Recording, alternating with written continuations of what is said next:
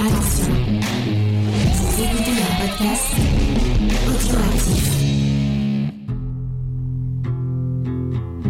from your secret friend. Underneath the bridge, Who? top has sprung a leak, and the animals I've trapped Haven't a clue.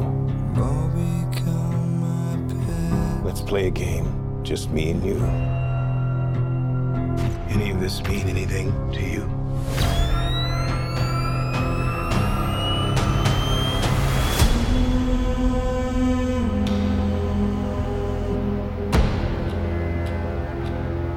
You're becoming quite a celebrity.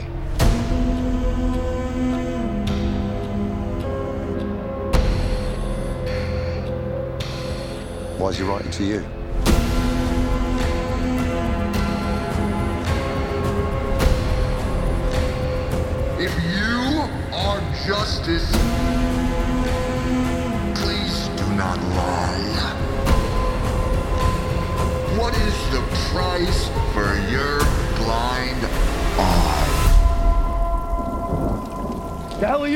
I'm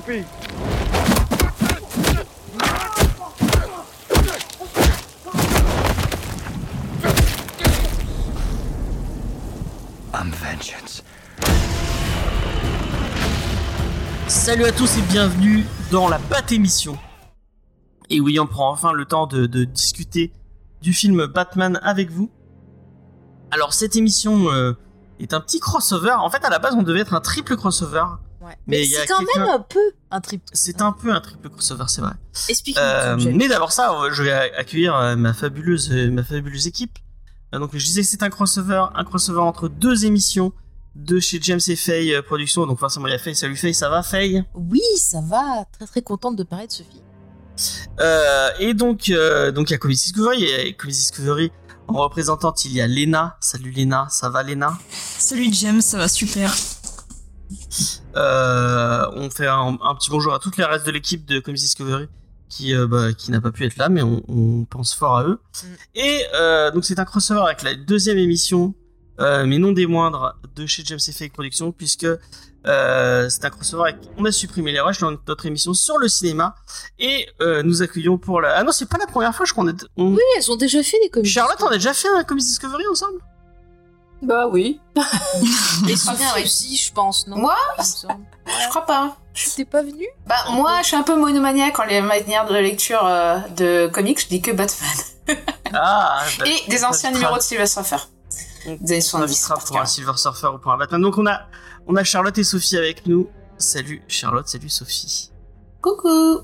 Et bah salut à tous. Et effectivement, dans le chat, euh, parce que nous sommes en live euh, sur Twitch, il y a XP dans le chat qui dit big up aux réfractaires. Et on fait un gros coucou aux réfractaires, euh, et notamment à Spike. Réfracteur. Euh, réfracteur. Parce que c'est euh, c'est l'anniversaire de Spike aujourd'hui. Donc bah, on, on lui souhaite un joyeux anniversaire. Ouais. Un gros bisou, patron. Je crois que pour son anniversaire, il est allé voir Batman, si je dis pas de bêtises. Ah, Ah, quel magnifique cadeau. Ah bah. Je sais Effectivement. Bon bah il viendra dans Comedy Discovery di- dire son avis sur le. Mais sur- c'est un peu quand même euh, un crossover avec les réfractaires. Ouais, puisque euh, c'est Charlotte ou Sophie qui fait partie. euh, Non, il y a, il y a Sophie et moi, on en fait partie. Et Charlotte, elle est sympathisante, on va dire. Voilà.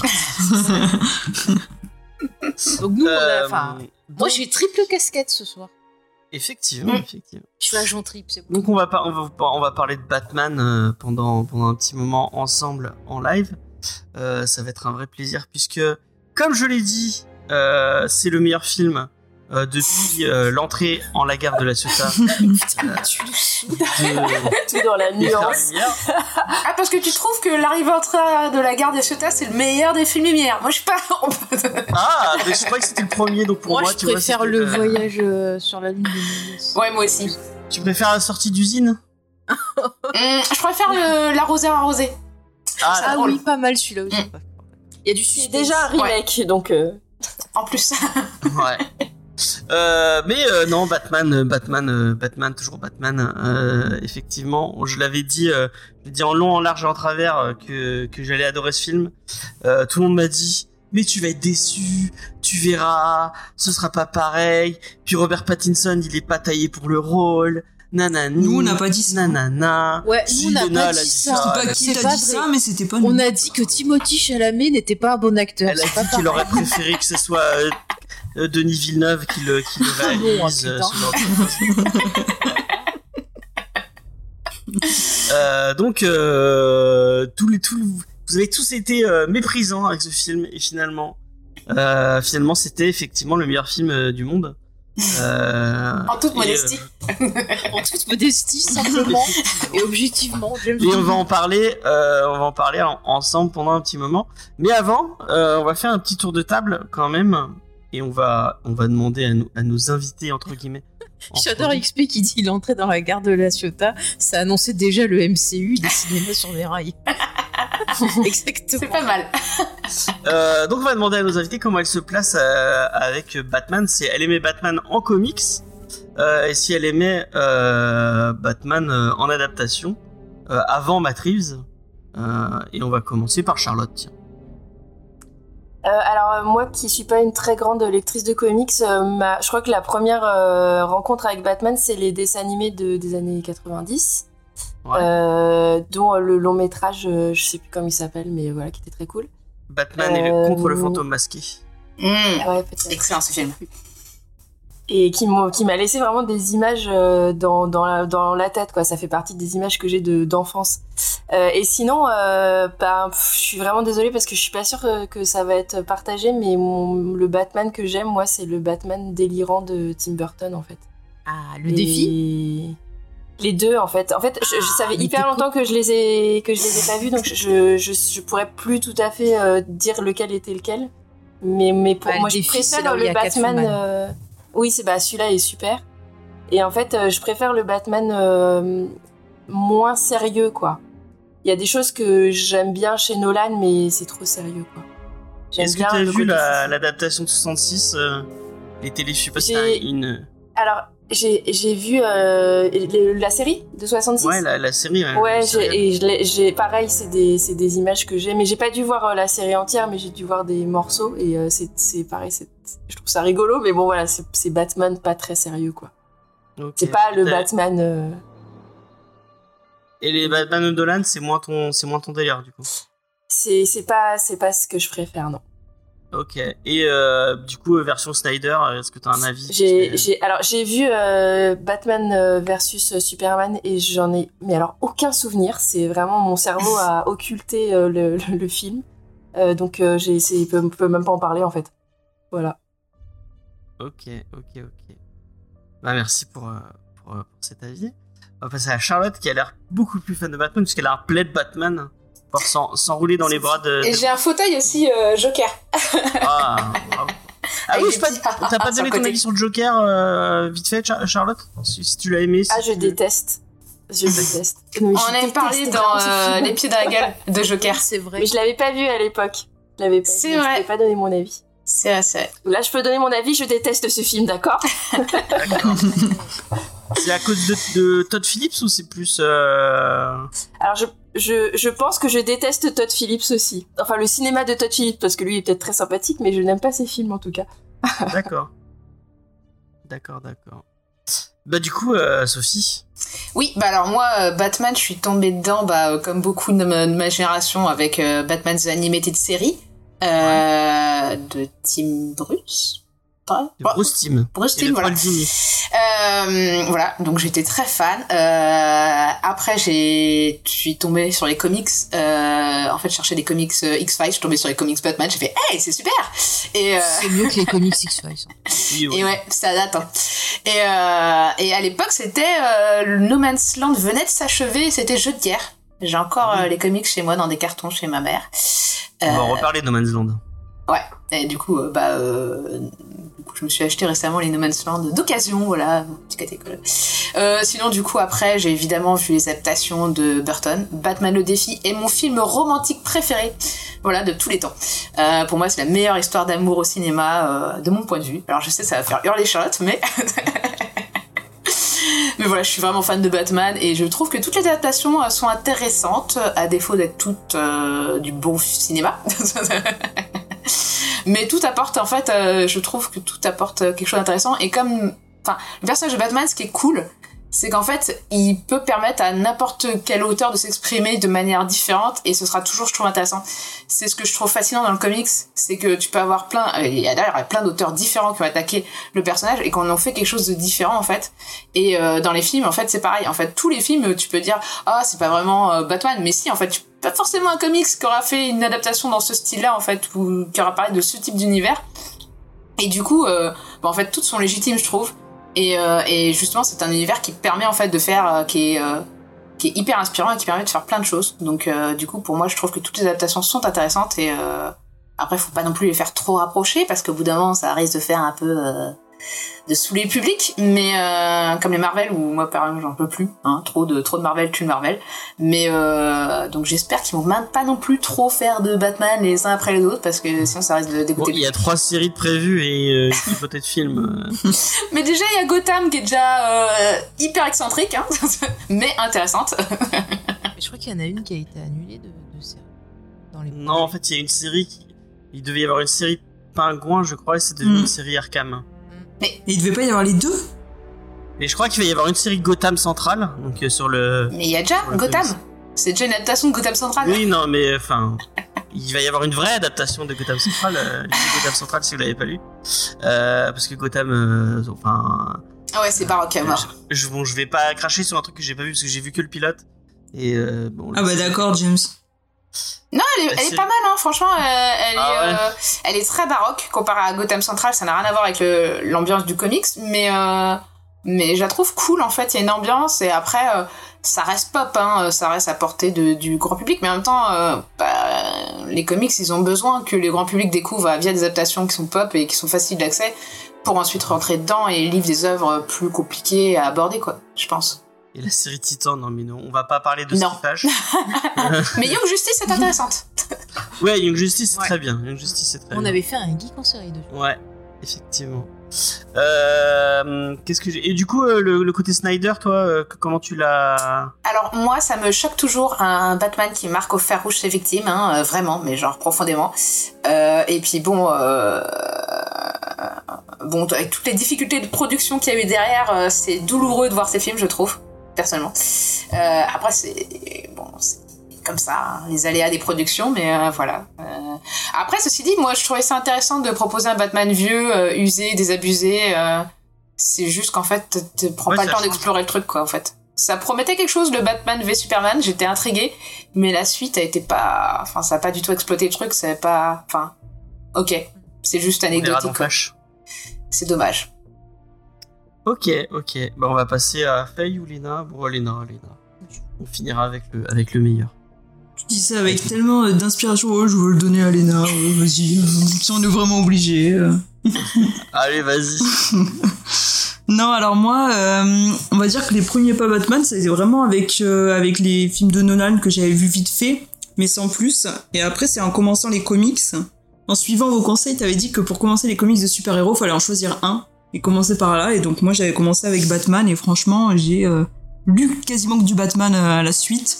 Et vraiment, j'ai vraiment euh, kiffé l'univers. Du coup, après, j'ai vu les autres films, les plus anciens, la, trilogie de Nolan, enfin tout ce qui se rapporte à Batman.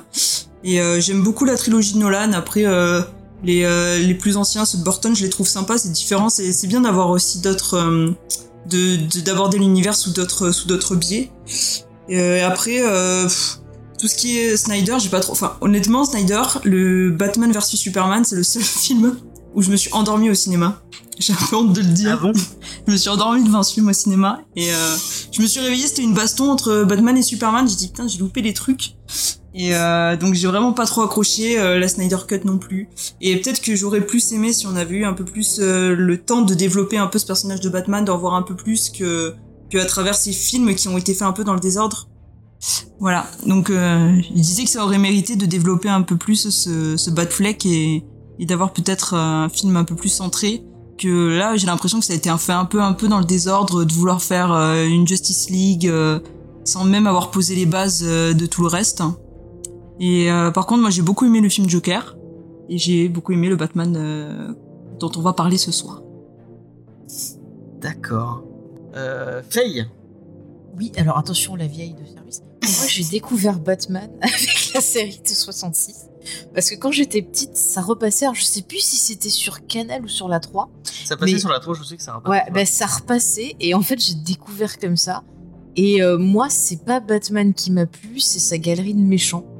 Euh, je, je surkiffais parce qu'il y avait un, quelque chose de. Je sais pas, un peu du côté monstrueux, tu vois. Il y avait. euh, et c'est des choses qui ont été exploitées par la suite par euh, Tim Burton. Et moi, j'adore Batman le défi. C'est euh, mon film de, de, super-héros de, préféré. J'adore ce qu'il en dit. C'est à la fois un conte gothique et en même temps, bah, ça parle de, ces figures de monstres, un peu à la façon des monstres, ouais, style Universal, choses comme ça. Et moi, c'est un sujet qui me passionne. Je me suis toujours sentie plus proche euh, des monstres de l'univers Batman que de Batman lui-même. Après, bien sûr. Pourtant, bah, lui-même est un peu monstrueux. hein. Ouais, mais je sais pas. Il y avait des, des- dans la galerie de monstres, il y en avait qui étaient très touchants Mm. et c'était euh, vachement mis en avant aussi par la série animée. Euh, Il y a des épisodes où j'ai fondu en larmes parce qu'il y avait des histoires super tristes. Euh, donc vraiment, ça m'a vachement touché. Enfin, j'ai adoré ça. Après, bien sûr, j'ai vu les Nolan avec James. C'est un peu ouais, euh, on s'est mis ensemble au moment où il y avait euh, Dark Knight qui est sorti, même que c'est un des premiers films qu'on allait voir tous les deux Ouais, au cinéma. c'est vrai, C'est ouais. le deuxième film qu'on a vu au ciné. Le premier, c'était X-Files Fight the Future. Voilà, enfin, bref. c'est vrai. Donc c'est vrai qu'il y a un petit côté affectif sur le Dark Knight. Après, euh, j'étais un peu déçue en fait par l'interprétation de Christian Bell. Il va me taper, je sens à côté. J'aimais pas trop Non, mais moi, ouais, je, euh, moi, je suis moins fan de ce qu'a fait. Parce que c'est vrai que je partage un truc avec toi, c'est-à-dire que Batman, pour moi, c'est sa vraie identité et euh, Bruce Wayne, c'est- c'est un peu son alter ego. Et Bale, c'est un bon Bruce Wayne. Et, et, bon Batman. et ben voilà, et je trouve qu'il faisait trop Bruce Wayne, pas assez Batman, exactement. Bah, après, ça, je pense, c'est plus un temps. Enfin, moi, j'ai l'impression sur les Nolan que, genre, les studios se sont dit, eh, on a quand même Christian Bell qui est quand même connu, faut qu'on voit sa tronche, voilà. tu vois, quand même. Il y avait ce paramètre aussi en jeu, parce que, pour le coup, pendant tout le film, t'as Alfred qui dit, sois plus humain, profite de la vie. Et lui qui fait, non, je préfère me bien boire et taper des. Ouais, mais tu le sens pas en fait. Quoi. Enfin, je Et sais C'est un truc qu'on ressent, je trouve, dans. euh, bon, on n'est Ouais. pas au film, mais je trouve que. Bah, euh, le- On en reparlera au moment du film, merci. Euh, voilà, donc après, je passe à la vision. C'est ça que tu voulais, la vision de Snyder Snyder. Alors, BFS, j'avais trouvé des choses euh, intéressantes dedans. Euh, mais au final, il m'a perdu. Puis alors, Justice League, euh, voilà, les deux versions m'ont perdu total. J'ai pas du tout adhéré. Par contre, pendant le film, je me disais que s'il y avait eu un biopic sur Gene Kelly, euh, ben Ben Affleck, il aurait pu faire le rôle à un moment donné. Maintenant, il est trop vieux, mais voilà, c'était mon, mon. Vous voyez à quel point je me suis fait chier parce que je pensais à autre chose. Et sinon, pour le Joker, alors au début, je me suis dit, ah, il peut y avoir quelque chose d'intéressant sur la façon dont les États-Unis euh, traitent les maladies mentales. Et puis finalement, j'ai été extrêmement euh, gênée euh, par, par la fin. qui, je trouve, il y a un gros gros problème dans le message. Je, je- je n'aime pas du tout. Et par contre, c'est vrai, j'ai pas parlé. Il y a des gens qui parlent de Batman Forever, mais moi, j'ai une passion pour Batman et Robin et les jeux de mots de Mr. Freeze. J'adore. Je, je me marre. Je Ah, me tu marre. fais partie de cette équipe alors. Ouais. Non mais je sais pas, je trouve ça rigolo. C'est tu, tu sens que le gars, il- on lui a dit euh, ouais, il faut que tu fasses comme la série de 66 parce qu'il faut que les gamins ils aillent voir le film. Bah il a fait ce qu'on lui a demandé. Après ouais, c'est pas bien, mais le gars il a fait ce que le studio a demandé. Et tout le monde est tombé sur ce pauvre petit Schumacher là ou Schumacher comme vous voulez. Bah, après, Schumacher, alors que c'est pas un mauvais parler, réalisateur. euh, Enfin, est-ce que Batman et Robin ne parlent pas de. Il n'y a pas un sous-texte euh, qu'on retrouve après dans l'X-Men euh, euh, gay friendly? Mais mais peut-être aussi, je ne sais pas. En tout cas, il y a de très bons jeux de mots. Euh, voilà, donc euh, j'aime beaucoup. Euh, De toute façon, ils ont continué sur la, la continuité de Batman Forever. Donc, euh, bon. En, en plus, too much. oui. Mais je me rappelle une interview de l'époque de George Clooney qui disait je, je suis désolé, je crois que j'ai tué Batman. je crois qu'il a même carrément tué le super-héros pour une bonne dizaine. D'ailleurs, si vous voulez rire, allez, je mets une petite fun fact maintenant. Pour euh, passer euh, l'audition, Robert Pattinson, il a porté, oui j'appelle Pattinson, ça me il a porté le costume de George Clooney parce qu'au niveau de la carrure, s'ils avaient plusieurs costumes, donc ceux de, de Burton, ceux de Batman Forever et donc Batman et Robin, et donc au niveau de la carrure, il rentrait dans celui de Batman et Robin, et euh, il s'est pris une photo du coup en selfie au cas où il n'était pas retenu dans le costume avec les tétons pour rigoler. Ah bah tiens. N'empêche que rien que parce que si tu passes le casting, tu vas enfiler un des costumes de Batman, ça vaut le coup de tous aller faire un casting de Batman. Ah, c'est clair. James il y va et puis euh, ils volent le costume. Ouais, puis- bah, je repars avec le costume, euh, sans, sans problème. C'est pas sympa pour les autres, ils l'auront pu. Euh, bon, on va passer à moi. Euh, moi, je pense que au fil des, au fil des Comics Discovery, vous l'aurez compris, euh, je suis très très très fan de, de Batman. J'ai même un, un tatouage à son effigie euh, euh, que je garderai pour moi. Euh, oui, je suis. euh, Oh. Enfin, je dis ça, mais je crois que j'ai les a déjà montré vu en live. 46 000 fois. C'est clair. Je montre en live. Ouais, vous l'avez peut-être vu dans une vidéo. C'est un micro qui se, qui se défait en, en chauve-souris. Bah, mets la caméra. Non, mais j'arriverai pas, c'est chiant. c'est sur le bras, c'est. Non, j'arriverai pas. Euh, donc, je suis très très fan de Batman, je suis très fan des comics Batman. Moi, euh, comme, bah, comme beaucoup beaucoup de monde, j'ai découvert euh, avec la série animée euh, de Paul Dini et Bruce Timm, euh, que, qui m'a qui m'a marqué au fer rouge. Euh, après, euh, euh, j'ai vu. Mais non, c'est pas une glace. Quel enfoiré. C'est Jules, oui. Euh, non, ce n'est pas une cornet glace. Euh, donc, euh, euh, en comics, euh, finalement, j'en ai lu très tard parce que c'était c'était publié assez euh, assez sporadiquement par Panini parce qu'à à ce moment-là, il y avait que Panini. Mais quand euh, C'est dur à trouver en plus. Hein. euh, moi, je sais que j'ai trouvé sur Paris, mais je l'ai trouvé pas ailleurs. euh. Quand je partais Ouais. en vacances, j'étais triste. Je me disais, je vais plus pouvoir lire de Batman. Il y en aura plus. Et heureusement, Urban est arrivé là. Saint Urban a réussi à publier du Batman. Maintenant, il ne publie que du Batman. Euh, et j'ai Il y a un peu de de temps en temps. ouais. Petit fun fact, j'ai repris parce que j'achète j'achète tout Urban en kiosque, mais euh, je je les lis pas. Je les je me contente de les de les poser euh, dans ma bibliothèque et de les regarder. Et, après, euh, il m'engueule quand moi j'achète des livres. oui. Euh, mais là, je me suis dit, ah, je vais reprendre avec les Batman, parce que, c'est- enfin, avec la nouvelle itération. Et je me suis remis à lire du Batman. Ça m'a fait, un, ça m'a fait un bien fou de, de me poser, de relire du Batman. Et euh, il y a plein de gens qui crachent sur le run de Tom King. les jeux de mots. Et ben, j'ai repris le run de Tom King, mais et je trouvais, euh, je trouvais ça vachement bien. T'as- Ah, du coup, ouais. t'as quand même lu euh, White Knight quand même dans les récents. J'ai- oui, j'ai lu White Knight, ouais. J'ai lu White Knight. Euh, je trouve qu'on en parle beaucoup trop de White Knight. Euh, pas, enfin, ok, les dessins sont bien, mais l'histoire, elle est pas si ouf. Enfin, bref, on va pas. On va pas. se- Oh, si, elle est sympa. Ouais, ouais. On, en- on a même fait une, un Comics Discovery, vous pouvez aller l'écouter. On a fait Batman et, et euh, White Knight et Kurt, Curse of the White Knight à l'époque où c'était sorti. Euh, et sont multi, multi, euh, multi réédité. Euh, et euh, donc au niveau du cinéma, j'aime, enfin, j'aime bien. J'aime bien les films de Burton, mais on est loin de, du Batman que moi j'aime parce que moi va le- te virer, James. le Batman que j'aime, c'est le Batman détective, c'est le Batman dans Gotham euh, Ouais. qui résout des meurtres et qui euh, et euh, qui qui qui qui qui qui chasse les les criminels et c'est pas le Batman foufou qui est monstrueux. et qui- Enfin, moi je, je le voyais pas comme ça, c'était pas comme ça que T'aimes pas le- les bas de tétons Je n'aime pas les bas de tétons. Je n'aime vraiment pas ce Schumacher. Et tu sais, pour la petite anecdote, j'ai lu ça récemment. Il paraît que c'est Warner qui a euh, euh, imposé les premiers plans du film qui sont euh, le point sur les bas de tétons et sur le bas de cucu. Ah mais Je te jure, il paraît que c'est Warner Ça, qui c'est a imposé ridicule. J'ai beaucoup beaucoup aimé les Nolan. Moi, j'ai vraiment aimé sa version du Joker. Je la trouve vraiment géniale. J'aime beaucoup, j'aime bien Christian Bale dans le rôle même. Et si je suis d'accord avec Faye, je trouve que c'est un bon Bruce Wayne, mais pas forcément un très très bon, un très bon Batman. Euh, j'avais beaucoup aimé euh, Batman vs Superman que j'avais vraiment, j'avais vraiment aimé.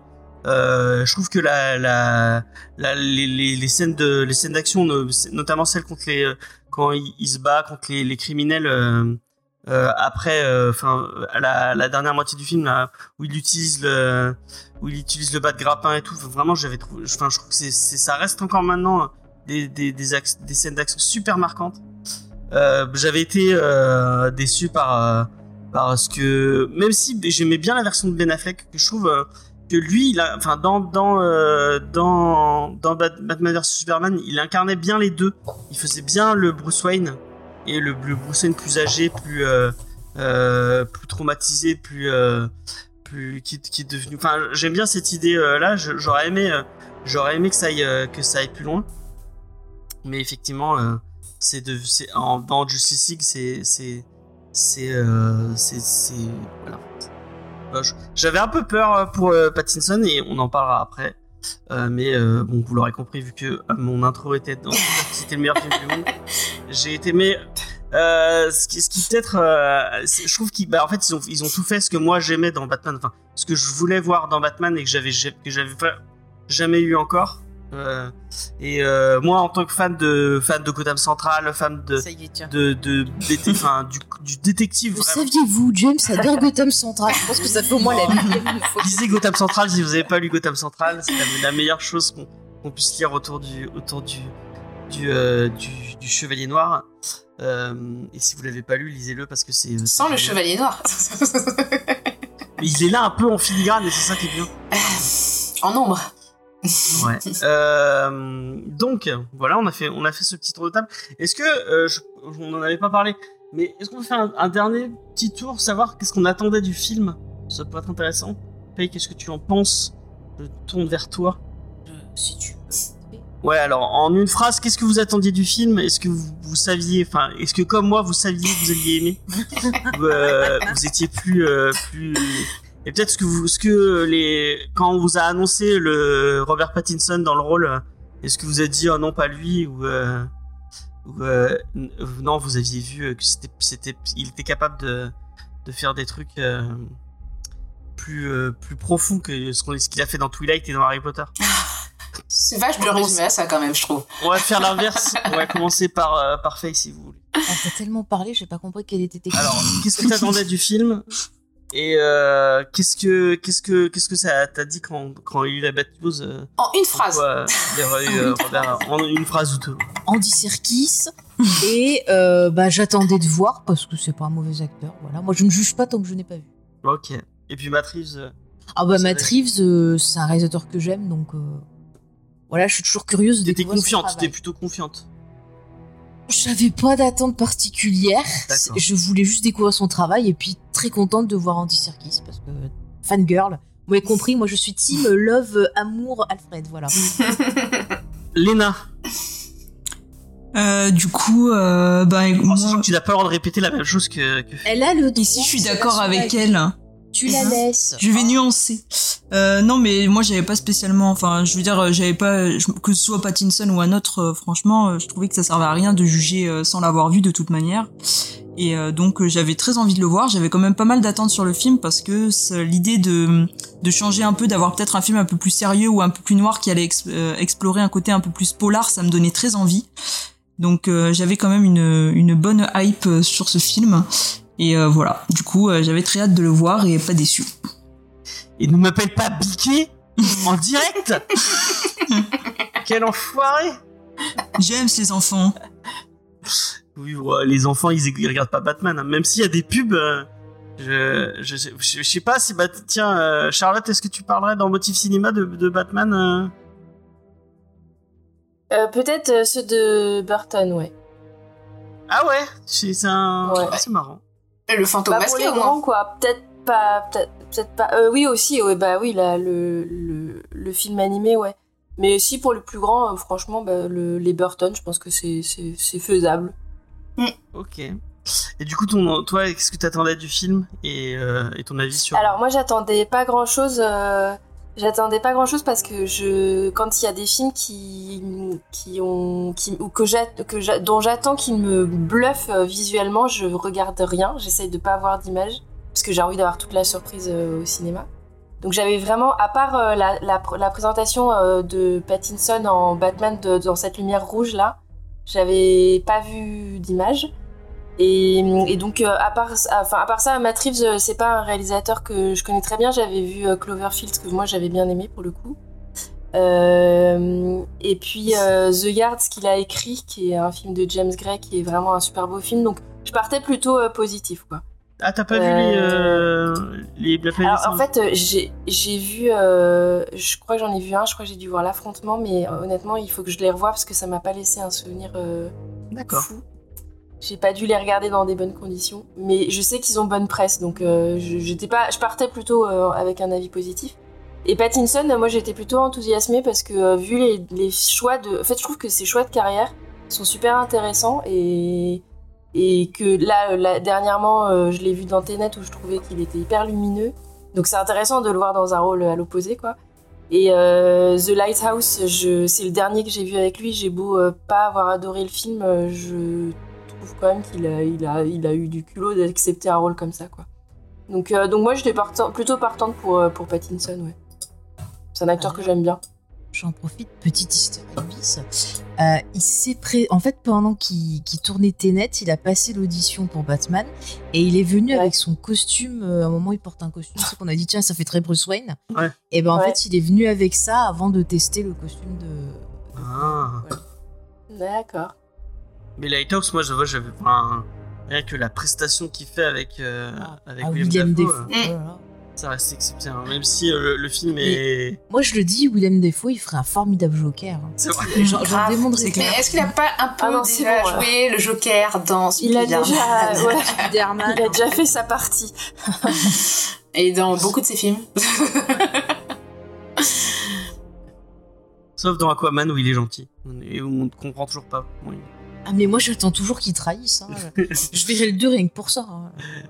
Euh, Sophie, alors, est-ce que tu attendais. euh, Bah moi, euh, je, je, je- toute, tout, toute adaptation, tout, truc autour de Batman, je suis un peu en mode euh, Donc voilà. Euh, évidemment que j'avais des attentes. J'essaie de pas trop en avoir pour pas être déçu. hein. comme j'en avais eu sur Batman v Superman, j'avais été un peu déçu quand même. Euh, voilà, même euh, Dark Knight Rise, hein, j'avais été déjà déçu.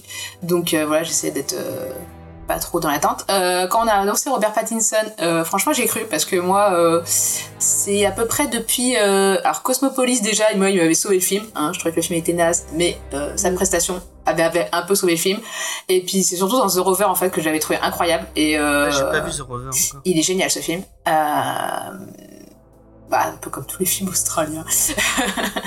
Pré-apo, un peu, une ambiance un peu euh, crépusculaire.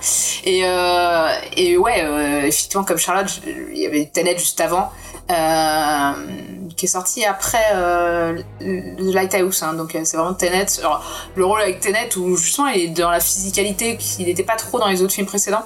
Euh, à part peut-être dans Good Time, mais j'ai pas vu Good Time. Je, faut que je le vois. Ça fait partie des films que j'ai ratés et que je voulais voir. Euh, donc du coup, je, me suis dit ah ouais, il est capable en fait de, de tenir un rôle comme euh, comme Batman. J'y crois quoi. Du coup, en dépit de tout, euh, tous les, envies négatives qu'on entendait euh, au moment de l'annonce euh, qu'il allait jouer Batman. Et et puis bon après tout, Christian Bell quand il a commencé Batman, il sortait de je sais plus quel film où il était tout maigre. Donc et puis ça l'a fait quand même. C'est pas The Fighter? Euh, non, non, Non, c'était The pas The. Fighter, Ah c'était. Euh, c'est plus tard. je crois que c'était un film sur. Ouais. Ouais. C'était un film sur. Euh, oui, censé être un prisonnier euh, de la guerre du Vietnam, il me semble. Rappelle plus le titre. Ah, Ah, ça me dit rien. je trouve plus le titre. Ok. Mais il sortait de ce tournage, donc du coup il était tout maigre. et et, euh, et d'ailleurs, c'est pour ça qu'il a pas la masse musculaire qu'il a pris dans les suivants, parce que euh, bah, déjà, euh, même s'il arrive à faire physiquement yo-yo, euh, bon, il y a des limites au corps humain, n'est-ce pas? Mais moi, c'est affreux. À chaque fois que je vois Christian Bell, euh, je pense qu'au cas de fille du Docteur March avec Winona Ryder. je le trouvais très bien. Oh. Il y a que toi qui te souviens de ce truc. Mais il est très bien ce film. Oui, mais regarde l'effet que ça fait sur Charlotte. Non, James. Moi, je préfère celle avec Timothée Chalamet. Qui... Il est à peu près correct, mais c'est pas. Bah non, il est vachement bien. Non. Bon, les, les deux sont, les deux sont de bonnes adaptations. Oui, voilà. Mais d'accord. Chalamet Euh. Donc moi j'attendais le film bah, comme le loup blanc, vous l'aurez compris. Euh, N'importe quoi avec euh, Batman dessus. Comme Sophie, bah, je, je, moi, je, Ah, Je vais pas que j'attends, deux sous Batman. c'est que je, je, je, je, fais des sacrifices en son nom euh, tous les soirs. Euh, moi effectivement, au début j'avais un peu de, de restrictions sur, enfin, sur Pattinson. Mais euh, comme, euh, mais en fait, euh, il y a un truc qui m'énerve, euh, c'est tous les gens qui hurlaient euh, quand Heath Ledger a été euh, a été nommé pour euh, pour le Joker. Tout le monde, ah, c'est de la merde, nanana, on verra jamais mieux que Nicholson, nanani, nanana. Et euh, C'est toujours comme ça. hein. Finalement, euh, finalement, à la sortie de Dark Knight, euh, bah, tout le monde était bluffé et, et tout le monde a bien fermé sa gueule. Les Et- gros mots pour les enfants. Oui, oui. Enfin, On bref. a déjà dit que les si les enfants. enfants euh, de Charlotte vont être choquées. En même temps, je doute qu'ils regardent The Batman. hein. Non. Ils sont un peu jeunes. Ouais. Après, je sais pas s'ils écoutent les podcasts de, de leur. euh, Bah, imagine que ton neveu écoute Non par plus, inadvertance. Bah, il va être content. Enfin bref. Euh, donc ouais, mais effectivement quand j'ai vu Tenet, vraiment euh, il a, un- il a, enfin il incarne le playboy, euh, le playboy séducteur. un bon euh, James Bond, en fait, aussi. Ouais, il a un petit côté de James Bond euh, pour faire plaisir à Sophie aussi. Euh, euh, C'est vrai. Donc euh, peut-être il est moins côté de britannique. Euh, Bah, c'est pour ça qu'il pourra pas. Parce que c'est Ouais. comme pour les réalisateurs. hein, ils- Bah, À part il qu'ils ont changé, c'est le dernier, mais. il est britannique. Et bah oui, sinon il aurait pas joué dans Harry Potter. Bah, C'est pas faux. C'est pas faux. Ah ouais. ouais. Ah. Mais il a pas trop une tête de. de, de- Ah bah si, il a une tête de Britannique. Hein. Ah bon Il est Oh, très blanc déjà. Qu'est-ce que Ouais. c'est Oh, Il pourrait être dans un clip d'Oasis. Qu'est-ce que c'est une tête de britannique euh, Rupert, euh, Rupert, euh, comment il s'appelle? Le mec qui fait Run. Everett. Rupert Grint. Ouais, voilà. Ah, euh, Rupert Grint, ouais. Euh, Et puis t'as des reflets ouais. roux des fois par moment. Il a l'accent anglais. Ah, je sais pas. Ouais, peut-être, peut-être. Pas Euh, Spécialement dans le film. euh, ouais. David Mais il y a d'autres films, oui. Mais David Tennant, David Tennant, pas j'aurais bien vu un il est Ripper, mais du écossais. coup. euh, Bah, il est britannique. Bah, il est britannique, Écossais, euh, c'est pas James. pareil. Bah oui, mais Enfin, oui.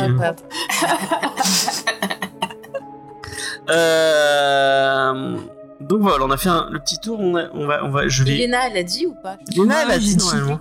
C'est bon. Euh... Alors, suis le conducteur maintenant.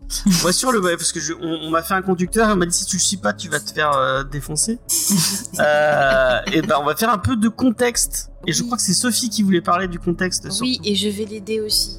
Oui. Oui. Et ben, allez-y, je vous laisse. euh, la Donc, euh, ouais.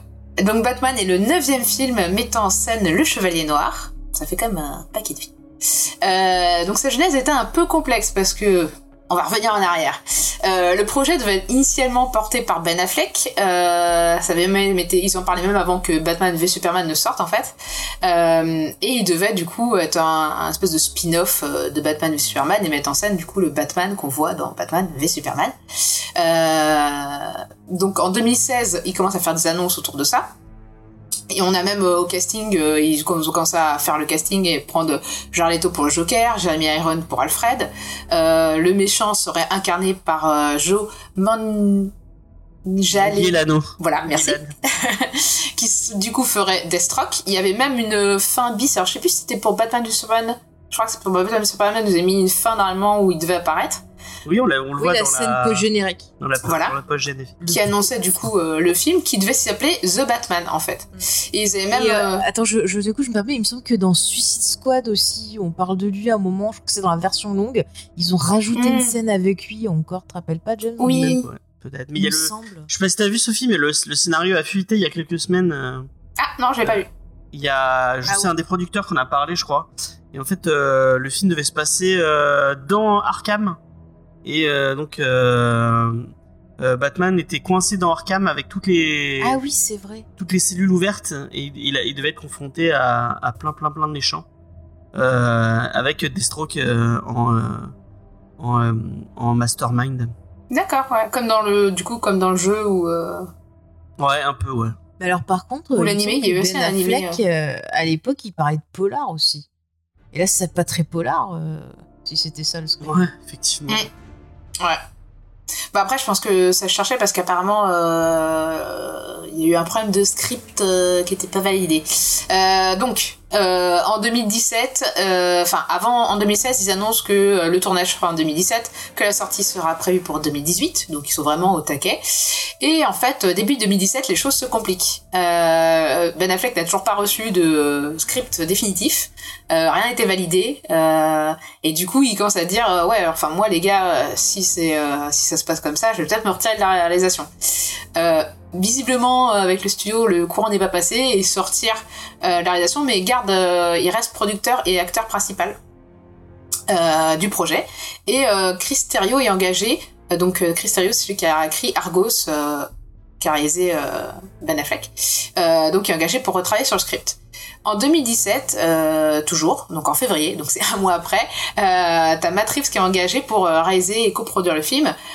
Sauf que comme il était en train de travailler sur la planète des singes suprématie, le projet doit attendre jusqu'à juin pour être commencé initié. Et là, je vais passer la main à Faye qui va nous parler un peu de Matrix. Oui, je vais vous le présenter, ce, ce garçon fantastique que j'aime beaucoup. Alors, déjà, pour la petite anecdote, sachez qu'il est né en 66. Et euh, donc, il a commencé sa carrière euh, de, au cinéma donc, en tant que scénariste avec l'écriture du très grand classique de l'action qui est Piège à grande vitesse avec Steven Seagal. mais euh, ça s'est pas. Faut bien hyper commencer bien avec passé. quelque chose. Ouais, mais ça s'est pas hyper bien passé, pas une bonne euh, expérience parce que euh, le Steven Seagal, il a fait pas mal de réécriture de son côté, euh, il a fait changer plein de trucs et euh, au final, il n'était pas très content, euh, Matt Reeves. Écoutez, c'est la vie. Hein. Et euh, la première réalisation, par contre, de Matt c'est le, le porteur de cercueil, donc avec euh, euh, David Schwimmer et Gwyneth Paltrow, qui est une espèce de, de, de ouais, je sais pas, comédie romantique. Enfin, je l'ai vu il y a très longtemps, j'avoue, j'ai pas trop de souvenirs dessus, mais c'était pas génial dans mon souvenir. Alors ensuite, en 97, il va commencer à travailler à la télévision. Il va se faire remarquer parce qu'il va réaliser des épisodes de la série Relativity et surtout des épisodes de Homicide.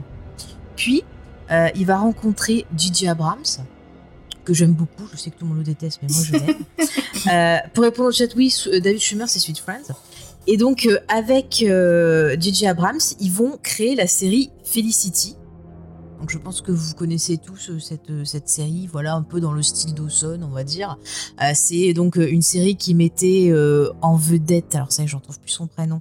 Euh, ah, zut. Ouais, la meuf de The American. Si, qui est, qui est dans Mm. The America, qui, est aussi, Si, qui ouais. apparaît aussi. euh, Elle est pas Bah, aussi qui dans apparaît- non, non, non. Elle apparaît aussi dans La planète des singes, le deuxième euh, a Ouais. réalisé. Attends, Felicity quelque chose.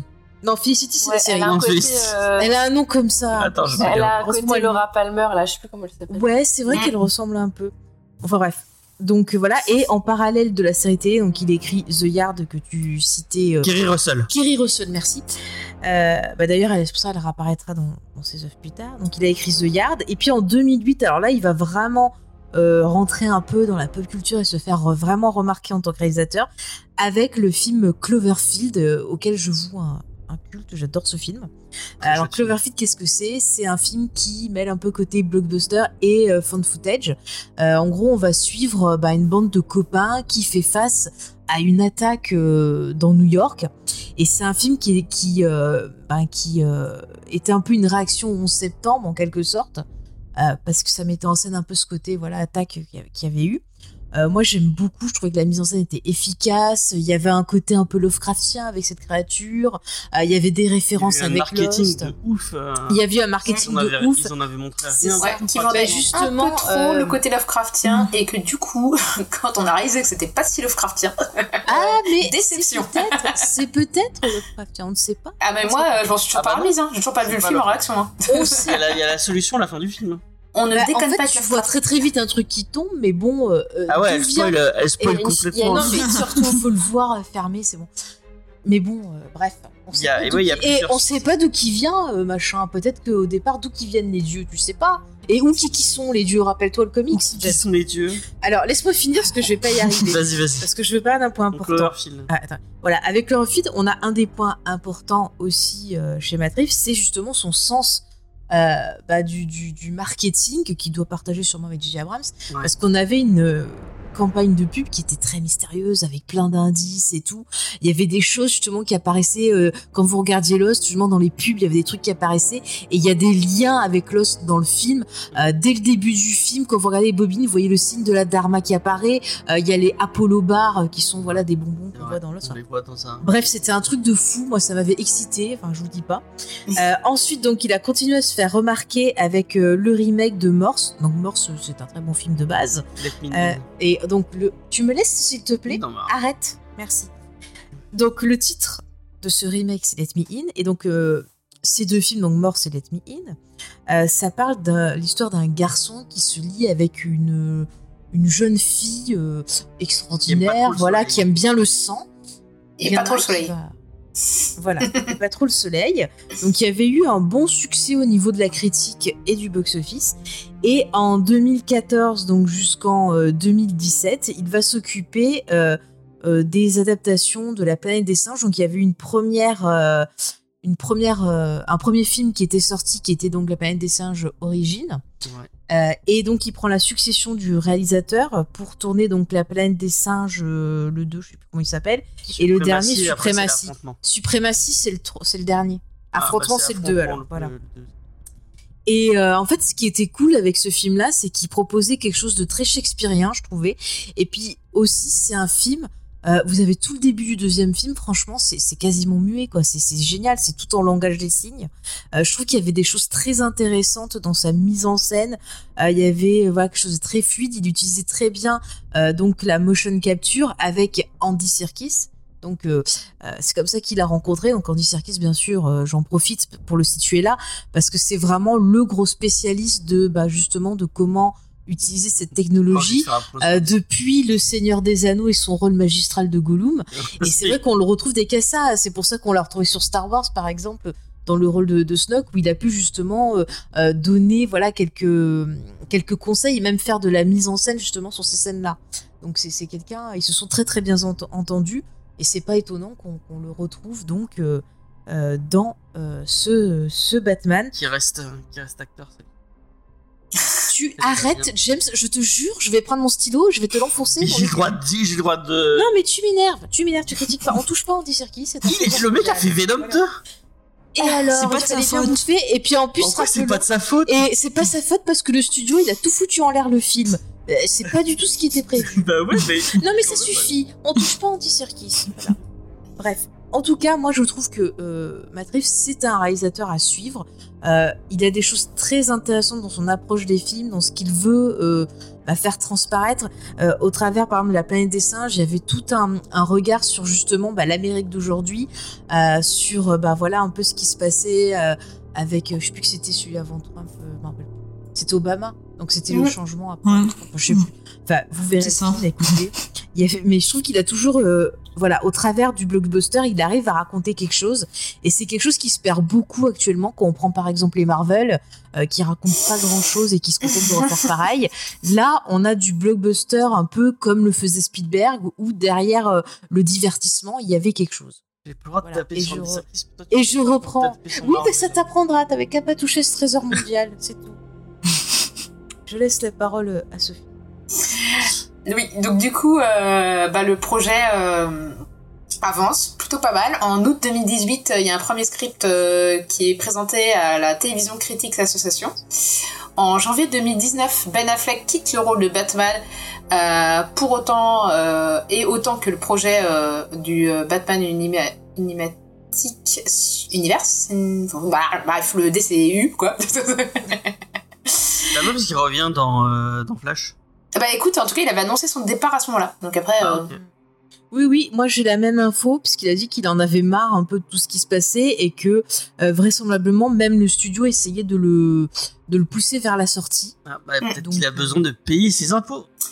peut-être, peut-être, Ou alors ils ont euh, sorti couverte, une clause de contrat en disant euh, Attends, il y a cette clause-là, t'es obligé de nous faire ce- cette dernière Ouais. apparition. J'espère pas, parce que sinon ça va faire un peu comme Hugh Jackman dans, Euh, bah, à mon avis, c'est sûr, c'est ça. dans certains X-Men. Euh, donc voilà. Euh, donc du coup, en mai, ils annoncent que Robert Pattinson euh, est choisi pour le rôle. Euh, alors, il y avait eu Nicolas Hoult, Daniel Radcliffe, Aaron, euh, Aaron Taylor-Johnson et même Armie Hammer qui avait passé le casting quand même. Putain, mais Nicolas Hoult, mais qui est pire idée. Pire idée. Oui, c'était Ah. pas, c'était pas C'est fou, vrai. Les autres, Il était pas mal en fauve, mais c'est vrai que c'est un rôle différent. Bah, Daniel Radcliffe, hein, je, je pense que... Mais Ah, Daniel Radcliffe, c'est pas vrai. Lui, il a dit qu'il avait plutôt auditionné pour euh, Spider-Man, mais qu'il avait été euh, refusé. Ah bah écoute. Et apparemment, on le voit en tant que Wolverine bientôt. ouais. Ouais. Ouais, C'est une fausse rumeur. c'est une fausse rumeur qui a. Ouais. Euh, bon bah du coup on a déjà parlé un peu de Robert Pattinson, mais est-ce que tu veux rajouter un mot dessus, euh, Faye? Euh, oui, oui, je dessus, mademoiselle. Alors, Robert Pattinson, il a eu une carrière très intéressante. Déjà, ce qu'on peut dire, c'est qu'il est né euh, deux jours avant James, et la même année que James. Donc, euh, je crois qu'il est. Toi, t'es né le 16, donc il doit être né le 14 mai, si je mes calculs sont bons. donc 13 tu ou balances 14 mon- mai.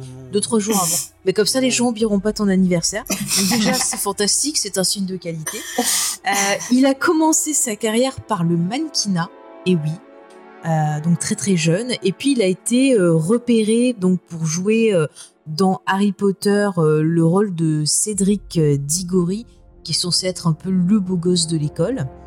Euh, bon, bah écoutez, il l'a fait.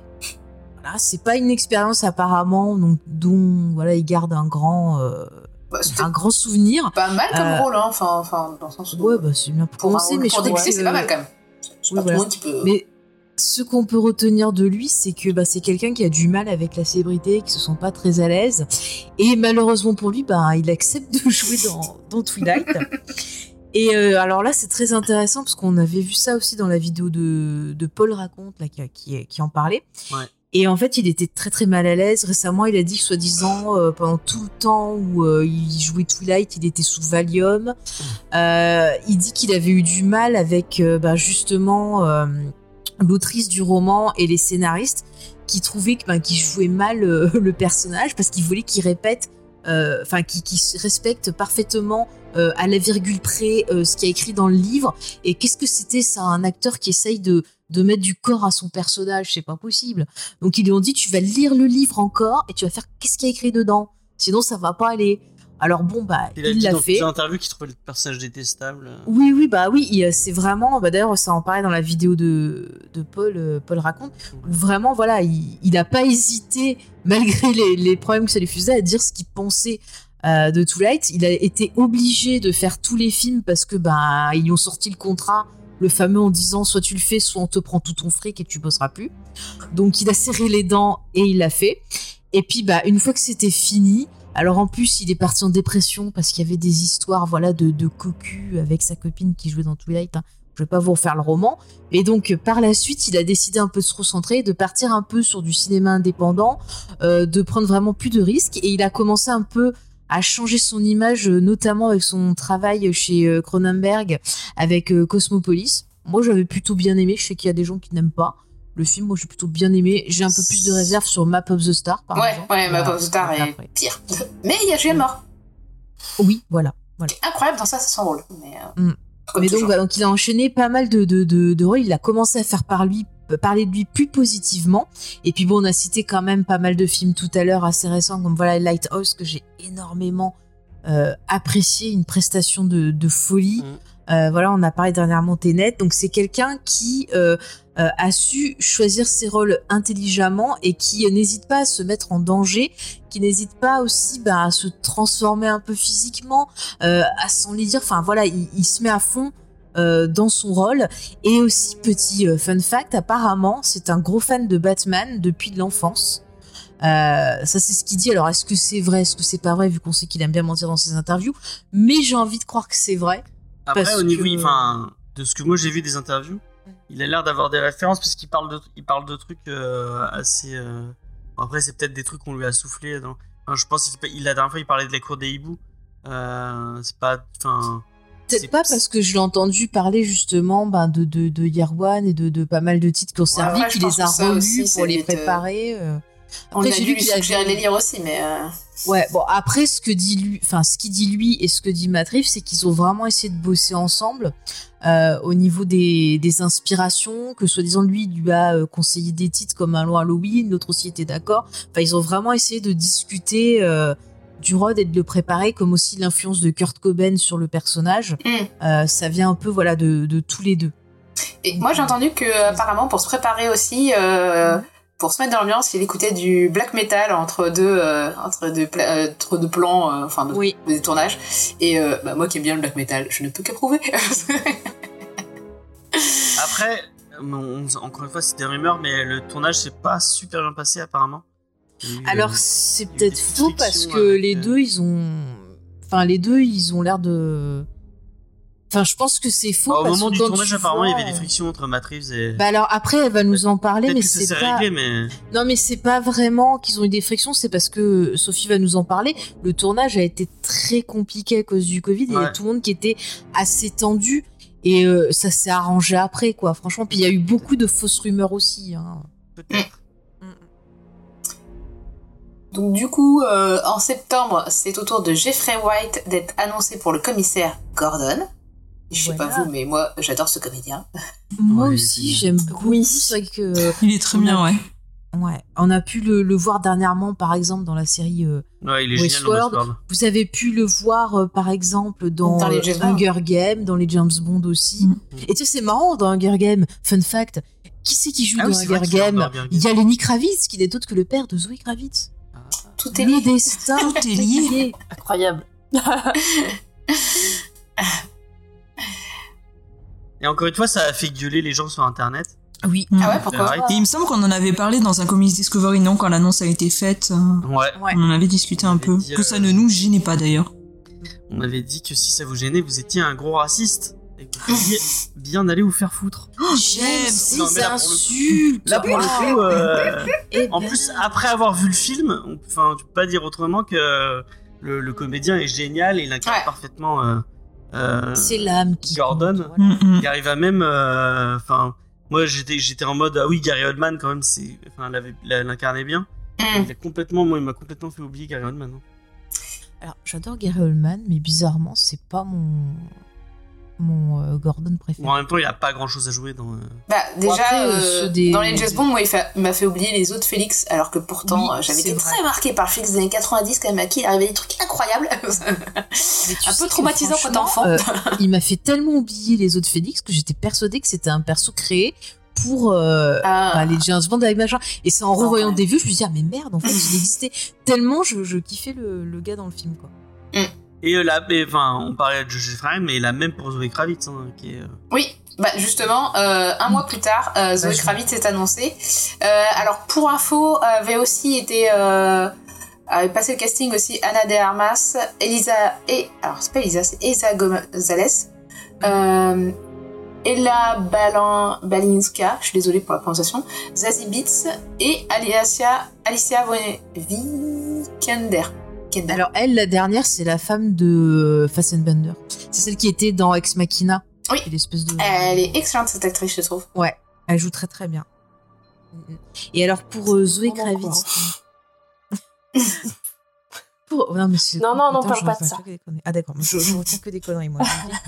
Euh, donc Zoé Kravitz, comme je vous l'ai dit, c'est la fille de Lenny Kravitz, donc euh, le musicien chanteur, et sa maman c'est Lisa Bonet que vous connaissez qui, a, qui était dans le Cosby, Cosby Show.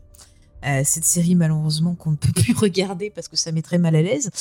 Euh, bref, donc elle, elle avait commencé dans des petits films pour ados comme ce, ce film euh, magnifique tiré de cette œuvre magnifique euh, qui était divergente, Oui, c'est vrai qu'elle est- qui est une nullité euh, abyssale. Euh, voilà, bon après, elle a essayé euh, de se faire euh, voir un peu plus dans des rôles plus intéressants, notamment récemment euh, dans la série euh, Big Lie aux côtés euh, de Nicole Ah oui, Kidman, euh, Qui était pas mal. ouais, de la fille de Divergent, tiens qu'elle a retrouvée d'ailleurs. euh, Oui, effectivement. voilà. Moi, je vais pas trop trop produit. Moi, j'ai bien aimé cette série. Mm, ouais, moi aussi, j'ai bien aimé.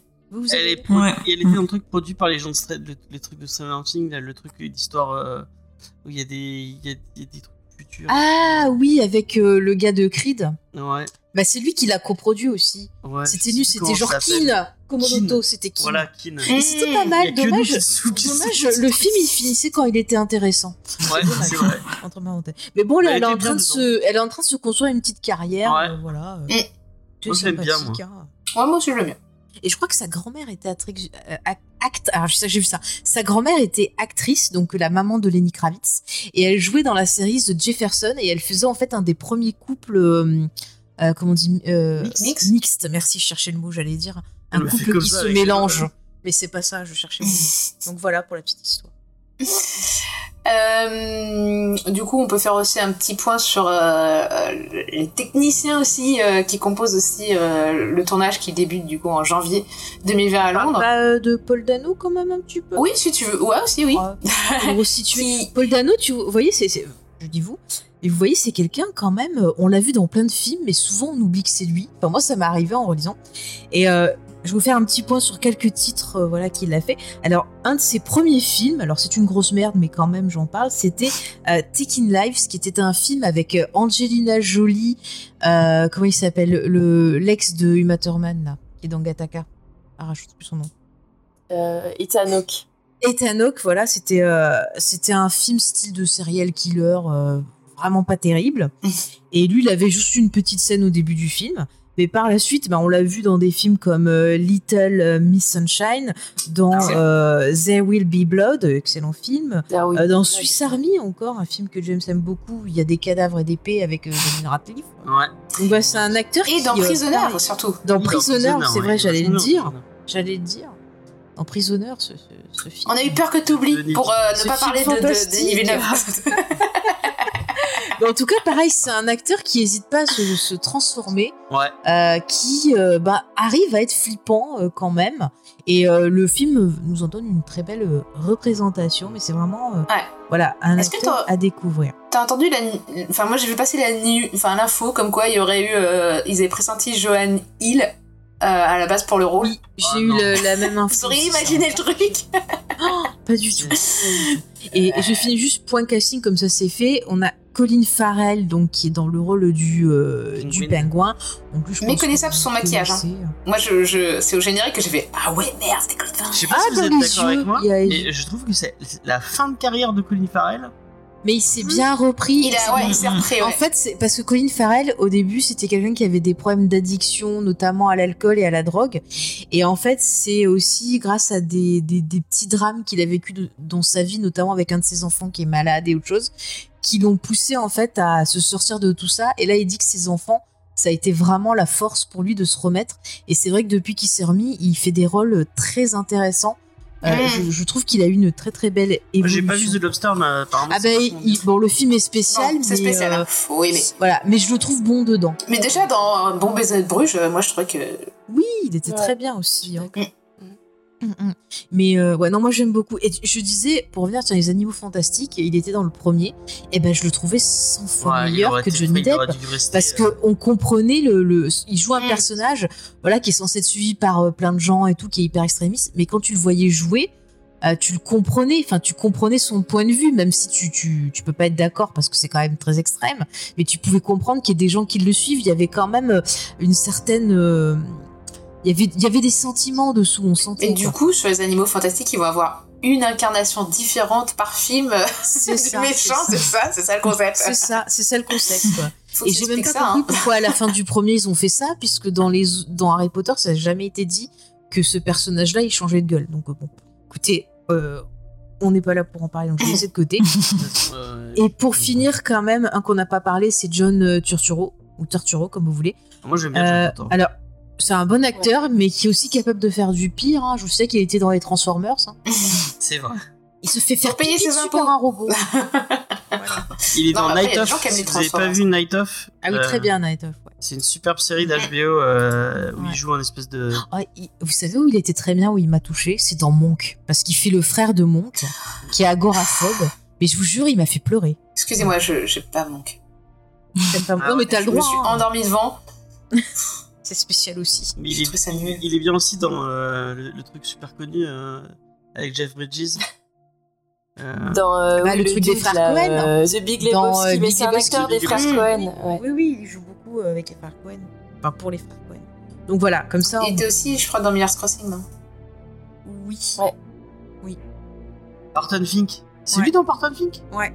C'est pas. je crois que Oui. c'était. Donc voilà, on a fait le point casting, comme ça on est euh, tranquille. Et du coup on peut faire le point technicien. Oui, faisons le point technicien. Donc euh, Alors il y a des techniciens dans ce film, le saviez-vous? Ah bah, si on le sait pas en- après avoir vu le film, euh, euh, faut ouvrir un bouquin qui parle de cinéma. Voilà, voilà. Ah ben, Est-ce que tu veux qu'on parle de la personne qui s'occupe de la photographie? Parce que je Oui. pense qu'on va beaucoup en parler ce soir. C'est euh, Greg euh, Fraser, euh, donc qu'on a vu récemment dans un film que je n'ai pas aimé et que j'ai pas envie de dire le nom. Mais vous vous en doutez, il y a du sable dedans. Mais c'est quand même intéressant de voir qu'en fait, pour Dune, il avait fait quelque chose de très lumineux, où il travaillait à la lumière justement intense. Très moche. Et ici, il travaille l'obscurité. Et je trouve ça hyper intéressant qu'il fasse euh, l'un puis l'autre. Voilà. Il avait reçu un prix en plus pour. Comme euh, quoi, tout le monde peut faire des erreurs.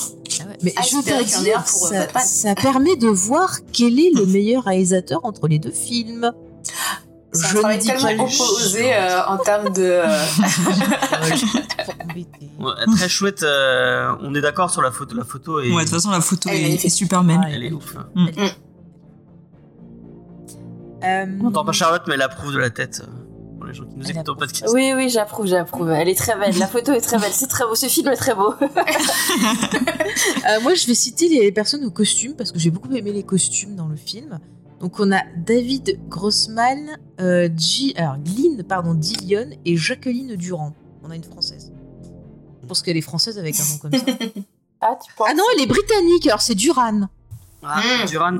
Voilà, voilà. Comme le groupe de musique? Ouais. Et un voilà. autre truc marquant, c'est. euh, je pense que Faye voulait en parler. C'est la musique. Oh oui, la musique. Alors, la musique, c'est le meilleur du monde. C'est Michael Giacchino, donc qui est un ami de J. Abrams, mais qui a fait la musique extraordinaire de Lost, qui ne me quitte pas. De Rogue One aussi. Oui, de Rogue One, mais de Lost. Mon Dieu, quand j'entends le Oh, Life and Death, putain, je pleure à chaque fois. Non, mais c'est un super. euh, c'est un super. Oh euh, là là, le thème de Locke. Il est très. Il est, il est génial. euh. Ouais. Et euh, regardez tout ce qu'il a fait parce que c'est assez. euh, c'est assez. euh, Enfin, il a beaucoup travaillé sur beaucoup de projets différents. C'est assez impressionnant. Oui, il a fait du Disney, il a fait vraiment de tout. Ouais, il était sur. Pixar, euh, Il a beaucoup Euh, travaillé justement. chez Pixar. Ouais. C'est ça. Puis bon, il a fait quand même hein, les films de, de, de Matt Reeves, donc ça fait un moment qu'il bosse avec lui. Euh, son travail sur Rogue One, il est excellent. J'adore la BO de Rogue One. Mm. Euh, c'est vraiment. Voilà, c'est le meilleur. Je l'aime d'amour. C'est un de mes compositeurs préférés. C'est mon, c'est mon Star Wars préféré, donc. euh, Écoute, tu as très bon choix. Très bon goût. Euh, du coup, on a fait le tour du contexte. si je- Euh, non, il y a peut-être des choses à dire au niveau Oui, du tournage si. quand même. Ouais, on va parler un peu du tournage maintenant. Euh, donc en gros, le tournage commence en janvier 2020, et là on se dit qu'est-ce qui pourrait mal se passer? Je ne sais pas, une pandémie mondiale. Ils ont tourné que deux semaines avant d'être confinés. Non, il commence à- en janvier 2020 à Londres, mais comme ils avaient des plans qui devaient être aussi euh, en Écosse, dans les cimetières, pour un aspect gothique, euh, et ben du coup le tournage en fait, euh, bah, ils ont pas le temps, ils viennent à peine de commencer, euh, que le tournage commence à être, euh, enfin ça commence à se compliquer début, fin février, et mi-mars, faut arrêter totalement. Euh, donc c'est voilà. Jusqu'en juillet, je crois. En plus. Non, alors ça reprend en mai. Ah, moi j'ai juillet dans mes, dans mes sources. Euh, Parce qu'ils ont dû attendre que le gouvernement britannique euh, leur fasse. Ah, possible, fait, parce qu'ils avaient- Mais comme ils tournaient pas que à Londres en fait, du coup ils ont pu euh, ils ont pu faire peut-être d'autres plans. Mais en tout cas, ça reprend à partir de mai et euh, et c'est stoppé en septembre parce que Robert Pattinson est testé positif. Donc là, toute l'équipe est mise en quarantaine et après euh, une quarantaine bah du coup de je sais plus c'était trois semaines je crois, quatre semaines. Euh, du coup le tournage reprend. Euh, euh, pendant ce temps-là, ils font une conférence en, ju- en juillet pour annoncer euh, du coup que le film n'est pas raccordé à l'univers euh, de Zack Snyder. Voilà. Euh, Comme c'est dommage. Qu'est-ce que c'est dommage Quelle tristesse. Comme si on n'est pas déjà dans mes notes, ils ont pu reprendre en mai en fait en tournant euh, en studio des, des scènes, tu sais, en utilisant le système qu'il y a sur euh, Mandalorian, euh, avec bah, tu sais, ce film devant un écran Mm. euh, qui utilise donc les moteurs de chez euh, putain le truc de jeu vidéo là, Engine, c'est ça Real Engine, du coup, non Ouais, voilà, Real Engine. Et donc ils ont pu tourner ces scènes-là, mais euh, c'est en juillet qu'ils ont eu l'autorisation de pouvoir tourner dans les rues en Angleterre. Mm, D'accord. Voilà. Donc Gotham est anglaise. Voilà. Voilà. on a quitté New York. Bah, c'était Chicago euh, chez, euh, chez Nolan. D'accord, putain, ça ressemblait tellement à New York, je crois. Bon, après, je connais pas Et Chicago. après, ce qu'on peut Alors, vu dire, par à travers un hublot. après, ce qu'on peut dire pour finir de de poser le truc, c'est qu'au niveau de la sortie, il y a eu de très très bonnes critiques. Ah, euh, que ce attends, soit j'avais encore des trucs avant la encore sortie. des trucs Ah bah vas-y. Ouais. Vas-y, vas-y, Euh. Euh, donc en fait, le tournage s'achève en 2021, euh, mais comme le Covid a marqué l'arrêt des salles de cinéma, hein, et que c'était très compliqué, la sortie est repoussée pour 2022. Euh, mais la pro- machine promotionnelle elle avait déjà été lancée depuis euh, 2020 en fait, euh, où ils avaient commencé à faire les annonces et en fait euh, euh, le réalisateur il est très présent sur Twitter, donc il faisait des annonces régulières, etc.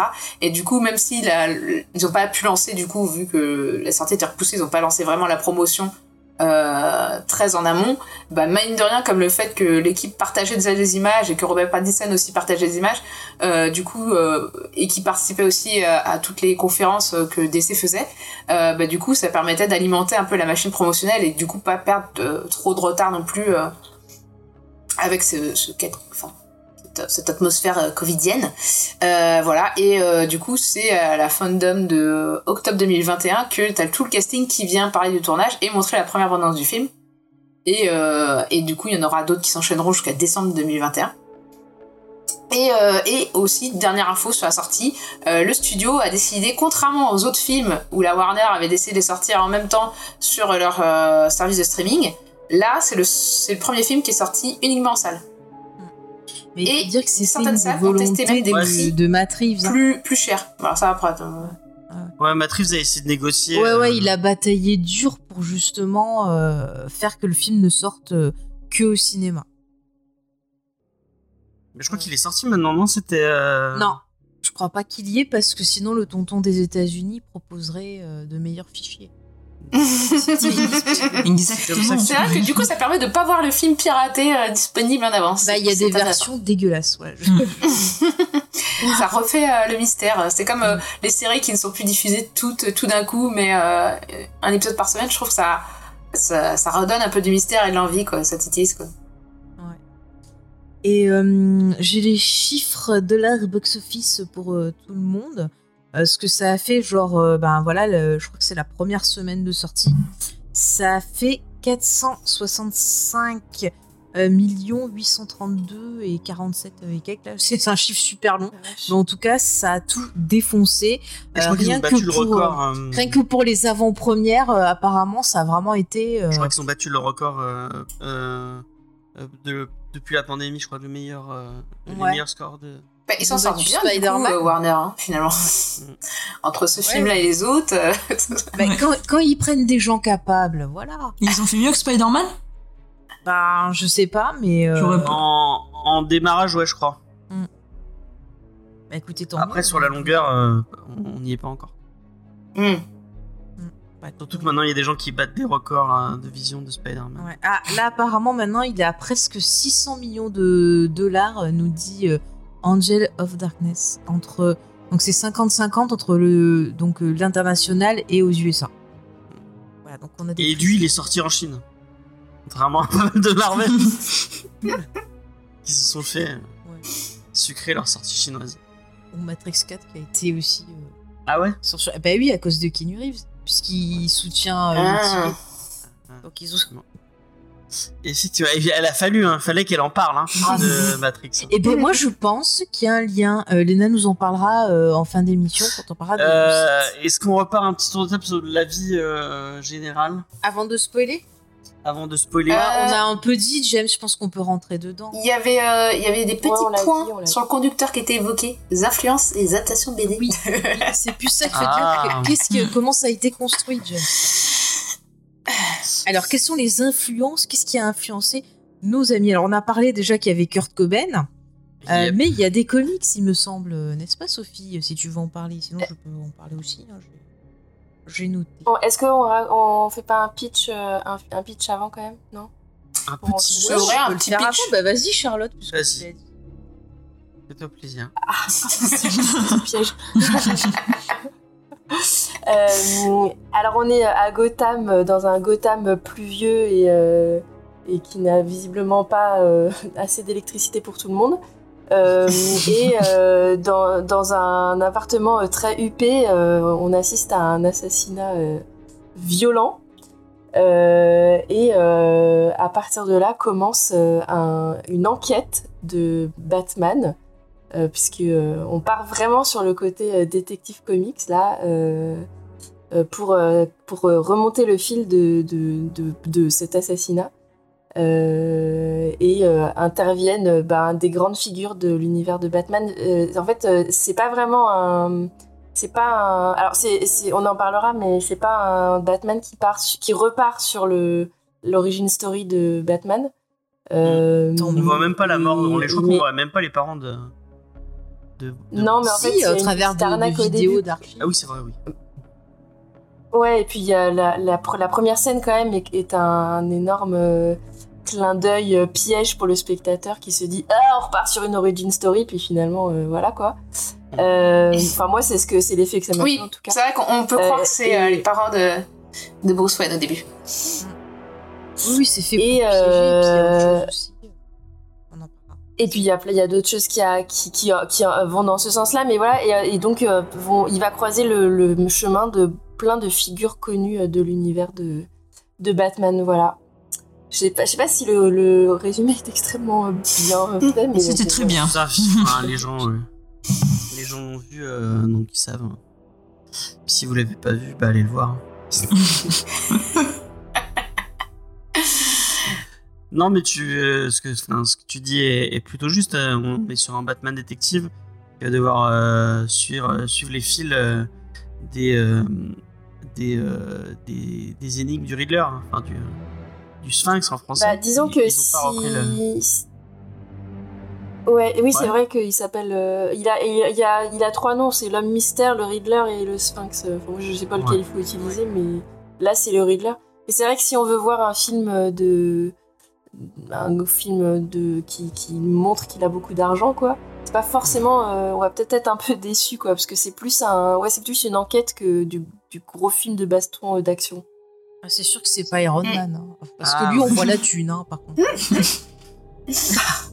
Bah même, il a même des petits soucis d'argent à un moment donné. Mais bon, on en reparlera plus tard. Ouais.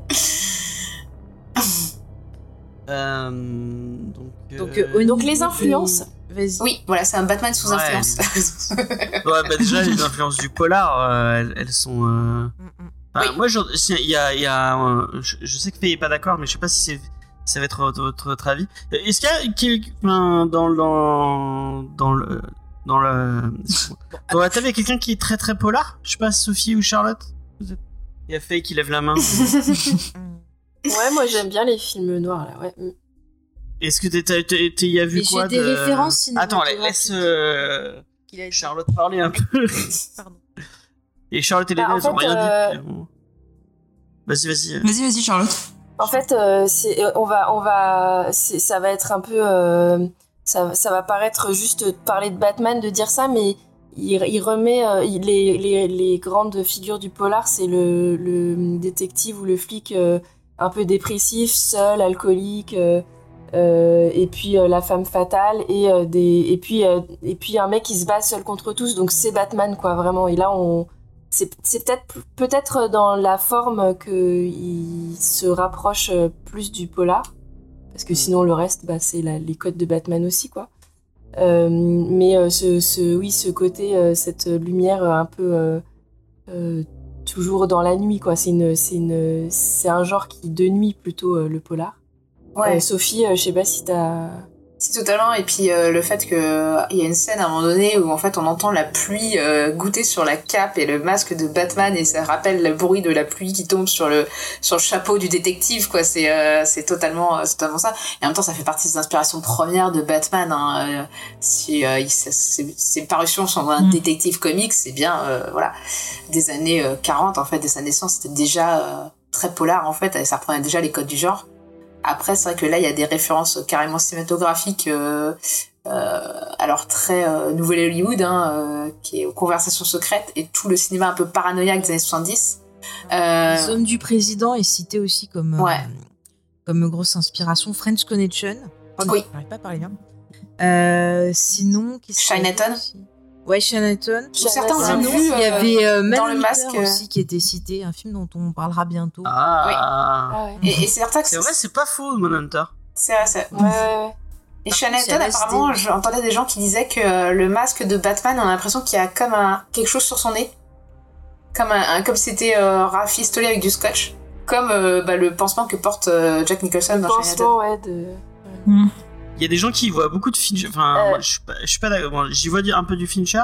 Mais euh, j'ai vu plein de gens qui disent Ah oui, Seven, Seven, Seven. Alors, Moi, euh, j'y vois pas du tout Seven. euh. Bah, alors, J'ai la réponse. Le réalisateur a dit qu'il s'était inspiré du tueur du Zodiac, euh, que ce soit la figure Ouais. historique, mais aussi le film Ouais, de Fincher. c'est- Oui, mais c'est ce que disait Mm. euh, on- quand on en parlait avec Faye. Il y avait, il y avait un, un- on y sent l'in- l'inspiration de Zodiac euh, plus que de Seven. euh. Bah en fait, Seven, en fait, euh, quelque part, c'était euh, Fincher qui s'est déjà, il était inspiré déjà par le tueur du Zodiac et en fait, il n'avait pas encore euh, vraiment osé. je pense qu'il n'avait pas encore assez fait de Mhm. recherche pour oser attaquer vraiment directement le, le tueur du Zodiac. Et mais Fincher en parle déjà comme, enfin que ce qu'il a inspiré pour Seven, c'était le tueur du Zodiac aussi, donc ça fait sens que certains y voient le, puisque c'est la même inspiration finalement. Mais moi, j'y vois aussi quelque chose de très horrifique dans les inspirations. Par exemple, la- l'apparition de la Batmobile euh, j'ai cru que je voyais Christine en fait, Totalement, que ce soit le bouquin de Stephen King ou le film de, de Carpenter, puis même toute l'imagerie du film. Je, je- pour moi, quand je vois Batman arriver, j'ai pensé à Michael Myers. C'est-à-dire qu'il a ce côté croque-mitaine et en plus il arrive avec son thème en fond. Bah, il y a Euh, un j'ai côté pensé, euh, voilà, très à Terminator Myers, dans sa marche euh, aussi. très lente. Mm, mais je pensais avec son petit. euh, Et le début, ça fait très maniaque de. Oui, aussi, Ouais. aussi. Il y a vraiment toute une lecture horrifique hein, dans, dans Mm. le film qui s'oppose justement à ce côté. euh, Une ambiance un peu oppressante. Ouais. Et j'ai aussi pensé euh, à une autre adaptation de, de, de Polar qui mettait en scène un tueur en série qui s'appelle Bonne Collector. Donc c'est un bouquin qui Mm. avait été aussi adapté en film avec euh, Angelina Jolie et euh, Avec euh, Denzel. Washington, non? Denzel Washington euh, dans la mise en scène de certains euh, meurtres, cette histoire avec les rats et tout ça.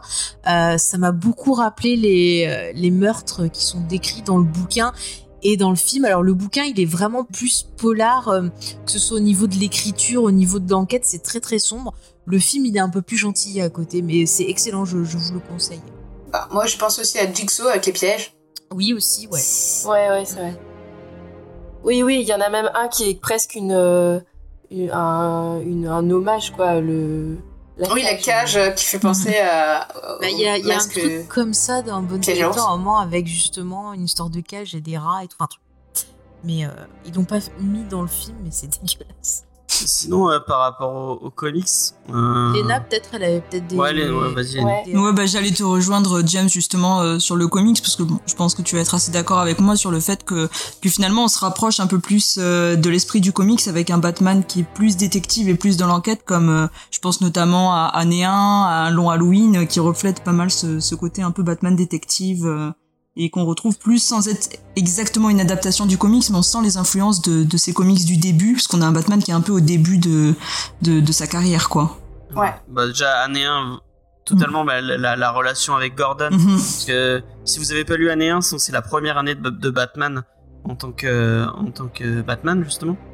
Et en fait, c'est l'arrivée, euh, parce que Gordon vient d'être. euh, euh, Muté. Qui bosse. Ouais, il était à Chicago. Non, je sais plus où il Je crois que était. c'était Chicago. Ouais. Donc il vient d'être muté, il arrive avec sa petite famille dans dans Gotham et bon l'arrivée euh, l'arrivée dans la police de Gotham est, elle est pas forcément des plus faciles. Bah, Ça avait Euh. été aussi source d'inspiration pour Batman Begins. hein. Ouais, effectivement, effectivement. Même si là, on, on pourrait dire que c'est Batman euh, Year 2, en fait. Mm, c'est Ouais, la euh, suite, euh, du coup. bah, pour le coup, lisez pas euh, Batman Year 2 parce que c'est une c'est une merde incommensurable. Plutôt. Ah, je l'avais pas lu. Bah ne le ne le, ne le lis pas surtout. Euh, Mais il y a aussi en, en comics un qu'on a fait il y a pas longtemps euh, sur Catwoman qui était bah, du coup, c'est la Voyage à de- Rome. elle, elle parlait d'un long Halloween. Ouais, voilà. Et il y a une, enfin, on y voit des, enfin, bah, la relation de John, enfin, le personnage de John Totoro. Non, qui est- oui, voilà, mais moi je parlais qu'il y avait ça qui était un peu sous-entendu aussi dans celui qu'on a traité Ouais. euh, récemment. Enfin, je trouve Mais que. c'est, déjà un temps. Mhm. Ils en parlent déjà dans un Noël, Oui, oui, dans un mais- long Halloween. Je, je, je me permettais de citer ça pour Ouais. envoyer à notre émission. Donc, mais je trouve que c'est de- vraiment une, une très très bonne adaptation de Non, Catwoman. c'est ont pas, fait. c'est Team Cell, excusez-moi. Ouais, Team Cell. Et oui, parce que même dans le Catwoman à Rome qu'on a fait, on a pas mal, on a justement cette recherche de- d'identité de, Catwoman sur ses origines et Ouais. euh, qui est un peu, qui est un peu retracée aussi ici d'une certaine manière. Hum, hum, hum. Il y a des, il y a des, euh, bon après c'est dans, plus dans les références, mais il y a des grosses références à, à Hush, enfin Silence. Ouais. À mon avis, Mhm. euh, si, enfin, on parlera peut-être d'une suite, mais à mon avis, euh, la, la suite partira peut-être plus là-dessus. Bah, ça serait pas Euh, mal. Ah, il y avait aussi des références. Enfin, moi personnellement, j'ai pensé à la cour des hiboux, mais. Euh... Bah, c'est vrai qu'ils mettent des choses en place qui pourraient être utilisées. Ouais, bah, pour c'est ce que Pattinson euh, voulait, ouais, partir de la cour des hiboux. Mm, mm. Euh, ouais. Bah, après, On sait que Matt Reeves, Pattinson, il part euh, euh, sur euh, Mr. Freeze. Pattinson avait nommé aussi comme inspiration, euh, enfin en tout cas dans les lectures qu'ils avaient, euh, s'étaient mis d'accord avec euh, Matt Reeves, euh, Batman Shaman, je j'ai pas vu, lui, Ah. J'ai pas lu celui-là non euh, ou Batman Ego de Darwin. Ah oui, Batman Ego de Darwin Cook, c'était Ouais. très très très chouette. Mm. Euh, Oui, c'est toi qui me l'avais conseillé d'ailleurs. Ouais, c'est un, c'est un superbe, c'est un superbe titre, euh, Batman Ego. Ouais. Et il, a, et- il a fait ou pas? Il y a Spike qui devait en faire un article sur le site. Je crois qu'il l'a fait. pas fait encore, il a un peu de retard, mais ça va arriver. Ça va arriver. Non, c'est sûr, c'est pas. Il a pas fait encore. Voilà. mais je, dis les bêtises. Et il y avait aussi sorti il y a pas Birth longtemps of chez- a Démon. Oui. Oui, mais moi, j'y vois aussi un peu de No Man's Land, euh, surtout sur la fin. Ouais, Euh, oui, pas effectivement, moi, spoiler. moi, enfin, Ouais. m- mon gros truc, ce serait de voir Batman No, Man- no Man's Land après, ensuite, quoi. Mais bon, après, Ouais. euh, on verra bien, quoi. Effectivement, effectivement. Pour le coup, euh, parce que No Man's Land, c'est euh, donc euh, Gotham City qui est devenu complètement sinistré suite à un énorme. C'est un tremblement de terre, non? un tremblement de terre, ouais. Et en fait, chaque quartier est contrôlé. Enfin, euh, les États-Unis décident que, que Gotham City est devenu un no man's land, donc un, endroit où on n'a plus le droit d'entrer, plus le droit de sortir, euh, et qui n'est plus du tout administré. Et euh, chaque quartier est, di- est dirigé par un clan différent. Donc vous avez le, le quartier La Police, le quartier, euh, le quartier Joker, le quartier. Enfin bref, Euh, c'est déjà arrivé dans Batman Metal, ils le font aussi. Hmm. Il y a un truc comme ça. Mais il y a un côté très post-apo, quoi, euh, dedans. De toute façon, ça arrive tout le, le- bah, Gotham City sinistré euh, et euh, catastrophe, enfin euh, et explosé. Bon, c'est à se demander, mais qui qui irait vivre dans une ville dans, dans une ville comme ça quoi? Bah, avec tout ce qui se passe régulièrement dans, dans Gotham, euh, même on peut se poser la question, c'est vrai que. L'immobilier doit vraiment pas être cher hein, parce que. enfin bref, euh, donc voilà, au niveau des influences, euh, j'y vois pas. euh, Ouais, on a dit après ce que j'avais noté. Donc je disais LSD, le film. Euh, Ah, le film de Gus Van Sant, justement, qui s'inspirait de Kurt Cobain. Ouais, Ah ouais ils l'ont cité Pourtant, dans ce leur, film euh, était très long et ouais. chiant. Moi, je n'ai pas aimé, mais bon, apparemment, voilà. Et ils écoutaient énormément d'albums de Nirvana aussi pendant le, le tournage. Ouais. Bah, le- Et c'est pas pour rien que la chanson qui est dans le film. est- Something in the Way. Ah, mais moi, ça m'a replongé dans une vibe des années 90. J'ai ressorti mes albums de Nirvana, mais ça m'a rajeuni, écoutez. Donc, euh, est-ce qu'on fait ce fameux tour de table? Non, si mais ça nous a on a déjà- les gens le savent déjà, passe à la suite. Oh, mais c'est- j'ai même pas, je peux même pas gérer mon émission comme j'ai envie. euh... Ah, bah on peut voilà. faire un avis général euh, sur le film avant tu de vois, passer au si tu spoiler. suis le truc, tu vois que dans, dans le truc adaptation qui est un peu sans spoiler, c'est un peu aussi un premier avis sur le film. Eh bah Faut-il voilà. le voir ou non Tout était prévu, faut suivre. D'accord, suivons. On va demander à Léna, est-ce que tu trouves que c'est une bonne adaptation? Euh, de, de Batou Bah écoute, Euh. euh, moi j'y suis allée deux fois. Une fois en VO, une fois en VF, donc je pense que si j'avais pas aimé le film, j'y serais pas retournée parce que trois heures de film quand même, il faut les faire. Et avec Faye, on s'est pas endormi. Pourtant, on avait eu une journée euh, chargée, donc c'est encore une preuve que le film était. euh, Non, moi je pense qu'il est vraiment bien, super riche. Vas-y Faye. Je disais, on a été attendri par certaines scènes. Exactement, très touché. Ah, Voilà. Donc euh, très bonne adaptation pour moi du personnage et rafraîchissant de voir un peu euh, euh, une autre manière d'aborder un peu euh, Gotham et justement le personnage de Batman. ok, merci beaucoup. Alors attends, euh, tu es qui déjà? Excuse-moi, mais je suis profondément choquée parce que tu mets sur le, le chat. Pas parce que t'as les cheveux courts que ça veut dire que t'es lesbienne. Moi j'ai les cheveux courts et je ne suis pas lesbienne. Euh, et euh, Catwoman, c'est souvent, euh, pratiquement tout le temps, un personnage qui est bi. Donc si t'as un problème avec ça, euh, ben il y, a- Bah, il y a un souci. Non, quand je, je me, hein. je, je me demande si je me demande s'il parle pas de la représentation au cinéma. Je, je- c'est ce que je pense comprendre. hein, mais euh, D'accord, bon bah j'ai peut-être raté des trucs euh, autant pour moi, mais euh, et puis elle a pas tout le temps euh, les cheveux courts non plus, euh, Catwoman. hein. non, elle a les cheveux roses longs parfois. Ouais, voilà, long un peu. Blond des fois, ouais. Quand même. long et long des On fois aussi, des fois, les ou euh, même Ouais. grand et long aussi, ça dépend. Ouais, ouais, ouais. Il faut relis, euh, relis euh, Catwoman euh, à Rome, hein, tu verras. Bah elle a les cheveux courts. en Catwoman à Rome. Non, les cheveux longs. Non, Ah, les cheveux longs Ah, Ouais. c'est- ah, d'accord. moi, Je me rappelle de la cover. Non, euh, c'est dans le celui de de Darwin Cook qu'elle a les cheveux courts. Après, c'est plus pratique pour le masque, Ok, les cheveux ça courts, on est s'est bien croisé, autant pour moi les messages, mais Bah, demande à Batwoman et sa, sa grande crinière euh, rousse. Et fausse. D'ailleurs, bah, qui, qui est, les- qui, est- qui est bi et, et qui a... Non, elle est... Elle est, elle est, elle est, euh, elle est gay, je crois. elle euh, est bi.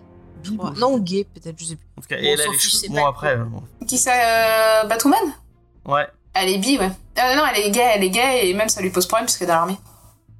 Oui, c'est vrai. Voilà. Et que Euh, son donc- père est un peu extrême droite en plus. Ouais. euh, Faye. Oui, qu'est-ce que tu veux?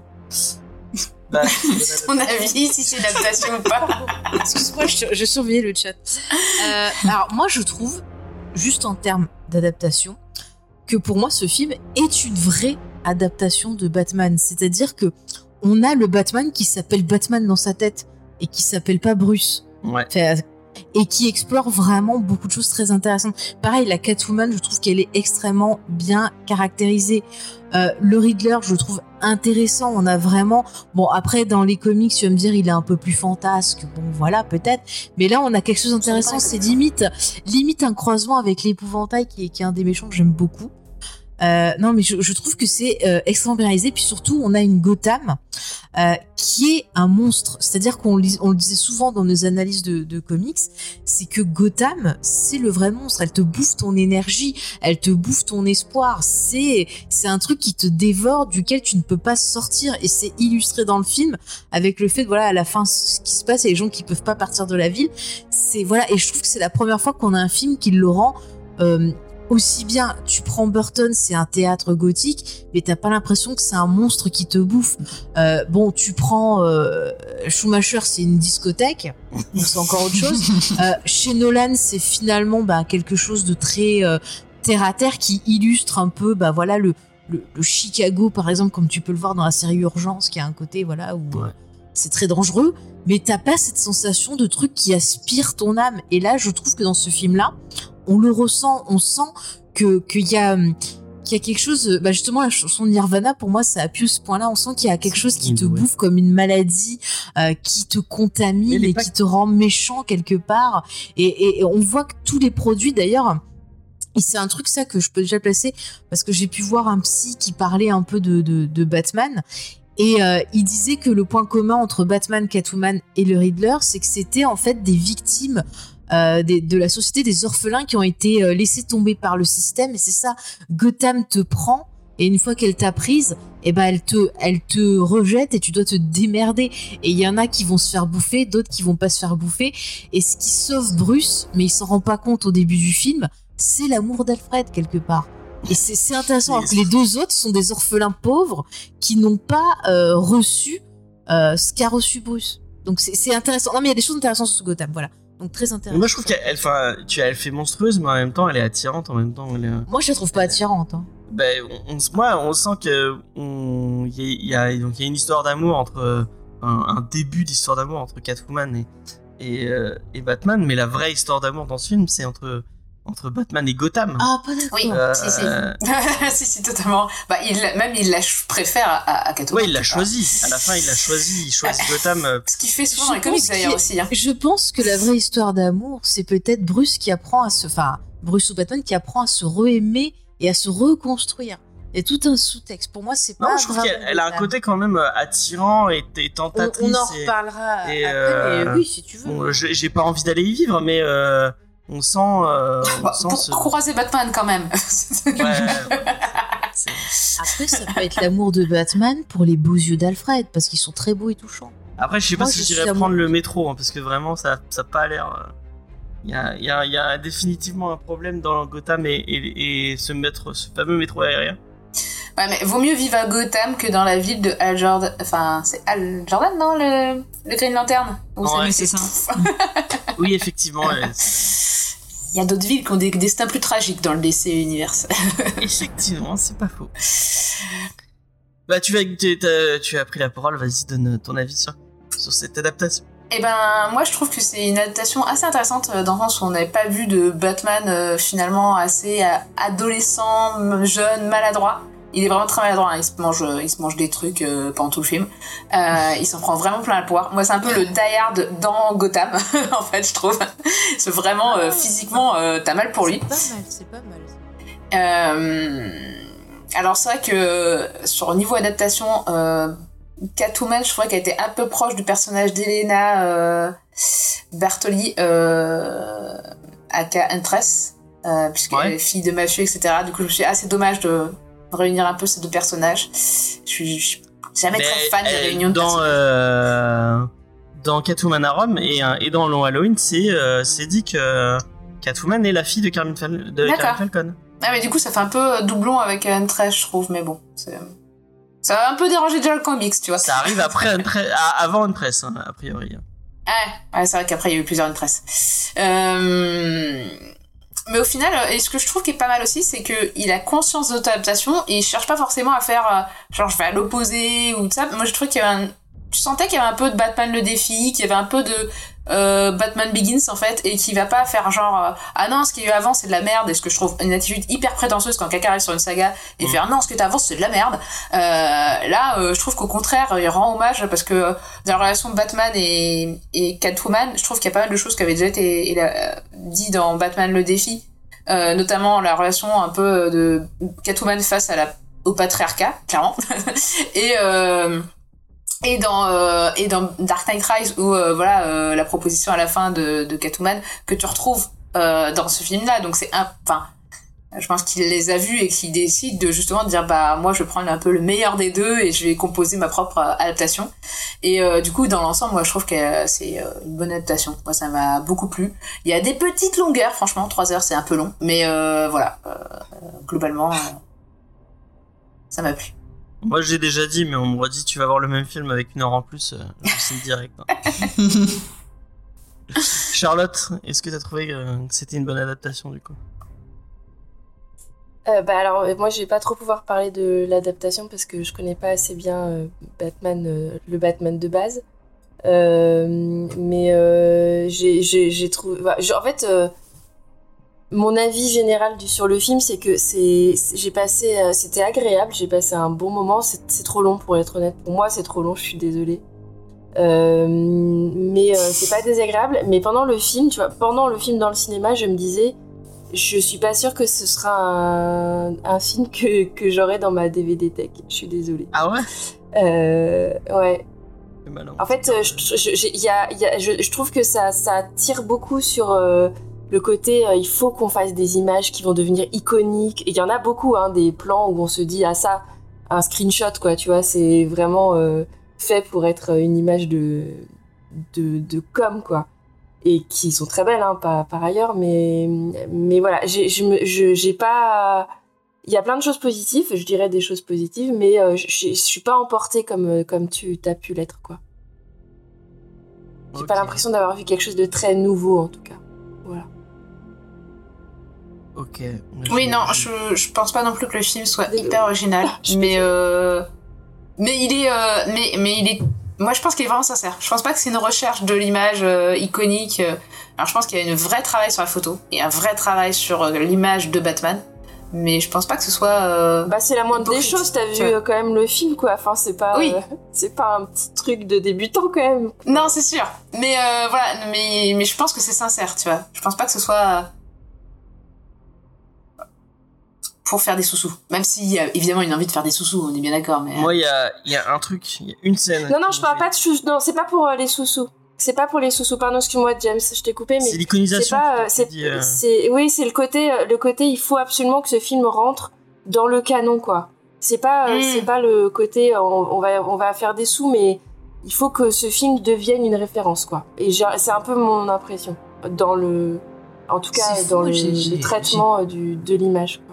Moi, c'est fou, j'ai pas du tout ressenti ça. Enfin, moi, j'ai été captivée du début à la fin. Je m'attendais pas à ça.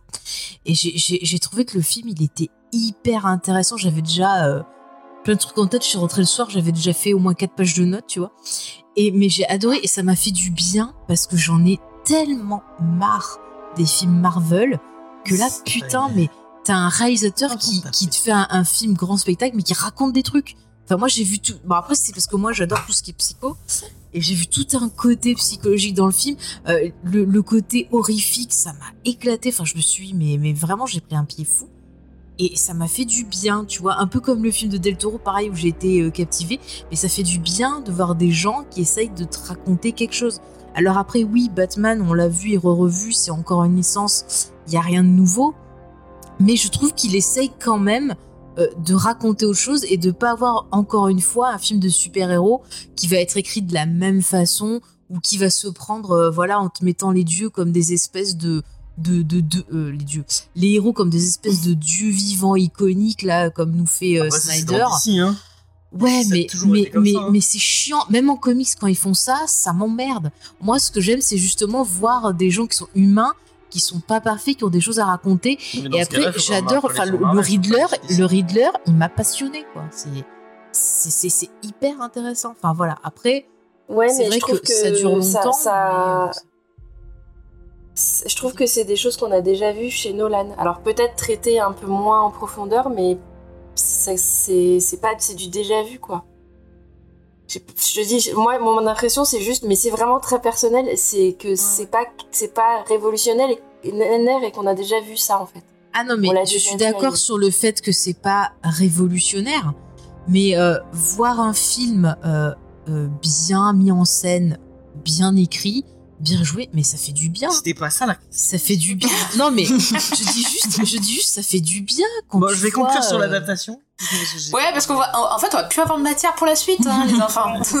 Moi, euh, euh, bah, contrairement à, Charlotte, euh, je trouve que vraiment c'est c'est c'est la première fois qu'on voit le Batman tel quel et la première fois qu'on voit autant euh, la vision de Batman que moi j'en ai et la vision de Batman que moi j'aime.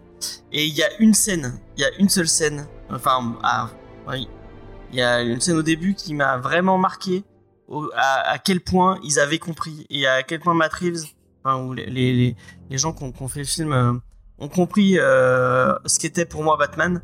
C'est la première arrivée euh, sur la, la scène de crime de, où on voit tous les, on, on le voit arriver, il, il ne dit rien. Il, et, et juste avec les yeux, avec le regard, il montre qu'il est déjà en train d'analyser tout, toute la, la, la scène de crime et on, on- et que, enfin, alors qu'il est entouré de flics, lui, il a, il a qu'une seule en tête, qu'une seule idée en tête, c'est résoudre l'énigme qui, euh, qu'il a en face de lui. Et je, je, je l'avais jamais vu matérialiser de cette façon dans un film. euh, Sauf dans le dans- dessin animé. Euh, Ouais. Justement, il y a, y, a, y a ce rapport aux yeux de Batman que, euh, que moi j'aimais tant dans le dessin animé où vraiment, tu vois, c'était des petites fenêtres lumineuses, euh, des petites fentes hyper expressives et je trouve qu'ils arrivent à bien rendre ça dans le film, justement, de se concentrer sur le regard de Batman où tu vois justement pas plus que ça de son masque et, euh, et du coup le, le rendu humain à travers ce regard, en fait, je trouve ça hyper. euh, Mais c'est j'adorais ça ça parce dans- qu'elle- dans les à quel donc, point Batin, Batin, enfin, euh, Pattinson arrive avec si peu de mimique à, à transmettre euh, des émotions et à transmettre ce qu'il entend. Enfin, tu comprends totalement qu'il en a rien à foutre de ce qui est autour de lui et qu'il est focus sur un truc. Et je me suis dit, ah putain, ça m'a fait un plaisir. Je me suis dit, ah, ils ont compris ce, que- ce qu'était euh, ce qu'était Batman. J'ai j'ai l'impression de, de lire les comics et de, et de, voir euh, et, euh, effectivement Jessica Fletcher. Mais tu vois, j'avais jamais. Je, trouve que c'est la première fois qu'on voit au cinéma. Et euh, bon, peut-être j'étais, j'ai peut-être pas assez vu de films euh, euh, policiers, mais ce, ce côté, ou même quand dans CSI ou dans plein de séries, ce côté vraiment le, le regard qui se projette et, et, euh, alors ça, tu notes là, enfin, les, les focus sur chaque plan, euh, vraiment. Je crois que c'est un bon calcul.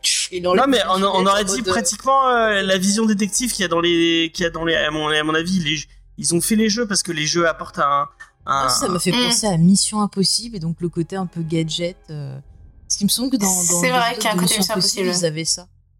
mais euh, vraiment j'ai moi j'ai trouvé ça euh, j'ai trouvé ça fort et euh, puis même euh, on, l'a- on l'avait déjà vu dans la dans la dans la dans la bande annonce mais l'arrivée euh, la première arrivée de Batman avec rien que je, un, un détail qui c'est un détail con mais le bruit des bottes.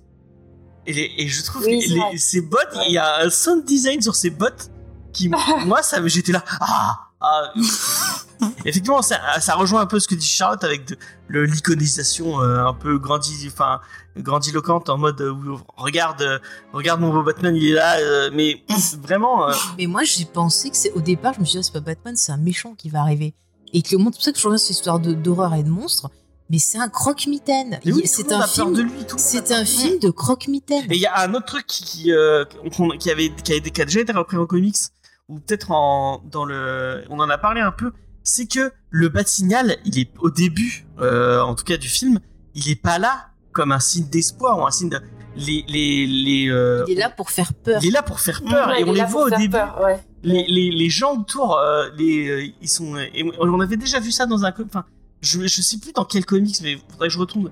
Il y a un moment où, où tu les, tu- on voit plein de, plein de personnes en train de préparer des crimes, et ils voient le, le bâtiment, ils disent ah non, pas ce soir, parce que il est sorti, euh, et euh, et ça va mal finir quoi. Et il y a ce côté légende urbaine, c'est, euh, on, on sait pas trop ce qu'il, pour qui, qu'est-ce qu'est-ce qu'il fait, qu'est-ce qu'il, est- enfin, qui est ce mec et, et qu'est-ce qu'il fait euh, dans Gotham, mais euh, si, si tu le croises, tu vas te faire péter la gueule, quoi. Et, euh, et, et, et vraiment, ça montre qu'ils ont compris ce qu'était Batman. Pour moi, ça, ça, c'est, c'est, c'est ça ce qu'il représente, quoi. Je suis peut-être un peu, un peu trop enthousiaste, mais. On va, on va reparler. Bah non, mais c'est beau, c'est beau à voir, James. Merci. Mais je en avait parlé un peu avec Lena à la sortie du film. Ce, ce- ce- je sais pas si, t'en sou- si tu t'en souviens. Mais c'est bien, tu, Mm. tu, tu fais à toi tout seul en fait le, le déroulé parce que Ah, excuse-moi. une partie on avait Ah, ah, bon, Oh, on bah, a tous un peu spoilé des parties Bon, qui vont venir. voir Mais bon, on va détailler le le film ou non? Eh bon, Ça, je pense oui. qu'on est tous d'accord. Allez, va dans la partie spoiler. va. Non, mais on va. On va... Et Charlotte, même si t'as t'as- t'as t'as l'air de dire que, que tu, que tu n'achèteras pas le, le Blu-ray, mais euh, Non, est-ce qu'il faut aller voir le film? Est-ce que tu conseilles le film euh, aux gens autour de toi? Oui, oui, parce qu'il faut le voir au cinéma. C'est clairement un film qui est fait pour le cinéma. De toute façon, il faut voir les films au cinéma. Et euh, celui-là particulièrement parce qu'il est bien travaillé. Et si, il y a un truc quand même, c'est en termes de son, tu parlais du son des bottes, mais je trouve que le, le traitement du son dans le film est fou, quoi. Il est vraiment très beau. C'est- Et ça, et ça, faut le voir au cinéma. Vous aurez pas ça chez vous. Moi, j'ajouterais que si vous voulez faire du cinéma et que vous voulez être technicien particulièrement au cinéma, allez voir ce film parce que ça montre tout ce- comment, euh, en fait, non mais vraiment, il y a une, une utilisation de tout le langage cinématographique en fait euh, qui est juste dingue en fait. Si vous vous intéressez un peu à la technique, ce film il va vous rendre dingue, voilà. Et donc, tu- forcément, Sophie, tu le, tu le conseilles à. Oui le monde autour de toi.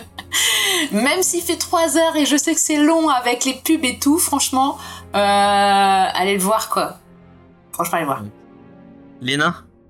Ouais, ouais, bah moi je le, je le conseille et particulièrement euh, au cinéma, euh, je pense que l'expérience, et notamment si vous pouvez le voir en IMAX, euh, je trouve que l'expérience est vraiment... euh, Ah, ce Et qui vraiment paraît, il y a, cool, il y a Tini qui l'a vu en Atmos. Je sais, j'ai. Ah ouais, J'ai pas eu son. euh, parce qu'à Toulouse, tu peux. Mais tu l'as pas vu en Atmos du coup, toi? Dis-moi? Ouais, parce qu'à Ah Toulouse, il est à en Montpellier. Atmos. euh, Euh, Je l'ai vu à Montpellier et à Toulouse. Et, Atmos, euh, c'est pas que chez les Gaumont Si. Ouais, Si, déjà faut ah la bon carte Gaumont. hein. Bah en tout cas moi le, le Gaumont où je suis allé à, à Toulouse n'a pas de d'Atmos. Non c'était je suis allé en IMAX encore mais je crois pas que ce soit. un- Ah, c'est Donald à- Réunion à qui, fait le- Gaumont. qui fait le. Ah oui, euh, du coup, qui c'est qui l'a vu en VF Léna, moi, moi j'ai vu en VF aussi. J'ai vu les deux. Ouais, moi j'avais peur parce que dans la dans la VF c'est euh, c'est la voix de Jesse Eisenberg qui fait le qui fait le le Riddler, mais apparemment ils ont changé. Bah je sais pas mais franchement là, même moi j'ai craigné un peu la VF honnêtement quand j'ai vu que je pouvais pas euh, que au niveau des horaires je pouvais pas faire VO encore. euh, j'ai serré un peu les dents mais finalement franchement je trouvais que que la VF était pas trop mal. Franchement ça. après, euh, Donald Renew, c'est lui qui doublait euh, JD dans Scrubs, non? Je pas C'est ça. Et ben pas- du coup, il faisait aussi, il était aussi sur la VF de Death Note. Il faisait Kira. Ouais, c'est vrai. Et il était pas trop trop mal dessus. Hein. C'est pas un mauvais comédien. euh. Donc euh, ouais, ça peut le faire. Ok. Alors, et chaque bon dans la comédie, il y a pas ici, effectivement, dans, dans la cour des hiboux, euh, il y euh, y a une secte. Enfin, c'est pas vraiment une secte. C'est, c'est apparemment c'est Alexis Demasi qui fait, qui, qui fait JD. Ah d'accord, merci. Bah je les confonds toujours. Merci XP. Euh, noms, c'est qui fait Spider-Man d'habitude. D'accord, ok. Ah d'accord, ok, je vois. Ah bah alors je vais peut-être un peu plus. Et ah oui, Light aussi, c'est. Bah, c'est ça, Alexis c'est Thomasian. Kira. Mais c'est euh, Alexis Thomasien. D'accord, j'ai confondu les deux noms. Euh, donc euh, la deuxième question qu'on se posait. On va passer à- en zone spoiler, c'est ça Oui, tu, euh, ouais. Bon, on a bien spoilé depuis le début. hein.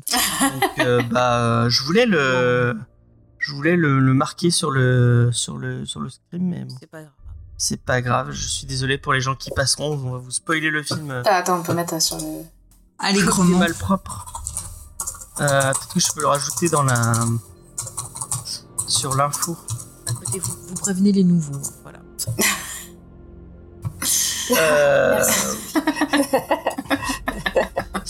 Mais vraiment, si vous l'avez pas vu, que vous êtes là, euh, bah, allez voir. Arrêtez tout de suite de nous écouter et allez voir. Il y a peut-être des séances à ce temps-là. vraiment aller loin. Voilà, on va vraiment aller loin. C'est c'est dommage euh, des, des choses importantes qui se passent dans. dans le film. N'est-ce pas, mon cher James? Alors, on arrive, je l'ai noté, j'ai mis à jour. On est en, en zone spoiler. Euh, Ah bah, du coup, donc, XP va nous lâcher parce qu'il a pas vu le film. est mort à la fin. Ouais. Euh, euh, Quoi Qu'est-ce que t'as dit? C'est mal de faire ça, James. C'est mal. j'ai pas, j'ai pas spécifié quel film. Euh, donc il y a un Merci film. XP, mais va voir le film et après tu viens nous écouter parce qu'on a des choses très intéressantes. Euh, donc voilà, qui c'est qui l'a pas vu? XP. XP, il a pas vu. XP il a pas vu. Ah bah XP va le voir. hein. Mais oui. Euh, euh, donc, euh, si je suis euh, Ce joli fil conducteur. la physicalité, c'est qui voulait parler de la physicalité Je sais même pas ce que ça veut dire. Bah, en fait, je voulais parler. euh, Enfin, moi, je trouvais que tout le film était très physique, euh, dans le sens où tu ressens le poids des bottes, tu ressens. le-. Il y a le bruit de la pluie, il y a l'impact des coups, euh, mais il y a aussi une certaine frustration, ça dure un certain heures, empêchement en fait, mais qui est vraiment très physique, je trouve.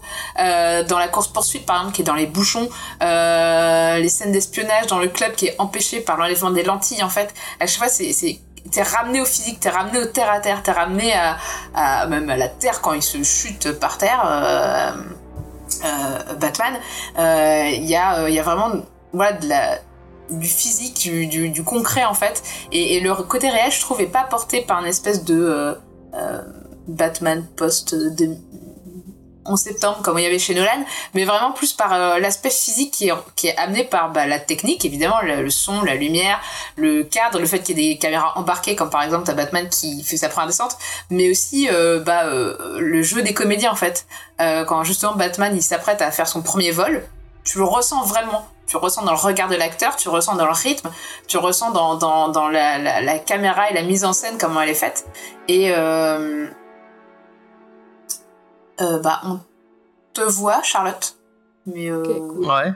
Et là, vous m'entendez? on t'entend. Oui. Un peu faible, mais on t'entend.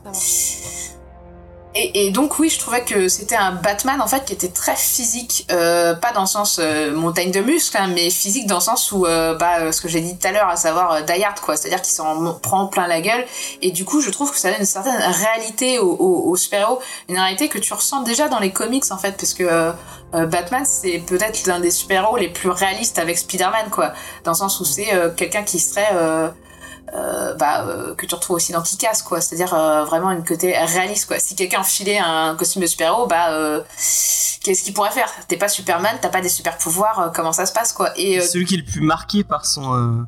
ouais, à chaque fois, à chaque fois qu'on le voit torse nu ou, ou, ou avec un bout de costume déchiré, on sent qu'il est, il est marqué dans sa chair par le, Ouais. par le combat qu'il mène, quoi. Et Il même a par son maquillage, quoi. ça fait- C'est tellement bien d'avoir enfin un Ouais. Batman qui a du noir autour des yeux. assumé le, assumé le Et, maquillage. et- et le pire, c'est que t'as l'impression que c'est comme si c'était, tu vois, des larmes noires qui sortent de son. Puis même le, C'est la, la scène quand il enlève sa lentille, ça fait vraiment. euh, ouais, Je- ouais, en plus, être même- hyper douloureux euh, de porter des lentilles autant de temps.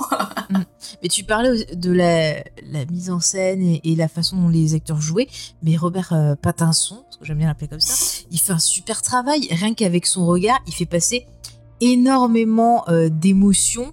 On ressent beaucoup de choses. Euh, les, scènes où il regarde ce petit gamin, euh, j'en reparlerai quand on, sera sur le point psy, mais euh, on sent, il dit rien, mais il y a tout un truc qui s'installe, comme si ces deux personnages se regardaient en disant, hé mon gars, je comprends ce que tu ressens. je suis avec toi, tu vois, et on sent que le petit, il le sent aussi. Et c'est hyper bien joué. Et puis même quand il est en Bruce Wayne, sa gestuelle, sa façon de marcher, de bouger est totalement différente. Il est Mm. plus, plus renfermé, plus recroquevillé. Oui, il a l'air pas à son aise, pas dans ses chaussures, quoi. C'est ça, c'est ça. On euh, sent. dans lequel il se sentait à l'aise, quoi. Et, euh, et ce qui est confirmé par le fait que, bah oui, il préfère être un Batman, en fait. Ouais, et euh, Ça, on y reviendra sur le, le Pansy, mais c'est hyper intéressant. Pareil, la gestuelle de, de, de Catwoman, euh, quand on la voit marcher, on a l'impression de voir une lionne, quoi. Tac, tac. C'est, c'est, on sent que c'est un perso qui veut essayer de montrer qu'elle est forte, qu'elle est sauvage et tout. Mais pareil, parfois dans son jeu, on va avoir des moments où on va percevoir en fait le côté cassé, le côté blessure qu'elle cache derrière ben, ses perruques, euh, ses looks un peu sexy. Et c'est, c'est hyper intéressant. Il y a beaucoup de choses qui sont dites, euh, qui sont montrées et qui sont pas forcément dites. oui. Mais euh, par les mouvements de caméra, par les cadrages, par le jeu des acteurs, et ben on apprend beaucoup de choses. C'est un film, il faut vraiment euh, regarder de partout ouais, il y a parce que de c'est détails de, de chaque. Ouais. euh, Ouais, ouais. de partout. Mais tu parlais, c'est vrai que dans les combats, par exemple, moi j'ai adoré les, les combats parce qu'on sent la puissance des Mm. coups. On sent que ça, Ça leur impact, ça ouais. fait mal. C'est ça. Hein. On, on sent aussi que bah, le poids de son armure de Batman, on le sent dans le combat. On sent qu'il doit euh, parfois anticiper des coups. on sent que Parfois, il va avoir du Il mal se à prend même des balles. hein. Donc, il va, voilà, il va se prendre des coups. Les balles qui se prend il se prend un coup de canon-scie dans plein torse. Ouais, mais, mais, mais c'est mais c'est fou parce qu'en fait, tu sens euh, à quel point bah, il a la douleur du coup, à quel point ça lui coupe le souffle, mais que euh, il y a ce côté genre je dois résister pour installer ce côté horrifique. Donc ce côté ah mon dieu on peut pas la voir et tout ça nous fait peur et c'est c'est c'est c'est extrêmement bien euh, Ouais, bien et- trouvé quoi bien Ils amènent même un petit secret euh, à un moment donné où il se fait une piqûre d'adrénaline pour se relever alors qu'il est. euh, mais c'est genre- génial ça Et en fait, plusieurs Ah, tu fois, on vois chez les Marvel. allongé. Et tu comprends pas comment ça se fait qu'il était genre KO la seconde d'après, d'avant, et là il se redresse. Et à un moment donné, bah, il te révèle le truc en fait, et tu fais, mais ah ouais, effectivement, il est obligé de céder de chimiquement, sinon il peut pas, il peut pas Mais continuer. cela quoi. dit, euh, c'est pas mal aussi, le, tu parlais du coup de canoncier, c'est pas mal aussi d'avoir montré tout de suite euh, que la, que, pour pas que le spectateur se pose la question, euh, juste avec un, un coup de, de fusil ou de pistolet, il peut être mort. Et tout de suite, on te montre sans t'expliquer que la, la, la- l'armure, elle est suffisamment. euh, elle, est, elle est faite pour recevoir des balles, quoi. Et, euh, et du coup, quand, ça arrive plusieurs fois dans le film, mais on se pose pas la question parce qu'on a vu que c'était une, une propriété de l'armure de Batman. Ouais. Il y a ça aussi qui est pas mal dans en, en- la- la- l'armure. Enfin, en fait, le, tous les costumes, on parlait de la costumière tout à l'heure, euh, sont très adaptés au, au côté physique justement des personnages, mais un peu bancal encore euh, de Ouais. de là où on en est dans leur histoire, quoi. Mais totalement. D'ailleurs, euh, juste un point sur les costumes. Euh, J'ai vu ça dans plusieurs interviews. Il y a euh, Zoé Kravitz et euh, donc Robert Pattinson. Ils ont eu l'occasion de discuter avec euh, Michelle Pfeiffer et Michael Keaton. Et les deux leur ont donné euh, le même conseil. Assurez-vous que vous pouvez aller aux toilettes dans votre costume et que vous pouvez bien bouger.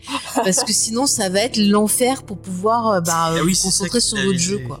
Tu m'étonnes. Ouais, bah, euh, le- effectivement, le costume de Selina Kyle, effectivement. Ah ouais, surtout que je sais pas comment Il ils l'ont. Il est- cousu sur elle elle, en fait.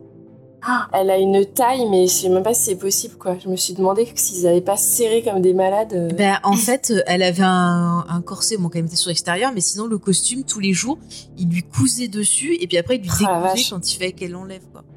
Super pratique. Il y a un, un détail, euh, moi je trouve qu'il y a un- qui fait son importance. On, on- on l'avait souligné déjà dans le trailer parce que c'était c'était marquant.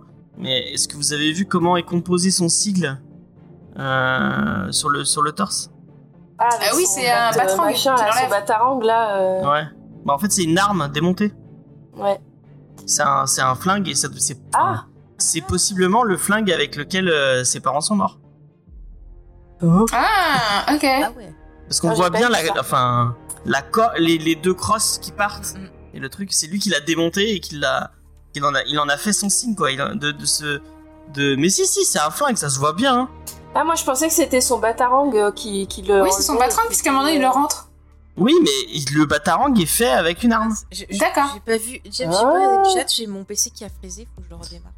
Euh, bah, il y a juste Schizophile qui dit que, que je me trompe, mais euh, et moi je pense, on, voit bien et on l'avait dit, euh, on l'avait dit au moment du, euh, c'est, ça, ça fait vraiment un- une arme. Après, qu'il c'est a- pas, c'est pas impossible avec ce que j'ai trouvé au niveau du profil psychologique du perso.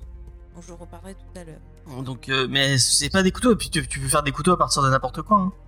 Donc, Ah bah euh, oui, on a vu le meilleur forgeron. Il Ils prennent regarder des le pièces dans les voitures et ils font des couteaux. On va pas faire de la pub pour. euh, C'est vrai que franchement, j'ai été, j'ai été revoir des images là et James, euh, je pense que t'as raison. C'est vrai Ouais, que, non, ouais, je, dis pas ça souvent. Je dis pas ça souvent, mais je pense que t'as raison. Mais attends, mais Ah bah, il t'es a, réengagé. il a un flingue dans le. Il, a, il utilise un flingue dans le film, je me rappelle pas de ça. Non, non, Non, en fait, c'est le flingue qui a flingue. C'est, c'est, enfin, moi, je, c'est une supposition, ça se trouve, c'est pas vrai, mais je pense que c'est le flingue qui a tué ses parents, Qu'il aurait récupéré et qu'il aurait. qu'il a démonté. récupéré et qu'il a démonté pour en faire son, euh, Ah. pour en faire son, son, Ah, son signe. C'est beau, il porte euh, l'objet de sa douleur sur lui, sur le torse, sur le cœur Ouais. Mm. Ce film est une richesse.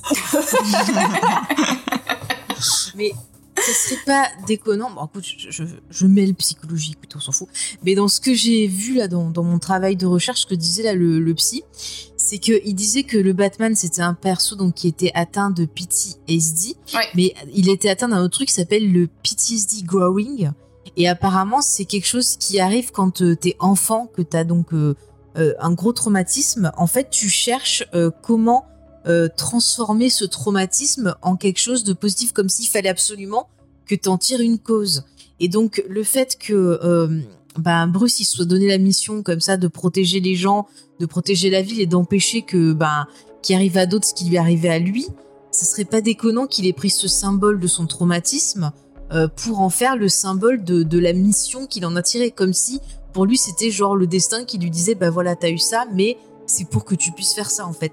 Et c'est un moyen en fait pour lui de pas euh, tomber en morceaux et de euh, bah de c'est ce qui l'a f- aidé à grandir en fait, c'est ce qui l'a aidé euh, pas à surmonter son trauma parce qu'il a clairement pas su surmonter, mais qu'il a aidé euh, voilà à tenir le coup. Moi, ce que je trouve qui en fait un film encore plus beau et un film encore plus puissant euh, que euh, n'importe quel autre film Batman, c'est euh, bon, on a dit qu'on spoilait, donc on va spoiler. C'est cette fin où il où il endosse vraiment ce ce ce rôle et qui se dit, mais en fait, je suis pas je suis pas un symbole de la peur, je suis pas un symbole de la vengeance. Je suis je dois incarner l'espoir pour pour les gens autour de moi. Et, et oh, franchement, moi, je je sais pas. euh, c'est pas vous, mais, Mais là, je trouve c'est pareil, tu- tu- dans, dans ce moment, dans, dans, dans ces temps où euh, il y a eu le Covid, là, il y a la guerre qui arrive et tout, ça fait du bien d'avoir un, un, un film, euh, un film hollywoodien, un grand public comme ça, qui a quand même euh, sur la fin une, une note positive en mode il faut incarner l'espoir, il faut avoir de l'espoir et il, il faut il faut euh, il faut se, se, se réunir pour pour pour des jours, enfin pour pour euh, aller vers le haut quoi. Et, et, euh, on n'est on n'est pas sur euh, oui je suis euh, je suis le, le méchant Batman agro agro qui euh, qui qui tabasse les méchants. Non, je suis Si, un symbole d'espoir. Mais il va changer Au- après en cours de route. Ouais. Mais ça, James, euh, on- peut-être qu'on en parlera à la fin parce que. Oui, parce que dans le dans le point justement, Ah, je voulais ok, concentrer oui. truc. euh, mais, je mais je pense Parce que tu tiens quelque chose. mais je euh.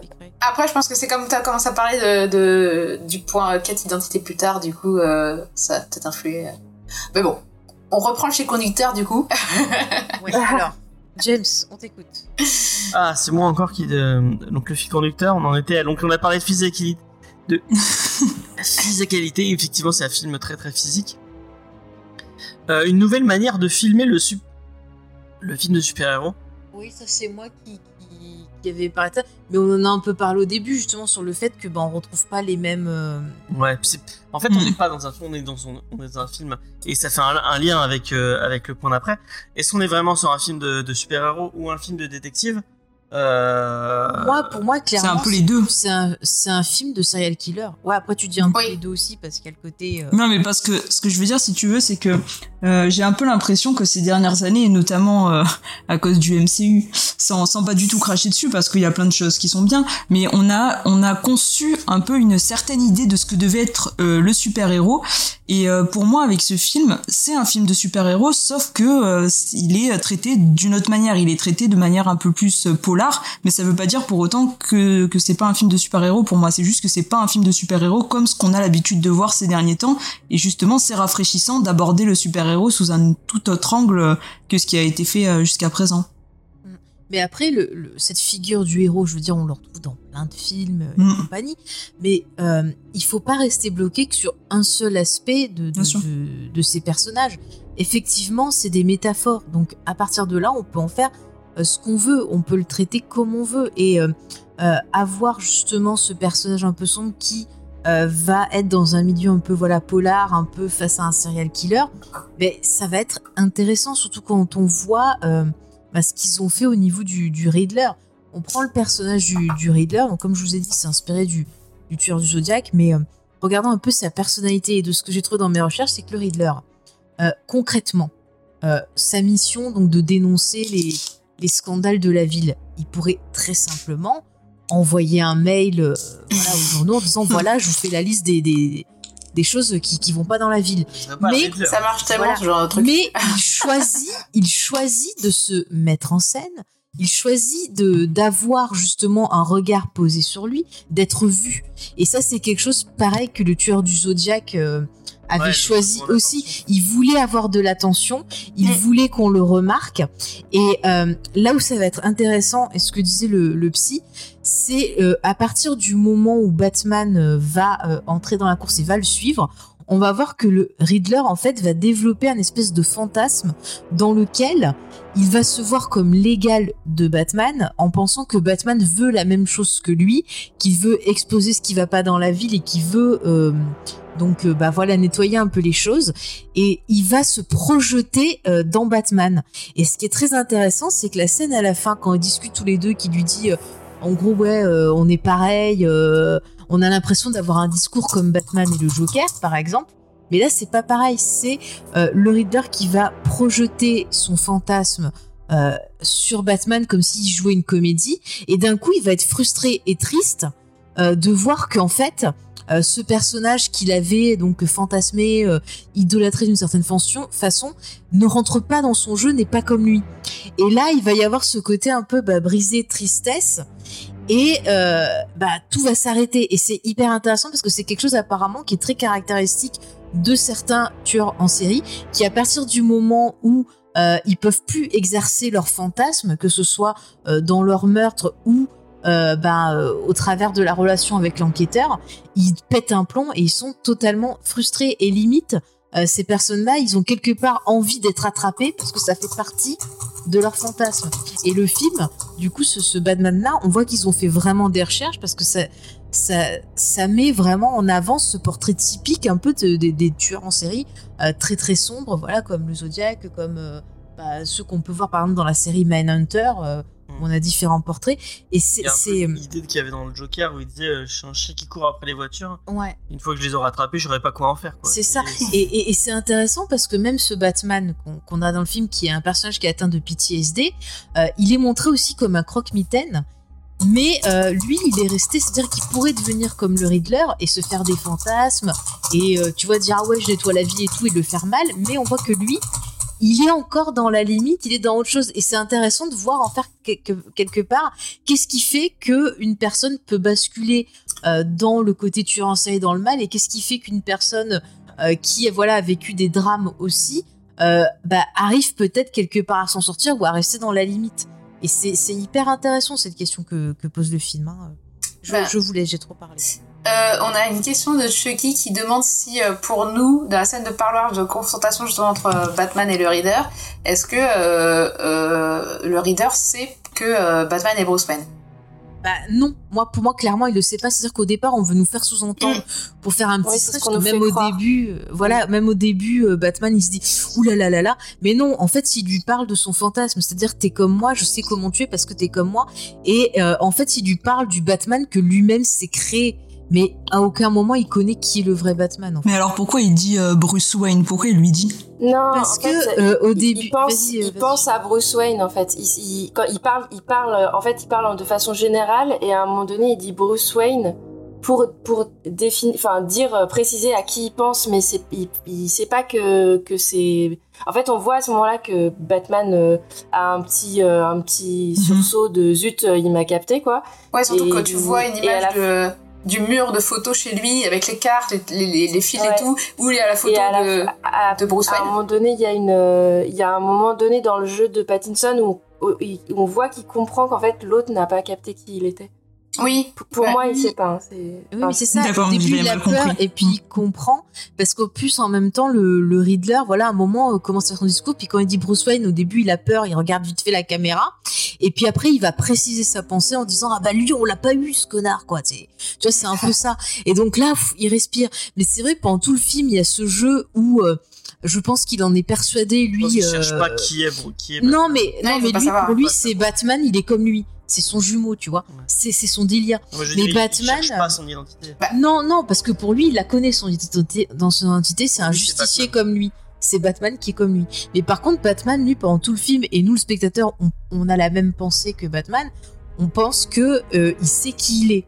Parce que Et euh, il le dit, hein, il le dit à un moment aussi euh, quand, quand- dans, dans la confrontation au tout début. Il disait t'aurais dû me voir avec mon masque parce que pour lui, quand il a porté son masque, il est, le, enfin le Riddler a, a- comme Batman Mhm. dans, dans ce film, euh, il est lui-même que quand il porte son masque. c'est ça, exactement. Et c'est pour ça qu'il y a euh, un espèce de transfert de, de, de Bruce quelque part, parce que justement, lui aussi, il a peur, euh, le- la peur, tu vois, d'être découvert, la peur de, de, de, de voir ce qu'on fait, et il a peur qu'on le qu'on le voit comme lui, en fait, parce que lui, il se voit comme un monstre, peut-être, Mm. à cause de ses traumas, et il a peur quelque part, tu vois.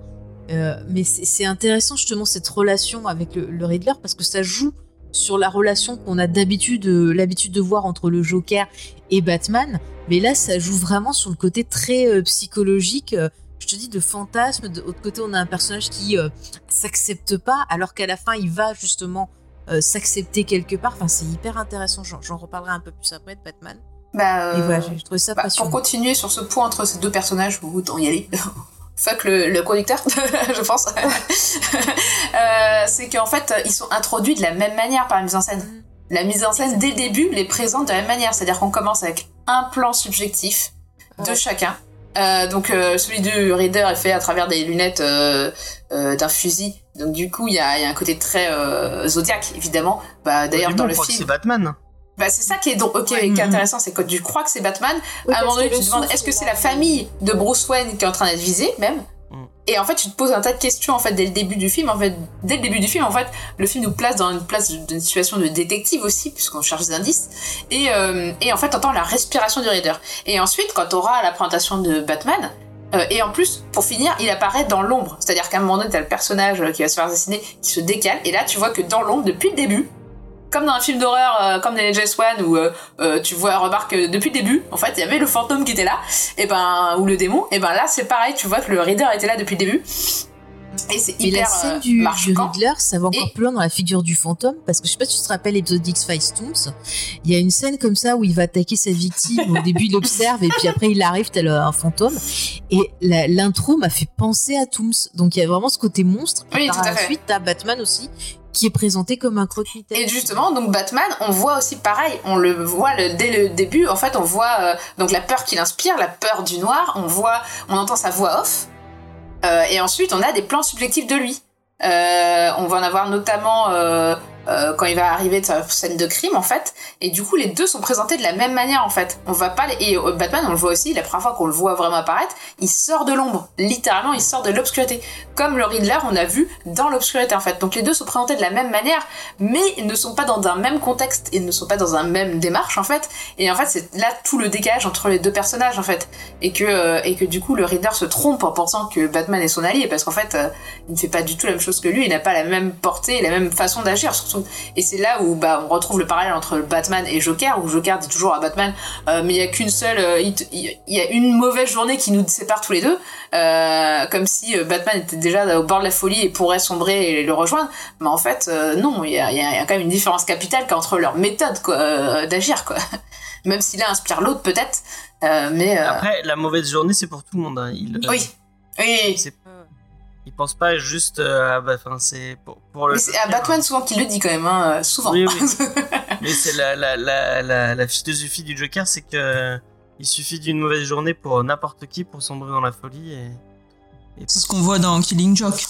Oui, Ouais. Bah, dans fallait que tu le comics dises, hein. Fallait que tu le dises. Hein. Bah oui, j'ai. Dans ce cas-là, je pense qu'on sombrerait dans la folie tous les mois. c'est vrai, c'est vrai.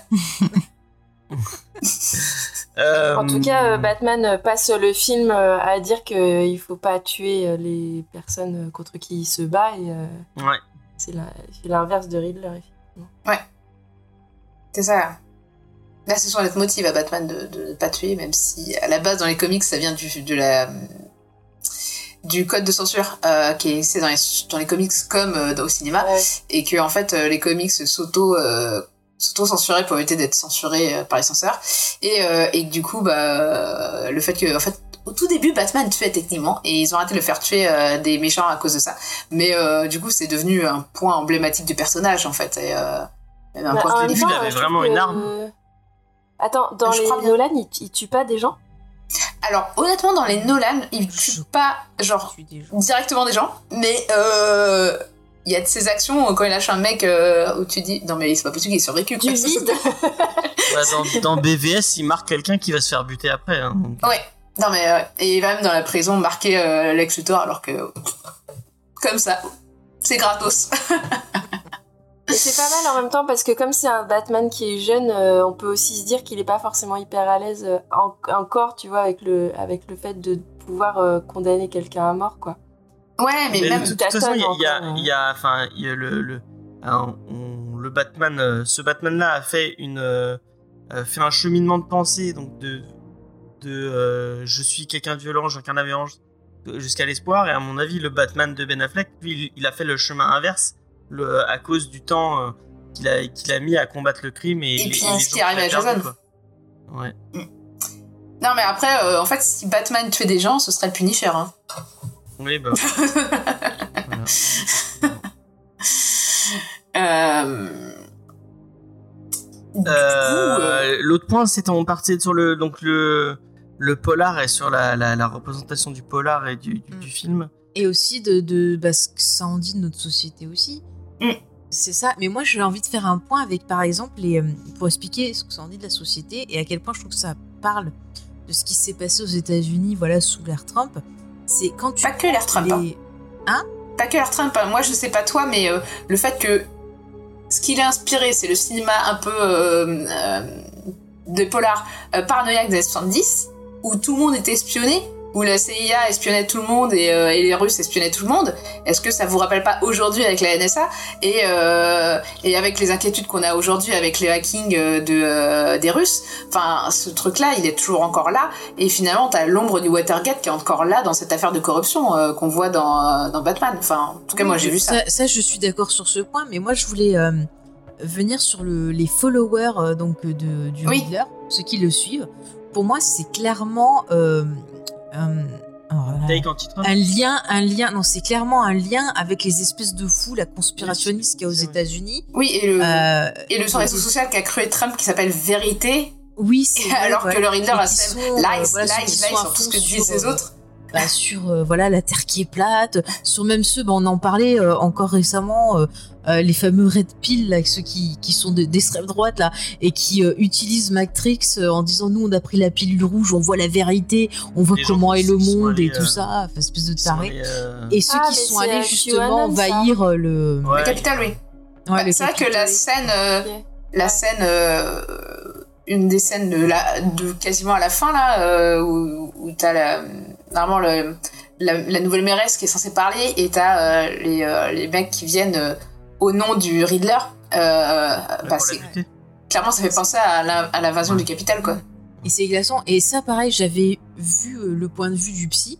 Et c'était intéressant parce qu'il expliquait que ces gens-là, en fait, c'est des gens qui n'arrivent pas à accepter euh, les changements et le chaos de, de la société et qui ont besoin de trouver de l'ordre et une justification à ce qui se passe. Et en fait, ils sont prêts à croire bah, n'importe quoi tant que ça le- les rassure sur le fait que il y a un plan, qu'il y a une raison, euh, que en fait, voilà, c'est des complots et machin chose. Et en fait, ça leur permet de trouver de l'ordre et de se rassurer. Mais c'est hyper dangereux parce que bah ils croient euh, tout et n'importe quoi, comme là dans le film, bah, quelqu'un de, de complètement taré qui euh, bah, qui les, les encourage à aller tuer des gens et, et d'autres choses. Quoi. En fait, ça fait hyper peur de voir à quel point dans une société qui est tellement dans le chaos, dans le stress, euh, dans, dans la violence et tout, qu'on en arrive à des dérives comme ça. Et euh, c'est un peu ce que représente aussi Gotham, moi, quand j'en parlais tout à l'heure. Le fait que Gotham soit quelque chose qui vous bouffe, euh, qui est beaucoup de, de, de violence, qui est voilà beaucoup de, de criminels et tout. Forcément, ben là on en revient à la mauvaise journée. On a plein de gens qui passent des mauvaises a- journées et qui ont besoin d'avoir quelque chose à quoi se raccrocher aussi. Il y a l'image de Carmine Falcon aussi et du Mm. pingouin qui est, qui est vachement omni- omniprésente et qui est, et qui est moi, je, moi trouvé vraiment bien foutu euh, dans la façon dont il l'écrivait. Et euh, je trouvais que j'ai moi j'ai été bluffé j'y croyais pas à John Tortoro en, en, en mafieux euh, euh, pour le coup j'avais trouvé que que le frère le Eric Roberts le- le- l'incarnait l'incarnait un peu mieux dans enfin je m'étais dit ah mais Eric Roberts il, il le sait tellement bien dans c'est c'est dans Begins ou c'est dans Begins Ouais, c'est un Begins. parce euh, qu'après c'est le c'est le père de celle qui a dans Alien Covenant. Je retrouve plus son nom. Mais il est mort, non? Il meurt pas dans Begins Je sais pas, en tout cas, il y a un mafioso. Alors c'est qui dans le 2 le Parce que mafioso? c'est Carmine et après c'est Armin, non? Ah, c'est peut-être Armin, j'en sais C'est rien. vrai, Son fils, il en a après, 40 hein. millions. ouais. Oui, bah, de toute façon, dans, le, tous. dans Dark Knight, il se fait buter en deux secondes aussi, non me semble-t-il. Enfin bon, bref, j'avais trouvé Eric Roberts qui l'incarnait bien. Je me disais de John Tortoro. Ouais, euh, c'est son boulot, je le voyais plus en, en truc comi un comic relief que. Et non, je trouve qu'il là, il, le- il le fait bien. euh, Mm. Cette espèce de, de, de puppet master euh, euh, qui, qui, qui, qui contrôle tout le monde et qui a des. euh, qui a des qui a des, des, des infos sur tout le monde et qui est capable de de enfin qui contrôle toute la ville quoi Et, euh, et je trouve qu'il il le fait bien. Puis le, le pingouin aussi, en, enfin, cette idée de, de voir le pingouin comme une espèce de, de, sous, de, sous, de sous-fifre qui, qui, qui reprend par derrière le. Le... Enfin, j'ai- j'aime bien cette idée. euh, je trouve que c'est- c'est c'est Mais plutôt tu bien. sais qui c'est que j'ai Bah, trouvé temps, euh, bien C'était Peter Sarsgaard qui joue un, un membre quoi de, je crois qu'il est procureur. Le procureur, ouais. quoi. Procureur. Ouais. Mais je le trouve euh, hyper intéressant que tu sens qu'il est désespéré, c'est-à-dire qu'il veut faire son boulot mais il peut plus le faire. Ils sont obligés de se vendre à ces gens-là.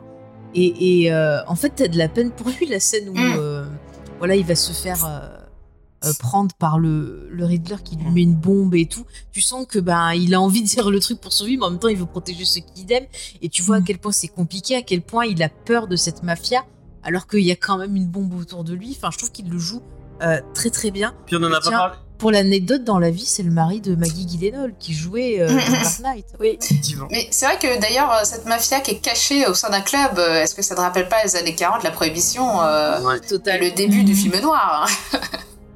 Et c'est vrai qu'il faudra qu'on parle qui est- aussi qui de, de Gotham, la ville aussi, euh, qui est... euh, alors, pour le coup, euh, c'était tourné à Londres, il y a des plans euh, en Écosse, elle est très très gothique Gotham, Euh, elle a jamais été aussi gothique que ça, à part dans les comics peut-être. Euh, même dans Burton, je crois qu'elle était pas aussi gothique que ça, quoi. Le, le- Alors, Ouais, c'est pas le manoir, c'est la tour, euh, mais c'est... euh, moi, je me suis, j'ai eu l'impression qu'on était un Crimson Peak, quoi.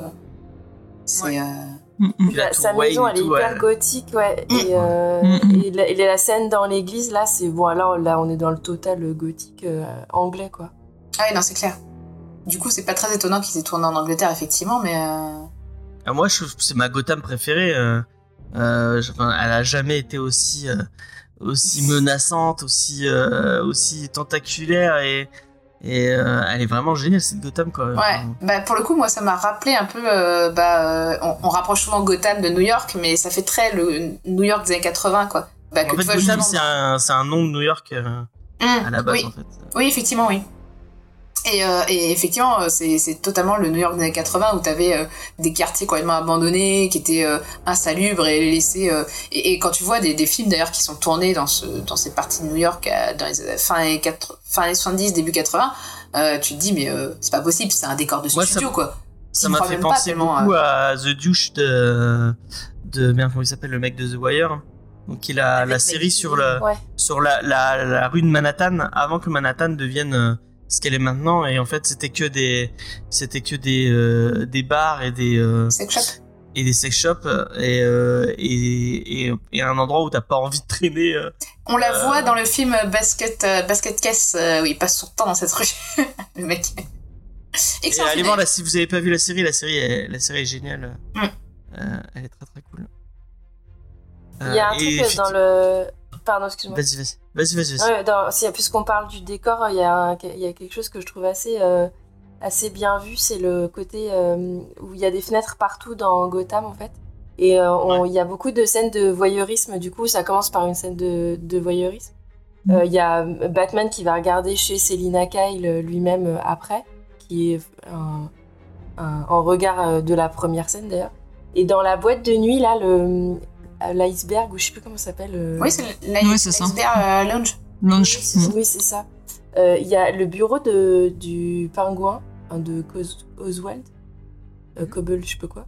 Euh, Il y a une espèce de grande, euh, grande vitre euh, sur tout le long qui permet de faire des effets de lumière d'ailleurs avec la boîte à l'extérieur. Et j'ai trouvé ça hyper beau. Ça, pour le coup, j'ai trouvé que les décors étaient, étaient Ouais. vraiment chouettes. Quoi. Oui, et puis en plus, tu sens que c'est en euh, fait à la fois, il y a plein de choses qui se passent dans l'ombre et en même temps, euh, on voit beaucoup euh, tout ce qui se passe à l'intérieur de chez les gens. Oui, et puis même euh, graphiquement, le fait, tu vois que c'est de la brique, la fenêtre, en fait, c'est des anciennes usines qui ont été Ouais. transformées en club. Donc il y a vraiment un côté, euh, encore une fois, euh, euh, des petits détails en fait qui font réaliste, je trouve. Mais il y a un Et qui côté ramène très un peu, pictural euh, justement dans le réalisme américain avec euh, les tableaux, ça y est, de, de Hopper. Ouais. Euh, notamment Ouais, euh, bah la oui, scène dans le café, euh, ouais, qui oui, est très ouais. emblématique. Et c'est tout le temps des tons un peu sombres, un peu verdâtres et tout. Enfin, je trouve qu'on retrouve pas mal ça aussi. Donc il y a vraiment ce côté euh, carte postale d'un vieil États-Unis euh, dans les années 30-40. Il y a vraiment ce côté pègre un peu. euh, oh, moi, Mm. j'ai pensé à Al Capone, des choses Ah, comme c'est ça. sûr que. Après, par contre, il y a des moments, je sais pas pourquoi, j'ai pensé à Hit. Pourtant, ça, ça fait un petit moment que je l'ai pas vu, mais Bah, il y a des euh, moments j'ai côté pensé à ça. aussi. C'est le euh, côté bleuté, ouais. euh, Ouais. De certaines images, ouais. Et puis bon, il pleut aussi beaucoup sur cette Mm. euh. C'est hein. Ah bah, c'est Il n'allume pas les lumières, c'est un. c'est terrifiant. En même temps, s'ils ont tourné à Londres, rien n'est étonnant en termes de pluie. Mais du coup, ça amène un côté vraiment film noir, je trouve. euh, Bon, on l'a déjà dit, hein, il y a tous les éléments du film noir, hein, comme tu le disais, Charlotte, mais, euh, mais la pluie, je trouve que c'est un élément, pour moi, primordial. Enfin, la pluie, pluie le fait de, de voir Gotham essentiellement la nuit, c'était quelque chose qu'on avait peu vu jusqu'à présent dans l'adaptation, euh, à part peut-être euh, Batman le défi, qui se passait beaucoup de nuit. Mais sinon, la part du temps. Ah, il euh, me semble que le, le premier se passait pas mal de nuit aussi, justement, parce qu'à l'époque, il y a eu des problèmes. euh, Ah ouais? euh, quand tu le regardais sur la télé, moi, je me rappelle, petite, on devait, euh, on devait mettre un peu plus de luminosité, parce que surtout sur en la même fin, temps, on voyait pas très vraiment, bien. moi, c'est un truc qui m'avait choqué dans Dark Knight Rises, euh, voir Batman de jour. Mais c'était. euh, Oui, il passe beaucoup de temps de jour. hein. Mm. mais, euh, pour moi, c'était, c'était inconcevable de. Enfin, il est, euh, il- c'est I am the night. Bah, je trouve qu'il Ah bah ça va jusqu'à ça va jusqu'à une Batcave blanche et lumineuse. oui, c'est vrai. effectivement. Non, mais c'est vrai, il En perd tout sa cas, magie. En euh, fait, l'ombre, c'est comme les ninjas, tu vois, qui qui utilisent la fumée pour Oui, apparaître. oui, bah disparaître. oui. S'il a pas son, son petit ombre, sa petite nuit comme ça, bah, ça c'est plus Batman, c'est ridicule en fait. Euh, ouais, en tout cas, euh, le côté polar, euh, c'est pas très étonnant euh, parce que le, enfin, le, le, le, l'une des inspirations du polar, une des inspirations du polar américain, donc du film noir, c'est le, le, pardon, Tu vas y arriver. je l'avais, je, je, je l'avais en tête et je l'ai- j'ai un trou de mémoire, je suis désolée. C'est l'expressionnisme allemand, pardon. Oui. Ah, Euh, une des inspirations, c'est l'expressionnisme allemand. Et dans l'expressionnisme allemand, il y a justement ces grandes euh, architectures euh, très hautes et euh, très gothiques, justement. Donc c'est pas très étonnant ce, ce mélange-là, comme ça, de, de bah, genres. Gotham et retrouvent, de, de Fritz Lang, t'as beaucoup de. Et le métropolis de. Ouais, carrément. Mm. Oui, où justement t'as une sous euh, une sous partie de la ville qui est cachée et, euh, Ouais, c'est ça. avec des secrets justement euh, sur euh, le, fonctionnement de- le- réel de la ville. Mais le côté polar se voit aussi dans la relation qu'il va entretenir avec Catwoman, où c'est le détective et la femme fatale. Et la femme fatale. Ouais. bah, Ouais, C'est bah, ça, c'est genre, euh, tu vois, elle l'intéresse, il la suit, machin. Il y a un côté un peu, alors dommage, XP est pas là, je vais le dire. Il y a un côté un peu Hitchcockien. Je crois que c'est Oui. aussi euh, un réalisateur qui inspire euh, Matt Reeves. Mais quand il la suit comme ça et tout, tu, tu peux pas t'empêcher de penser, euh, voilà, la figure de la femme Ah euh, bah, dans les films d'Hitchcock. euh. Le côté voyeur, carrément. Hein. Oui, Ah ouais, oui, c'est clair. totalement, ouais, aussi, ouais. Il y a un petit côté fin sur cours, hein, mais inversé quoi. Ouais, ouais, d'accord. Bah oui, la, la scène où, par exemple, euh, il observe chez elle euh, euh, Célina qui la regarde se changer et tout, c'est vraiment gros mot de pervers, quoi. Ouais, c'est clair. Ce, ce jeune homme n'est pas sorti souvent de chez lui, ça se voit. Et il regarde pas des tutos beauté parce que l'eyeliner, c'est pas très bien mis. C'est pas très bien fait. Alors, j'ai découvert un truc trop bien. Vous pouvez utiliser des post-it pour euh, bien aligner comme ça le trait. Je lui enverrai la Ah, d'accord. Hein Ouais, Il y a un autre truc dont j'aimerais bien parler, c'est l'image euh, qu'ils font de la police. Oui, Et, euh, et cette, euh, cette relation, moi, la relation Gordon-Batman, j'adore. euh, Ouais. je- Ah, mais c'est limite. un on l'avait buddy jamais movie. aussi bien vu. euh, Mais c'est totalement un buddy movie en fait. On, on en a un Mhm. petit morceau un peu avec euh, Batman Begins, je trouve, euh, qui est vraiment repris dans les grandes lignes euh, Batman Year One, mais euh, Ouais. mais là je trouve que ça ça lui donne toute sa dimension en fait parce que Ah, vraiment ils vont Jeffrey Wright, il est. il ils est vont impeccable. enquêter ensemble, ils sont ensemble et euh, effectivement tu retrouves c'est un peu Confiance. Euh, ils se font confiance, euh, tu retrouves un peu de la complicité qu'il y avait entre euh, justement euh, James Bond et, et, euh, et Félix, je trouve. euh, et je trouve qu'il incarne mais vraiment hyper bien le, le duo. euh, enfin, je trouve que Jeffrey Wright, il est génial pour ça, quoi. Euh, Eric's, hein. Celui qui est un peu chien fou et le petit flic, euh, Mm. flic. Ouais, Ouais, c'est clair. Le, le côté. Chien fou bah, dépressif. euh, ouais. Ouais, ouais. Mais avec un côté- où c'est euh, Gordon qui, qui, quelque part, sauve un peu Batman, finalement. Ouais. Qui le ramène, qui lui dit euh, T'es sûr tu veux faire ça, mec Euh, Mm. Et même vis-à-vis des flics, euh, c'est lui, limite, qui lui dit euh, Barre-toi, mec, euh, frappe-moi et barre-toi, quoi. Euh, sinon, euh, t'as l'impression qu'il s'est prendre, tu vois, par les flics. Euh, et euh, et c'est vrai que le, moi, j'ai beaucoup aimé le plan subjectif où tu le vois traverser cette marée de flics qui le regarde Ah ouais, avec euh, vachement bien sous cette scène. Elle est manière et en fait c'est le regard que les gens en vrai poseraient sur quelqu'un qui arrive déguisé en chauve-souris c'est une scène de crime en vrai parce que c'est juste bizarre quoi et tu dis ce Mais mec il passe son Elle y temps est deux fois la scène. euh, Elle y est deux fois la scène, non, une fois où il le regarde justement un peu euh, de travers, euh, c'est qui cette espèce de dingo et. Bah au début, et- quand ou il va sur plutôt la scène encore de l'autre crime, dingo. tu te rappelles Et- pas oui, Quand c'est il ça, et sur deuxième au début, fois quand où, il arrive. hein. Ouais, il faut que Sur le Et commissariat la deuxième fois non fois où il, la- il le regarde avec euh, admiration, justement, où cette fois on sent que ça y est, il est. Il a, il Quand il, dans quand le- il a arrêté, la euh, quand il a arrêté Carmine Falcon, hein, peut-être, et qu'il y a une scène Oui, avec Oui, arrêté à la fin. Falcon. Mais c'est vrai que t'as deux fois ce truc-là dans le sens où t'as la première fois où t'as le plan subjectif où il traverse un marais flic, t'as la fois ensuite euh, où il est euh, où il est euh, où il est il est amené au commissariat vraiment en plus euh, euh, et moi c'est un truc que j'aime bien dans Batman c'est justement dans la BD c'est justement ce côté humain c'est-à-dire que des fois il faillit des fois il manque d'être démasqué et vraiment à- du coup ça rajoute de l'attention. Mais dans le film il y a vraiment ce côté-là cette fragilité de du fait que bah c'est rien qu'un humain et qu'en fait euh, bah s'il avait pas euh, Gordon et euh, Alfred et euh, tous ceux qui l'aident en fait bah en deux secondes il se ferait démasquer et euh, ou tuer quoi. Et euh, Ouais. C'est un truc que je, que je trouve intéressant de Gotham Central, c'est que euh, au final, euh, les flics du, les flics du, enfin, notamment des crimes majeurs, ils peuvent pas le blairer en vrai. Mm. Ils sont là, mais en fait, ils nous piquent notre travail. euh, Ça, c'est normal Mm. qu'il s'inquiète parce que Oui, le gars, il a pas suivi la formation de police. Oui, non, puis Et en puis, même il temps, fait à il- sa façon qu'ils cassent leur boulot. si donc tu regardes bien, c'est lui qui ça. apporte euh, la plupart du temps, enfin, les attaques du Joker, les attaques de, c'est souvent mené contre lui. euh, Ouais, si tu regardes James aussi, et c'est des choses qu'on trouve dans Gotham Central, il y a une grosse frustration parce que ouais, ouais. eux, ils se sentent impuissants de pas pouvoir faire leur travail parce qu'en plus, il y a des gens corrompus autour d'eux. Et sans lui, ils Euh, peuvent pas, très euh, parce bien. qu'au final, euh, quand, enfin, c'est- un tout petit spoiler, mais la, la, la, la toute première scène de, de Gotham Central, c'est deux flics normaux qui sont appelés à, à cause d'un, d'un, euh, de violence conjugale.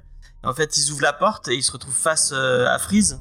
Et euh, bah, quand t'es un mec normal et que tu te retrouves face à Freeze, bah, tu te fais buter, quoi. Euh, et t'as, t'as un mec qui se fait fri- enfin, qui se fait congeler et exploser en plein de, en plein de petits morceaux. Et, et c'est un vrai traumatisme pour le mec qui vient de perdre son. Et donc il y a, y a un côté où, d'un côté, il le déteste parce qu'il lui- il leur pique leur travail et et, euh, Il et donne pas une très bonne image de la police d'une certaine manière aussi, parce que. Ouais. Et en plus, ils, ils peuvent pas, enfin, ils peuvent pas euh, agir sans lui, quoi, parce que Mais- c'est lui qui, qui fait face à. Mais à- là, dans, dans le film qu'on a là, c'est encore plus intéressant, c'est que quelque part, j'ai l'impression qu'ils en ont fait un symbole de ce qui allait pas dans leur travail, Ouais. et qu'au fur et à mesure du film, ils vont se rendre compte que le, le vrai ennemi, c'était pas lui, c'était Mm. en fait les gens corrompus autour d'eux qui ont sali l'image de la police, et on le voit à la fin quand ils vont euh, arrêter justement euh, Falcon là, et ses potes. Euh, t'as les, ouais, ouais, t'as les potes qui sont dehors, enfin les autres flics sont dehors en disant ouais, euh, nous on a encore des flics droits et tout, donc euh, et tu vois qu'ils ils ont les boules et qu'ils veulent vraiment euh, bah, nettoyer un peu tout ça et c'est pour ça qu'après le regard va changer sur Batman parce que Batman au lieu de les enfoncer va être celui qui quelque part va les libérer à ces flics. Mhm. Puis Gordon, c'est un peu le, le dernier. T'as l'impression qu'ils sont tous corrompus, quoi. Bah, ça se voit quand il le regarde, il dit euh, ah bah non vous je sais que c'est bon, tu vois. Ouais, ouais. Mais ça qui, est avec- intéressant, c'est que justement, euh, quand ils arrêtent Carminé, t'as un groupe de. T'as Gordon qui arrive et qui représente un groupe de flics qui n'est pas corrompu, quoi. Ouais, et qui ça, ça Qui va m'arrêter Personne n'osera, etc. Il fait Nous, si. Et là, tu vois qu'il y en a quand même une bonne, euh, un bon nombre de, de flics qui sont là. Et, euh, et justement, bah, euh, c'est ça le truc aussi, le symbole de la fin, quoi. C'est que. C'est que, en fait, euh, Bat- il y a l'opposition, mais au final, à la fin, bah, Batman euh, travaille avec les flics et les inspire aussi, quoi. Alors, euh, c'est moi, j'ai peut-être pas bien capté ce qui se passait, mais c'est un des trucs euh, qui m'a déprimé sur ce film en fait. C'est euh, que on voit le Riddler qui est capable de fédérer et de mettre en mouvement euh, un certain nombre de personnes pour faire des actions criminelles quoi et dangereuses et mais, mais se mettre eux-mêmes en, en cause quoi, enfin en, en scène. Et, et en revanche, euh, euh, Batman, euh, il agit seul et les flics, en fait, c'est une poignée de personnes et, et ils sont assez inefficaces, quoi. Enfin, c'est soit, soit ils sont, ils commencent par être méfiants, soit ils ont aucun impact sur euh, le ça criminalité, résume- quoi. Et je trouve ça, hyper déprimant, en fait. Ben, ça, je trouve ça très déprimant en fait. Et c'est c'est vrai que ça m'a, ça m'a, je me disais, euh, c'est on nous montre un, un personnage qui est un gars derrière son ordinateur qui peut plus faire bouger des gens par son discours que euh, un, un gars qui lui-même lui se met en jeu quoi, Ouais. parce qu'il met sa vie en jeu quoi et qui ne fédère pas derrière lui quoi. Mais Bah, ça, ça fait peur quand même, quoi, parce que c'est est- l'image d'une société. euh, C'est c'est inquiétant, mais c'est réaliste au final, parce que quand vous voyez, euh, Bah, mais c'est ça qui est euh, inquiétant. euh, je sais pas, des, des gars, euh, enfin, Daesh, exemple, ou, euh, ou je sais pas, des mecs, euh, des forcenés aux États-Unis qui prennent l'arme et qui tirent sur la foule, ou je sais pas, il y a encore eu une voiture qui a foncé sur une foule euh, cette semaine.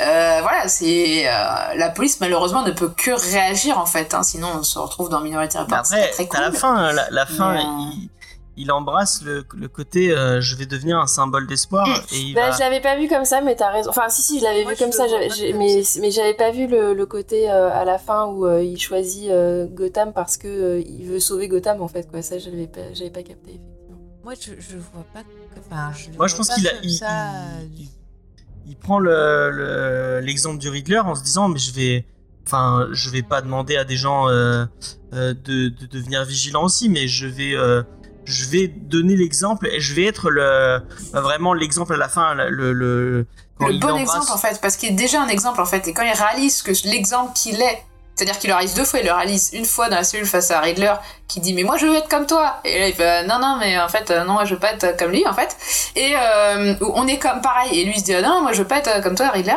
et euh, deuxième phase, euh, deuxième effet qui se coule, quand il se bat avec un des mecs euh, appelé par euh, voilà et que bah film il a dit je suis Monsieur Vengeance quoi tu vois euh, et euh, d'ailleurs il se fait plus appeler Monsieur Vengeance que Batman hein.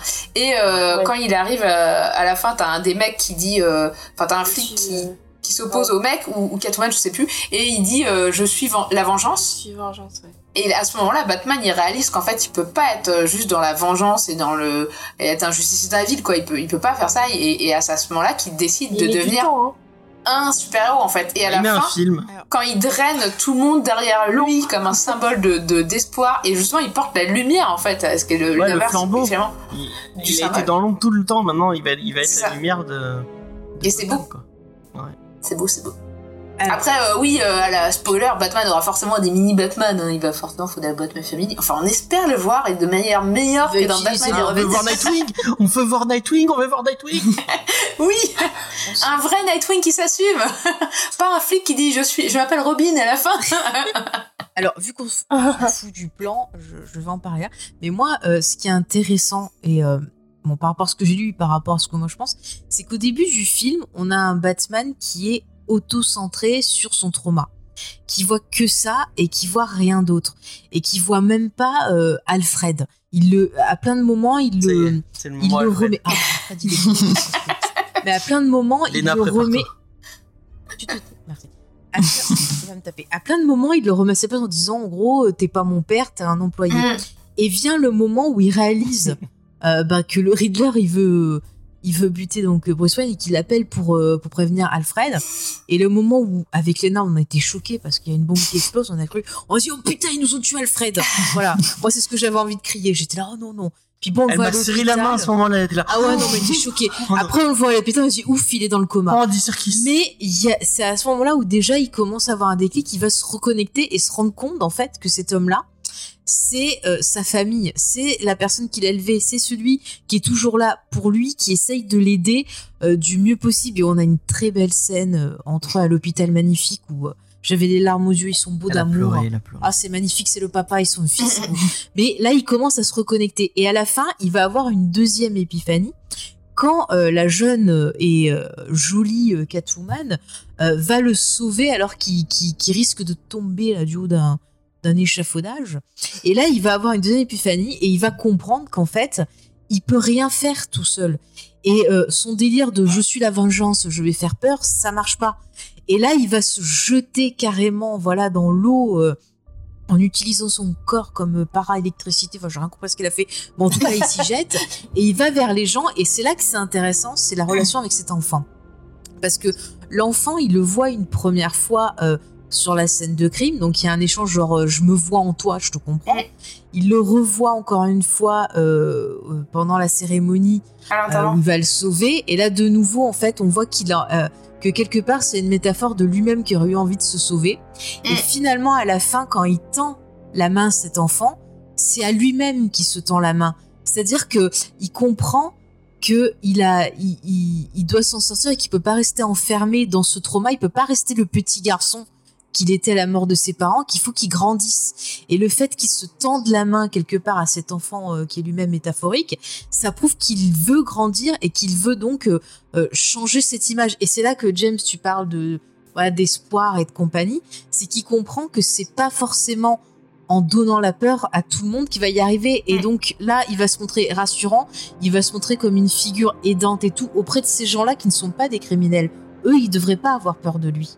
C'est les criminels qui doivent avoir peur de lui. Et effectivement, Et donc, au tout début, il y a, un- il y a, un- il y a un- la toute première scène où Batman apparaît, il sauve quelqu'un qui lui demande, enfin qui euh, supplie de pas euh, le prenez mon portefeuille, me C'est tue ça. pas. Enfin voilà. Il le voit comme une menace, les victimes le voient comme une menace, un peu comme d'ailleurs dans Batman euh, le défi où t'as Selina euh, qui fout des points, qui manque de, de foutre un point à une victime, en mode c'est bon, tu me saoules.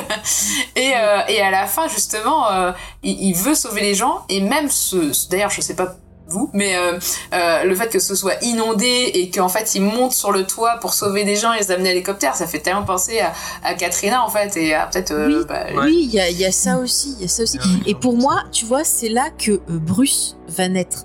C'est-à-dire que quand on lit certains comics, on voit que Bruce Wayne, en tant que Bruce Wayne, il va faire des choses dans le style de ce que faisait son père. Tu vois, il va faire des galas, il va donner Mm. du fric et compagnie, chose que, que ne faisait pas euh, Parce qu'on lui reproche le à un moment Batman, aussi. parce que justement, on lui reproche de pas sortir, mère, de rien faire, de truc pas s'occuper de ses affaires. Voilà, Madame euh, la mère qui est en course pour être mère, enfin Madame future Elle est mère. bien d'ailleurs cette actrice. Très bien, très bien. Et voilà, elle lui dit ouais, euh, faut que tu nous aides et tout, t'as du fric, tu fais rien. Eh ben, et puis il y a la pour- discussion aussi à un moment qui est très parlante quand il attend, où il y a un mec qui lui parle en disant ah mais moi euh, personne ne fait rien, ma fille elle a des problèmes, personne Mm. Et tout. ce mec, c'est et pas qui a pas réalisé que c'était Bruce après. Wayne. Hein Le mec qui dit oui, on fait rien pour ma fille et tout, c'est pas un de tes mecs qui, a- qui est là avec. euh, Si. Qui... Si. Après, il est avec le reader, justement, parce qu'il est désespéré. Et, et tout ce discours me fait dire que dans le deuxième film, on aura euh, un 50-50, c'est-à-dire un peu Bruce dans la lumière qui va essayer de faire des trucs dans la lumière pour le côté espoir. Et de l'autre côté, euh, Batman qui va continuer à faire peur aux criminels. Mais il va, je pense, essayer d'avoir une certaine équilibre et être vraiment dans la reconstruction de lui-même et sortir du trauma. Et c'est ça aussi qui est intéressant, c'est le fait qu'il y ait une désacralisation de ses parents. On voit que c'est quelqu'un qui était resté bloqué, pareil, en idéalisation de ses parents, et il va découvrir bah, que ses parents, au final, ils étaient humains. conneries. Ils étaient humains, ils faisaient des erreurs, et son père, il a fait des erreurs par amour, parce qu'il voulait protéger sa femme. Et au début, il va avoir du mal à l'accepter, mais c'est aussi quelque chose qui va l'aider euh, à aller de l'avant et dans cette optique de grandir. D'ailleurs, c'est marrant ce lien entre, euh, entre sa famille et Arkham, je l'avais pas vu. Bah Oui, euh, euh, moi, c'est- c'est- Martha, c'est c'est- censé être une Martha Arkham, non? Oui, oui. Bah, et, et, famille Arkham. et- et ce qui est intéressant, alors pour ceux qui n'ont pas lu dans les BD, mais Arkham, euh, c'est la famille qui fonde euh, l'asile d'Arkham. Hein, donc, bon, le lien avec la folie n'est pas très loin, mais euh, c'est un lien qui est euh, qui est évoqué dans les dans il y a, les il y a comics. trois familles fondatrices euh, Ouais. de Gotham. Euh, donc c'est les Arkham, les Wayne et les Cobblepot. Ah d'accord, j'avais oublié comme le pote. Et, et du coup, ce qui est intéressant, c'est que c'est le premier film en fait qui fait un lien euh, dans le passé de la, la, la famille euh, de, Bat- de Bruce pour expliquer un peu aussi sa folie parce que le gars n'est pas non plus complètement net. Hein. euh. c'est À mon avis, enfin, je, je sais pas, hein, peut-être que je- peut-être qu'on va très loin, mais euh, euh, il y a, y a, y a des- peut-être des, des pièces à porter à euh, la cour des hiboux. Euh, oui, bah, c'est pour ça que moi, je- moi personnellement, je me suis dit, ça me fait penser à quand Pour expliquer peut-être à Charlotte qui, qui, euh, qui voit pas en- à quoi on fait référence et aux gens qui nous écouteraient. Je comprends rien. Qui pas à quoi on fait Ça fait genre fais fois oui, qu'on parle de cour je des bouts en plus. dans, euh, dans, euh, donc, dans Batman la cour des hiboux c'est euh, Batman qui découvre que en fait euh, Gotham est dirigé en euh, En sous-main. en, en sous-main par euh, une espèce de bon, c'est pas une secte mais c'est une, une organisation Si, c'est une secte un peu. hein. et c'est tous les, euh, les grands euh, tous les gens très puissants de, de, de Gotham qui sont euh, tous réunis dans un truc des, euh, donc euh, la- cour ils sont tous des masses de hiboux et euh, qui euh, dirige Gotham. euh, Ah oui, mais ça en me parle, secret. ça me dit quelque chose. Et du coup, tu comprends pourquoi, malgré tous ces gars-là, malgré toutes les tentatives de tout le monde pour essayer de sauver Gotham, ça marche pas parce qu'en fait, euh, bah, y en a qui agissent en secret pour que euh, le monde continue, euh, que les 1% continuent à être les 1%, tu vois. Et il y avait un petit côté, moi ça m'a un peu, euh, un peu rappelé ça, le fait que euh, le programme qu'a mis, en parent, qu'a mis en avant ses parents Mm. donc pour sauver Gotham, au final ça a servi à enrichir, à enrichir la mafia. Et, Mhm. Mm, mm, Et Oh, ouais, et à faire des trucs pas. comme ça. ouais. Excusez-moi. Ce qui, euh, dans la réalité, euh, bah, encore une fois, fait écho à la réalité, puisque euh, les, euh, les, les plans euh, pour essayer de sauver euh, les gens du chômage pendant la crise du Covid ont servi euh, finalement les intérêts des grosses entreprises au CAC 40 quoi, Mhm. ou d'Amazon. Mhm. Donc, euh, effectivement, ce Moi film, vois bien un lien parce que là, là on a vraiment l'impression qu'il est complètement amoureux de sa Gotham, il il l'a choisi même euh, plus que Catwoman. Mais et moi, c'est dans, pas Gotham, c'est lui-même qui se dans choisit. le, dans le deuxième, si Moi, le je pense que c'est quand même Gotham aussi. hein. Mais, euh, Gotham, Gotham se, re- se retourne contre lui et lui montre que bah non c'est pas c'est pas enfin il, il la connaît pas aussi bien qu'il pourrait le Mm. penser et euh, et euh, et c'est pas lui qui, euh, qui qui en est le gardien et le et le maître euh, Non, c'est Alfred le gardien. Oh.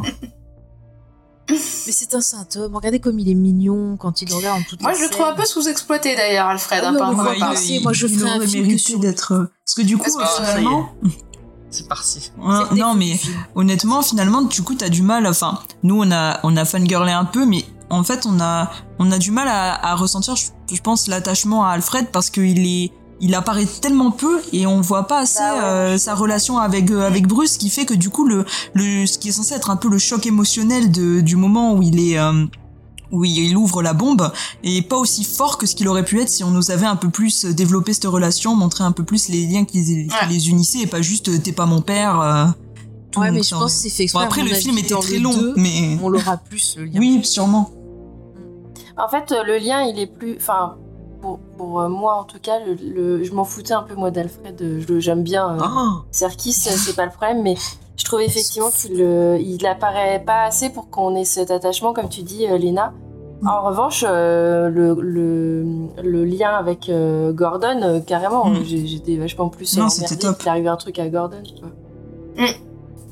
Et c'est Ouais, peut-être dommage de clair. pas avoir choisi entre les deux personnages d'ailleurs dans le film, je sais pas.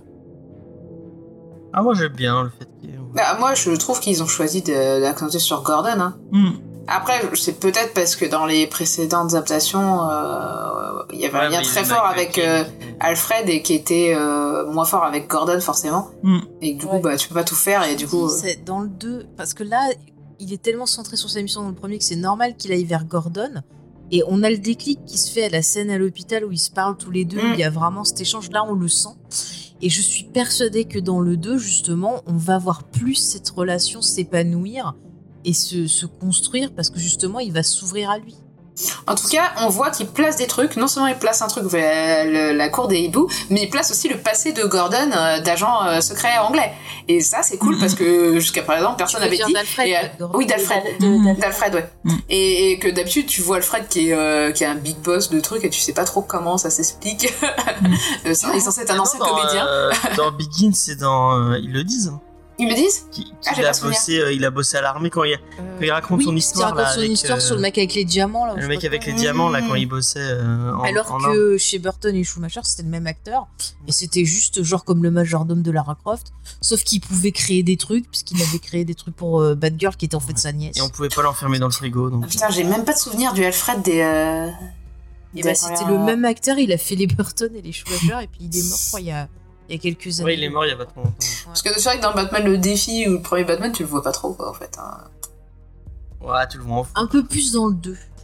mais on, a- on, on, on- je vois qu'on a fait plus de on arrive 3 heures d'émission euh, ce qui fait un, un peu long Mm, mm. Regarde si on a rien oublié dans le. euh, Et on n'a pas parlé du jeu d'énigmes.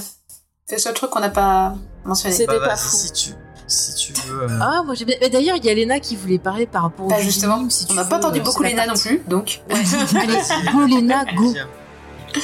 Du coup, du, jeu- du, quand tu dis jeu d'énigmes, tu parles dans le film ou en dehors? Euh, Bah, Parle-nous des, des énigmes dans le film et puis ce qui se passe Et puis en dehors, ouais, aussi. lié, ouais. Ouais, alors c'est vrai que, que dans le film, donc on a un peu euh, Batman qui est mené euh, qui suit un peu le, jeu finalement du Riddler parce que c'est lui qui, qui met de la main, qui lui laisse à chaque fois ses petites énigmes, ses, petites cartes euh, pour qu'il arrive jusqu'à jusqu'à jusqu'au point qu'il l'a désiré puisqu'au final on voit que Batman finit par euh, par euh, comment dire par compléter le plan du Riddler en amenant euh, Falcon à la lumière comme il dit. Et euh, du coup euh, on a vraiment tout ce petit jeu un peu de, de chat et de souris et d'enquête. Et notamment on voit beaucoup ce côté un peu énigme qui est caractéristique du personnage du Riddler quand on a la scène un peu euh, euh, dans, dans l'église où euh, où il doit où le, procureur doit répondre à trois énigmes pour euh, pour sauver sa peau.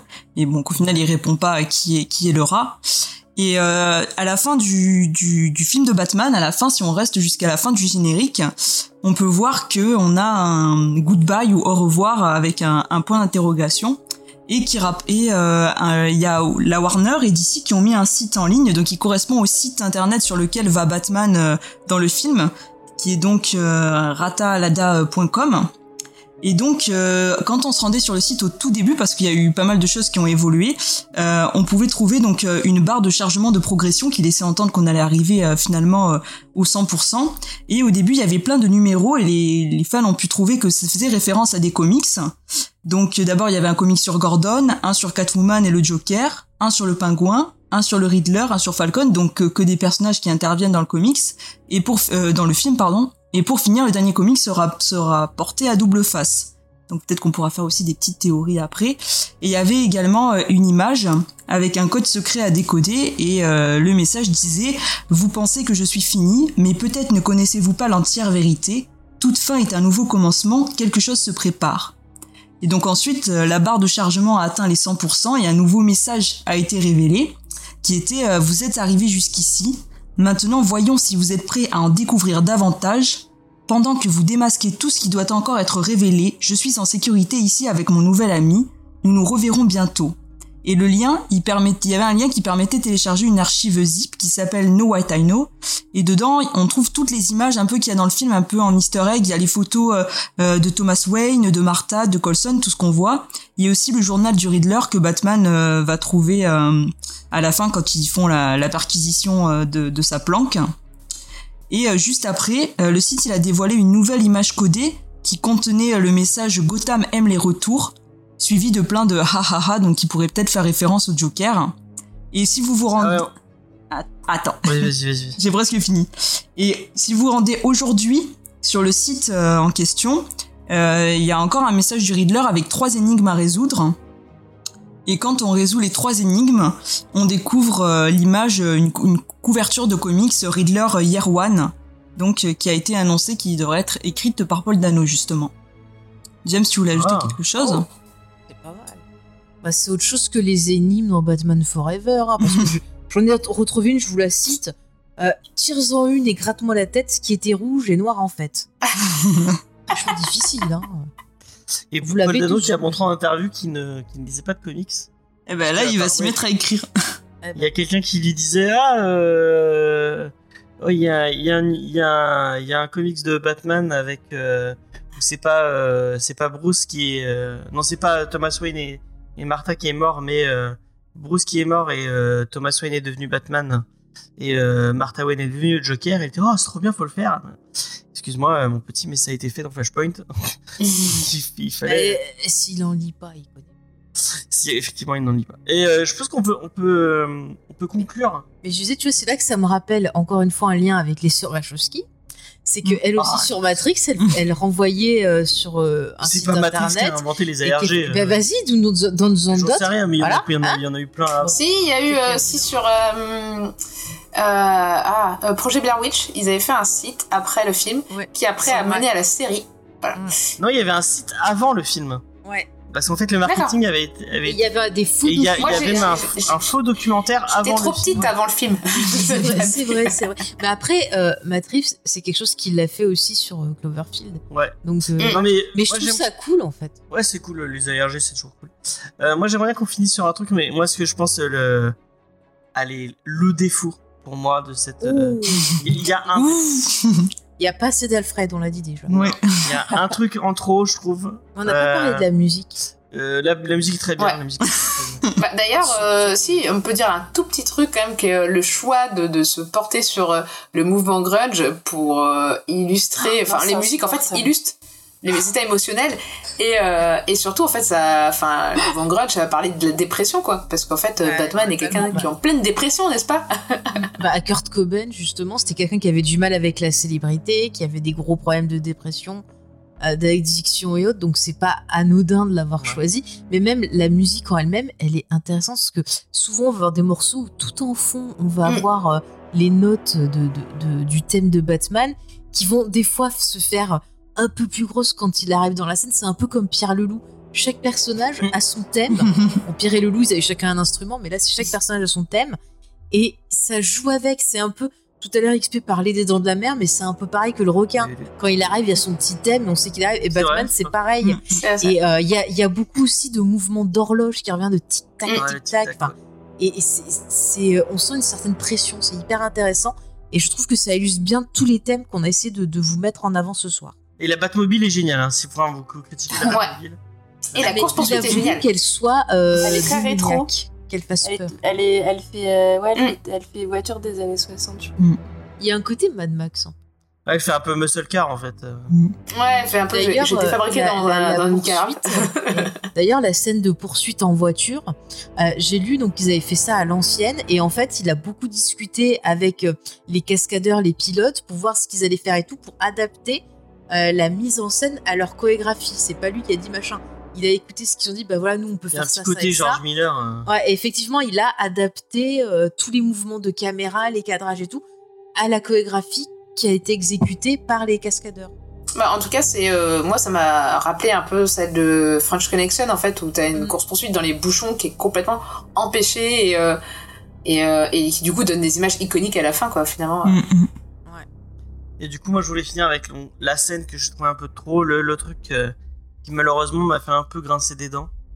Euh, c'est cette apparition d'une espèce de simili Joker à la fin. Ah ouais. Euh, ah que je oui, c'était un Mais peu. est-ce Et que encore, Joker il disait qu'ils avaient est-ce coupé. Hein. Ah j'ai ouais, lu, que- elle j'ai lu que normalement il devait apparaître plus encore. Qu'il y avait une scène où justement Batman devait se rendre à l'asile d'Arkham et discuter avec le Joker euh, justement de cette euh, chasse entre guillemets qu'il a avec le Riddler et qui a été coupée au montage pour laisser que celle-là. Et, et moi, c'est pire. J'ai lu qu'au départ, ça devait pas être le Joker qui devait euh, être en prison à côté de lui. Ça devait être euh, soit l'épouvantail, soit Freeze. Déjà, il voulait déjà le, le mettre. Et Mhm. ça serait Warner qui lui est, qui aurait dit. euh, Ah, mais ils sont. Et, et, et euh, je sais pas si c'est vrai, mais il y avait des histoires comme quoi il voulait mettre Jared Leto. Il a dit ah non, c'est bon. Non, faut pas Et il a déconner. pris un autre acteur. Ah on a Bah, après, hein. Quand on a compris que c'était le Joker dans la salle, c'était là, ah non, ouais. Alors, on, a, on a à tout prix regardé, on a regardé le, le score jusqu'à la fin. Le, être sûr que c'était pas sûr que c'était pas. euh, Bah, après, ça dépend, parce que si cela joue euh, le Joker qu'on voit des fois dans les comics, qui en fait est dans l'ombre et tire les, euh, les ficelles, tu sais, genre il a remplacé euh, un homme de l'ombre par un autre, en fait, il a laissé la place au Joker, pourquoi pas, hein, mais si par contre c'est pour un film entièrement sur Joker, Non, mais si ça reste un clin d'œil, ça peut être. avec Joaquin Phoenix, c'était vachement bien. faut que ce soit dosé. On l'a déjà eu deux Je fois. vois ta grimace, il y a- y, tellement de, de, héros- de méchants iconiques chez, chez, chez, euh, chez, vrai. euh, chez Batman. euh, Mais double face, ça serait intéressant, un, un, un Mm, vrai double ouais, face un vrai. Ah, Voilà, un vrai Two-Face, ouais. De toute façon, c'est ce qu'on disait, James, je crois, quand on est sorti du, du, de la séance, que, que ce serait peut-être logique, vu que le procureur est mort, d'introduire ensuite Harvey Dent euh, par cette manière, par ce biais. euh. C'est pas, c'est pas con ce que tu dis. Bah après, toi ils qui peuvent garder dit. un, ils peuvent garder un c'est Joker en prison qui joue un peu les spectres à rassembler tout le monde euh, en mieux que dans les Jazz Bond. Enfin bref, euh, on vous est d'accord sur le fait que cette scène elle est un peu en trop et que. ouais, ouais, ça fait un peu genre, hey, tac tac la suite. Bah, moi, ça m'a pas gêné si ça reste comme ça, si ça reste juste une scène du 1 qui introduit pas spécialement enfin, de choses dans la suite et qui reste un petit easter egg juste comme ça. euh. Mais en fait, euh, Il était triste, il fallait lui remonter le moral, peu cher. ouais, en Il s'est fait, aperçu que c'est- Batman, il était pas comme lui. c'est peut-être plus une façon de montrer parce que son grand rêve à Riddler c'est de c'est c'est d'être de s'associer à Batman et c'est peut-être plus une façon de montrer que si c'est pas Batman ça en sera d'autres et ce sera pas forcément le Joker là c'est clairement le Joker mais euh, ça ça sera d'autres méchants qui se qui se réuniront pour euh, Mm. titiller Batman quoi je veux l'épouvantail, je veux l'épouvantail. Et nous, on veut le petit cul de Nightwing. Et je veux Poison le Ivy. petit cul de Mais je Nightwing. m'en fous de Nightwing, moi je veux Poison Ivy. Ah, une vraie. Bah, D'ailleurs, est-ce que le gamin euh, qui sauve, c'est pas Nightwing hein le mec calendrier. De quoi C'est pas quoi Le gamin qui sauve, c'est pas Nightwing Bah non, il est pas. Il, est Il faut pas... l'adopter, viens. Et il est pas orphelin complètement. Bon, après, Il est Moi, pas orphelin. tu sais, un accident, Ça genre il a Ouais, pas vu tuer sa mère. était là. tu sais, les gens il y avait une théorie, mais on s'est engueulé sur ça. et je pense qu'on. Ah oui, ouais, je peux en parler. Ouais, parce que moi, je sais pas pourquoi, euh, le petit Riddler, j'étais persuadée que c'était le, le fils. Non, mais j'explique. J'étais persuadée que c'était le fils du journaliste que le père a fait buter et que Ouais, du coup, aussi. après le gamin, il se Ah, retrouvait ouais. dans l'orphelinat. Mais non, parce que c'est avant. Mais non, parce que mettent la vidéo du, du père euh, qui, qui fait son truc, qui dit ah, je vais arrêter, nanana, c'est bien après qu'il y a eu le meurtre déjà. Donc le gamin, il est orphelin. Oui, mais il, est... il, meurt... il meurt pendant la campagne.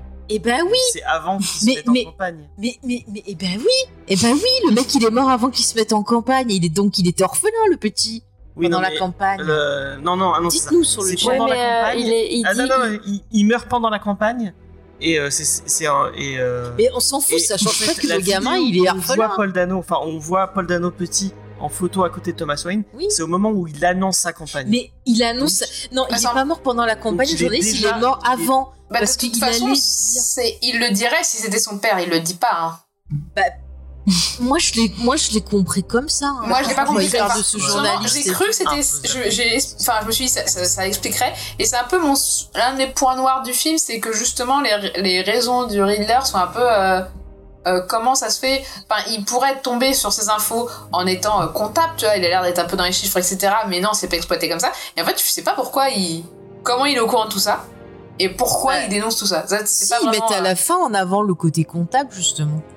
Oui, mais il s'est pas dit. Enfin, ça, ça aurait pu être un comptable qui tombe sur des trucs bizarres et se pose des questions, mais ce n'est pas dit dans le film. Donc, du coup, tu sais pas pourquoi il, pourquoi il fait tout ça. Bah, Peut-être que c'est justement pour que nous-mêmes on se pose la question et qu'il y ait ce côté un peu comme ce que faisait Nolan avec son Joker euh, dans déjà Dark Knight, Ouais. que genre on sait pas et voilà. Après- moi je trouve que ça serait pas Moi, ça me manquait un peu, quand même. qu'il parle de ce Le- pas de journaliste. justification. euh, Après, à part. euh, Non, je voulais dire, il y a juste ce côté dire- un peu euh, rancune où il dit que, que de toute façon, depuis qu'il était petit, il nourrissait entre guillemets cette Oui. rancune contre. euh, contre alors ça justifie pas forcément de d'en arriver à faire des trucs euh, comme ça mais euh, je pense que s'il y a un, déjà un terrain comme ça mais peut-être que voilà peut-être que ça aurait été Ouais, bien d'être un peu plus particulièrement Pas, pas directement, puisqu'il a, il a une dent visiblement depuis le début contre Bruce Wayne. Ok, pourquoi pas, euh, ça je. Ok. Mais pourquoi euh, aller euh, pour chasser euh, le et procureur contre tout ça, et contre ça- le programme après, aussi contre le projet euh, Ren- Renewal là Mm. parce que Ouais, qui était censé après- leur apporter euh, Bah oui, parce que c'est le programme qui a été fait par le père de Bruce. Mais après, c'est ce que je disais, lui et Catwoman sont des orphelins qui ont été complètement laissés tomber par la société, qui ont dû se démerder par eux-mêmes et qui ont dû trouver quelque chose. Donc lui, en fait, il est parti sur cette rancœur, sur cette colère et l'idée de mettre à jour euh, bah, le, le, le mauvais côté de ces gens qui sont censés être des masques de vertu. Alors que Catwoman, elle, bah, si on regarde, elle est retournée sur, dans l'endroit où travaillait sa mère et elle a essayé quelque part de, de se lier à Falcon comme si elle attendait quelque chose de lui. Au début, c'est peut-être pas forcément de vouloir le buter parce que ça, ça arrive quand elle apprend euh, ben, que, que sa copine est morte. Mais on sent qu'il y a un manque chez ces deux personnages-là et qu'ils ont cherché quelque chose pour le combler. Et c'est pareil chez Bruce. Lui, ça a été ben, de se dire je suis la vengeance, je vais tuer, je vais sauver les gens et compagnie. Le Reader, ça a été ben, cette rancœur, cette colère et de le fait de vouloir euh, absolument utiliser en fait la communication. Et c'est pas con parce que quand on le compare à notre société finalement euh, parfois le meilleur moyen de choper quelqu'un c'est de tuer son son masque public. On le voit avec la fameuse cancel culture.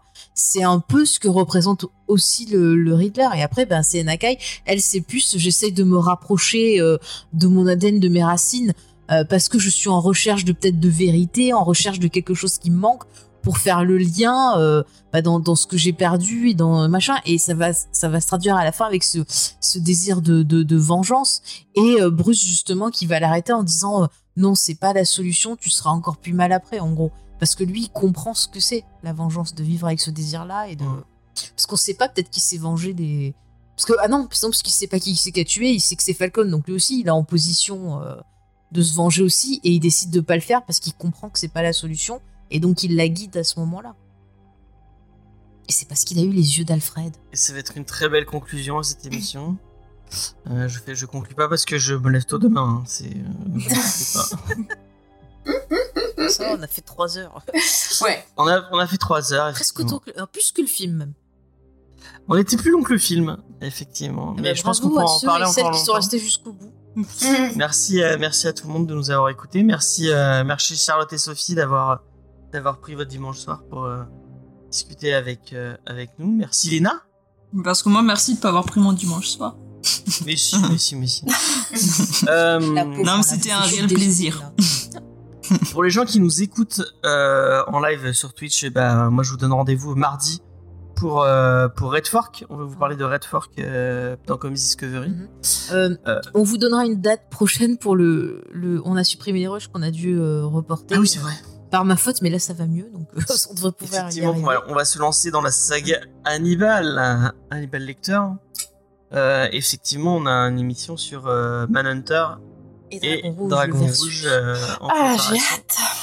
Avec Alors- les filles. Petit indice sur les deux, il y, a une fi- y a un des deux qui a une grosse merde. Ouais. Oh.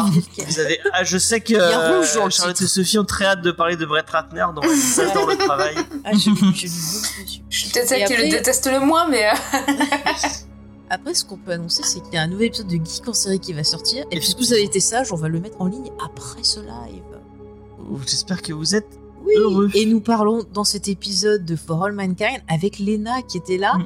Et également en invité bah, Christophe qui avait été avec nous sur euh, Dune et euh, Draven, donc euh, des podcasts 24 FPS et Galactif. Léna qui a autant parlé dans cette émission que dans euh, le euh, série. Je. Non, mais c'est vrai que les, les garçons, étaient, ils avaient des trucs super intéressants à dire. For All Mankind, c'était Tu super. peux dire Christophe, hein. Tu peux dire Christophe. Ben, il était très intéressant. Non, mais c'est vrai qu'il avait plein de détails techniques et moi j'étais juste fascinée, donc euh, c'était super intéressant. Euh... Mais Donc Lena voilà. parle beaucoup, elle reviendra. Euh, T'inquiète pas, dans, dans sûrement avec les filles aussi. Voilà. Et effectivement, le euh, Charlotte Sophie, si vous voulez venir un mardi parler de comics, vous êtes les bienvenus pour parler de Batman ou, ou pas, pour parler d'autres trucs. Bah, donne-nous du travail alors. quand, quand vous voulez. Euh, merci. Pour parler de Killing Joke? Ah oui, Non, on va pas- un on reboot. va pas faire une troisième émission sur Killing Joke. Tout ça pour en dire du mal. Toi, James, on sait que tu l'aimes pas. Je n'aime pas ce comics. Euh, Qu'est-ce que je voulais euh, dire Bah rien, juste dire Ouais. bisous. Euh, Retrouvez-nous sur les réseaux sociaux, vous tapez James vous et Faye euh, vous retrouvez Faye et, euh, et Charlotte Non, Faye et Sophie, excuse-moi. Sur, Et des fois Charlotte aussi. Chez, et des fois Charlotte, chez les réfractaires. Les réfractaires. Les réfracteurs, comme vous voulez. euh, ça, ça, donc euh, sur leur site web ainsi qu'en podcast. euh, et on fait encore une fois un gros coucou à Spike et un joyeux anniversaire. Ouais. On lui dédie cette émission, c'est un peu notre Batman aussi à nous. Ou même ton commissaire Gordon à toi. oui, si c'est un peu mon commissaire Gordon, si tu veux. J'ai vu qu'il me lançait des yeux, quoi, je suis pas Batman. Donc Spike, tu es Gordon, voilà. Tu es Gordon. Et toi, tu es un peu Alfred c'est ça? Oui, je suis Alfred. Et moi je suis Robin. Matt Reeves euh, ressemble à Gordon d'ailleurs physiquement, c'est vrai. Ouais, vrai. Je me suis fait la réflexion, je dis merde, on dirait Il est comme, le, comme, comme Gordon. Euh, et vous retrouvez euh, Charlotte dans Motif Cinéma. Euh, Oui, Est-ce que tu vas parler d'Alerte Rouge? Euh, non, euh, si peut-être. Non, en fait là c'est en pause pour le moment, donc euh, je j'en parlerai peut-être un jour, c'est possible. Donc un jour peut-être, on Voilà. parlera de... Sinon, on la retrouve De l'adolescence Sophie et de- aussi de sur Sueur. Froide. Euh, le Ouais. site Sueur Effectivement, sur Sueur Froide. Et Sophie, elle a un blog aussi, mais vous Et aurez Sophie en mauvais genre. description. Vous, allez à la fin de... Dans le footer de, du site de James Fay, vous trouvez tous les liens normalement euh, Mm. pour aller découvrir tout ça. Euh... Bonne lecture, du coup. Ouais. On vous dit Bonne bisous, on écoute. dit à, à une prochaine fois. Ouais. Et, euh, et voilà. C'est tout simple. Bah, c'est très bien. Salut. Et lisez des comics. Des bisous. Merci. Et regardez des films au cinéma.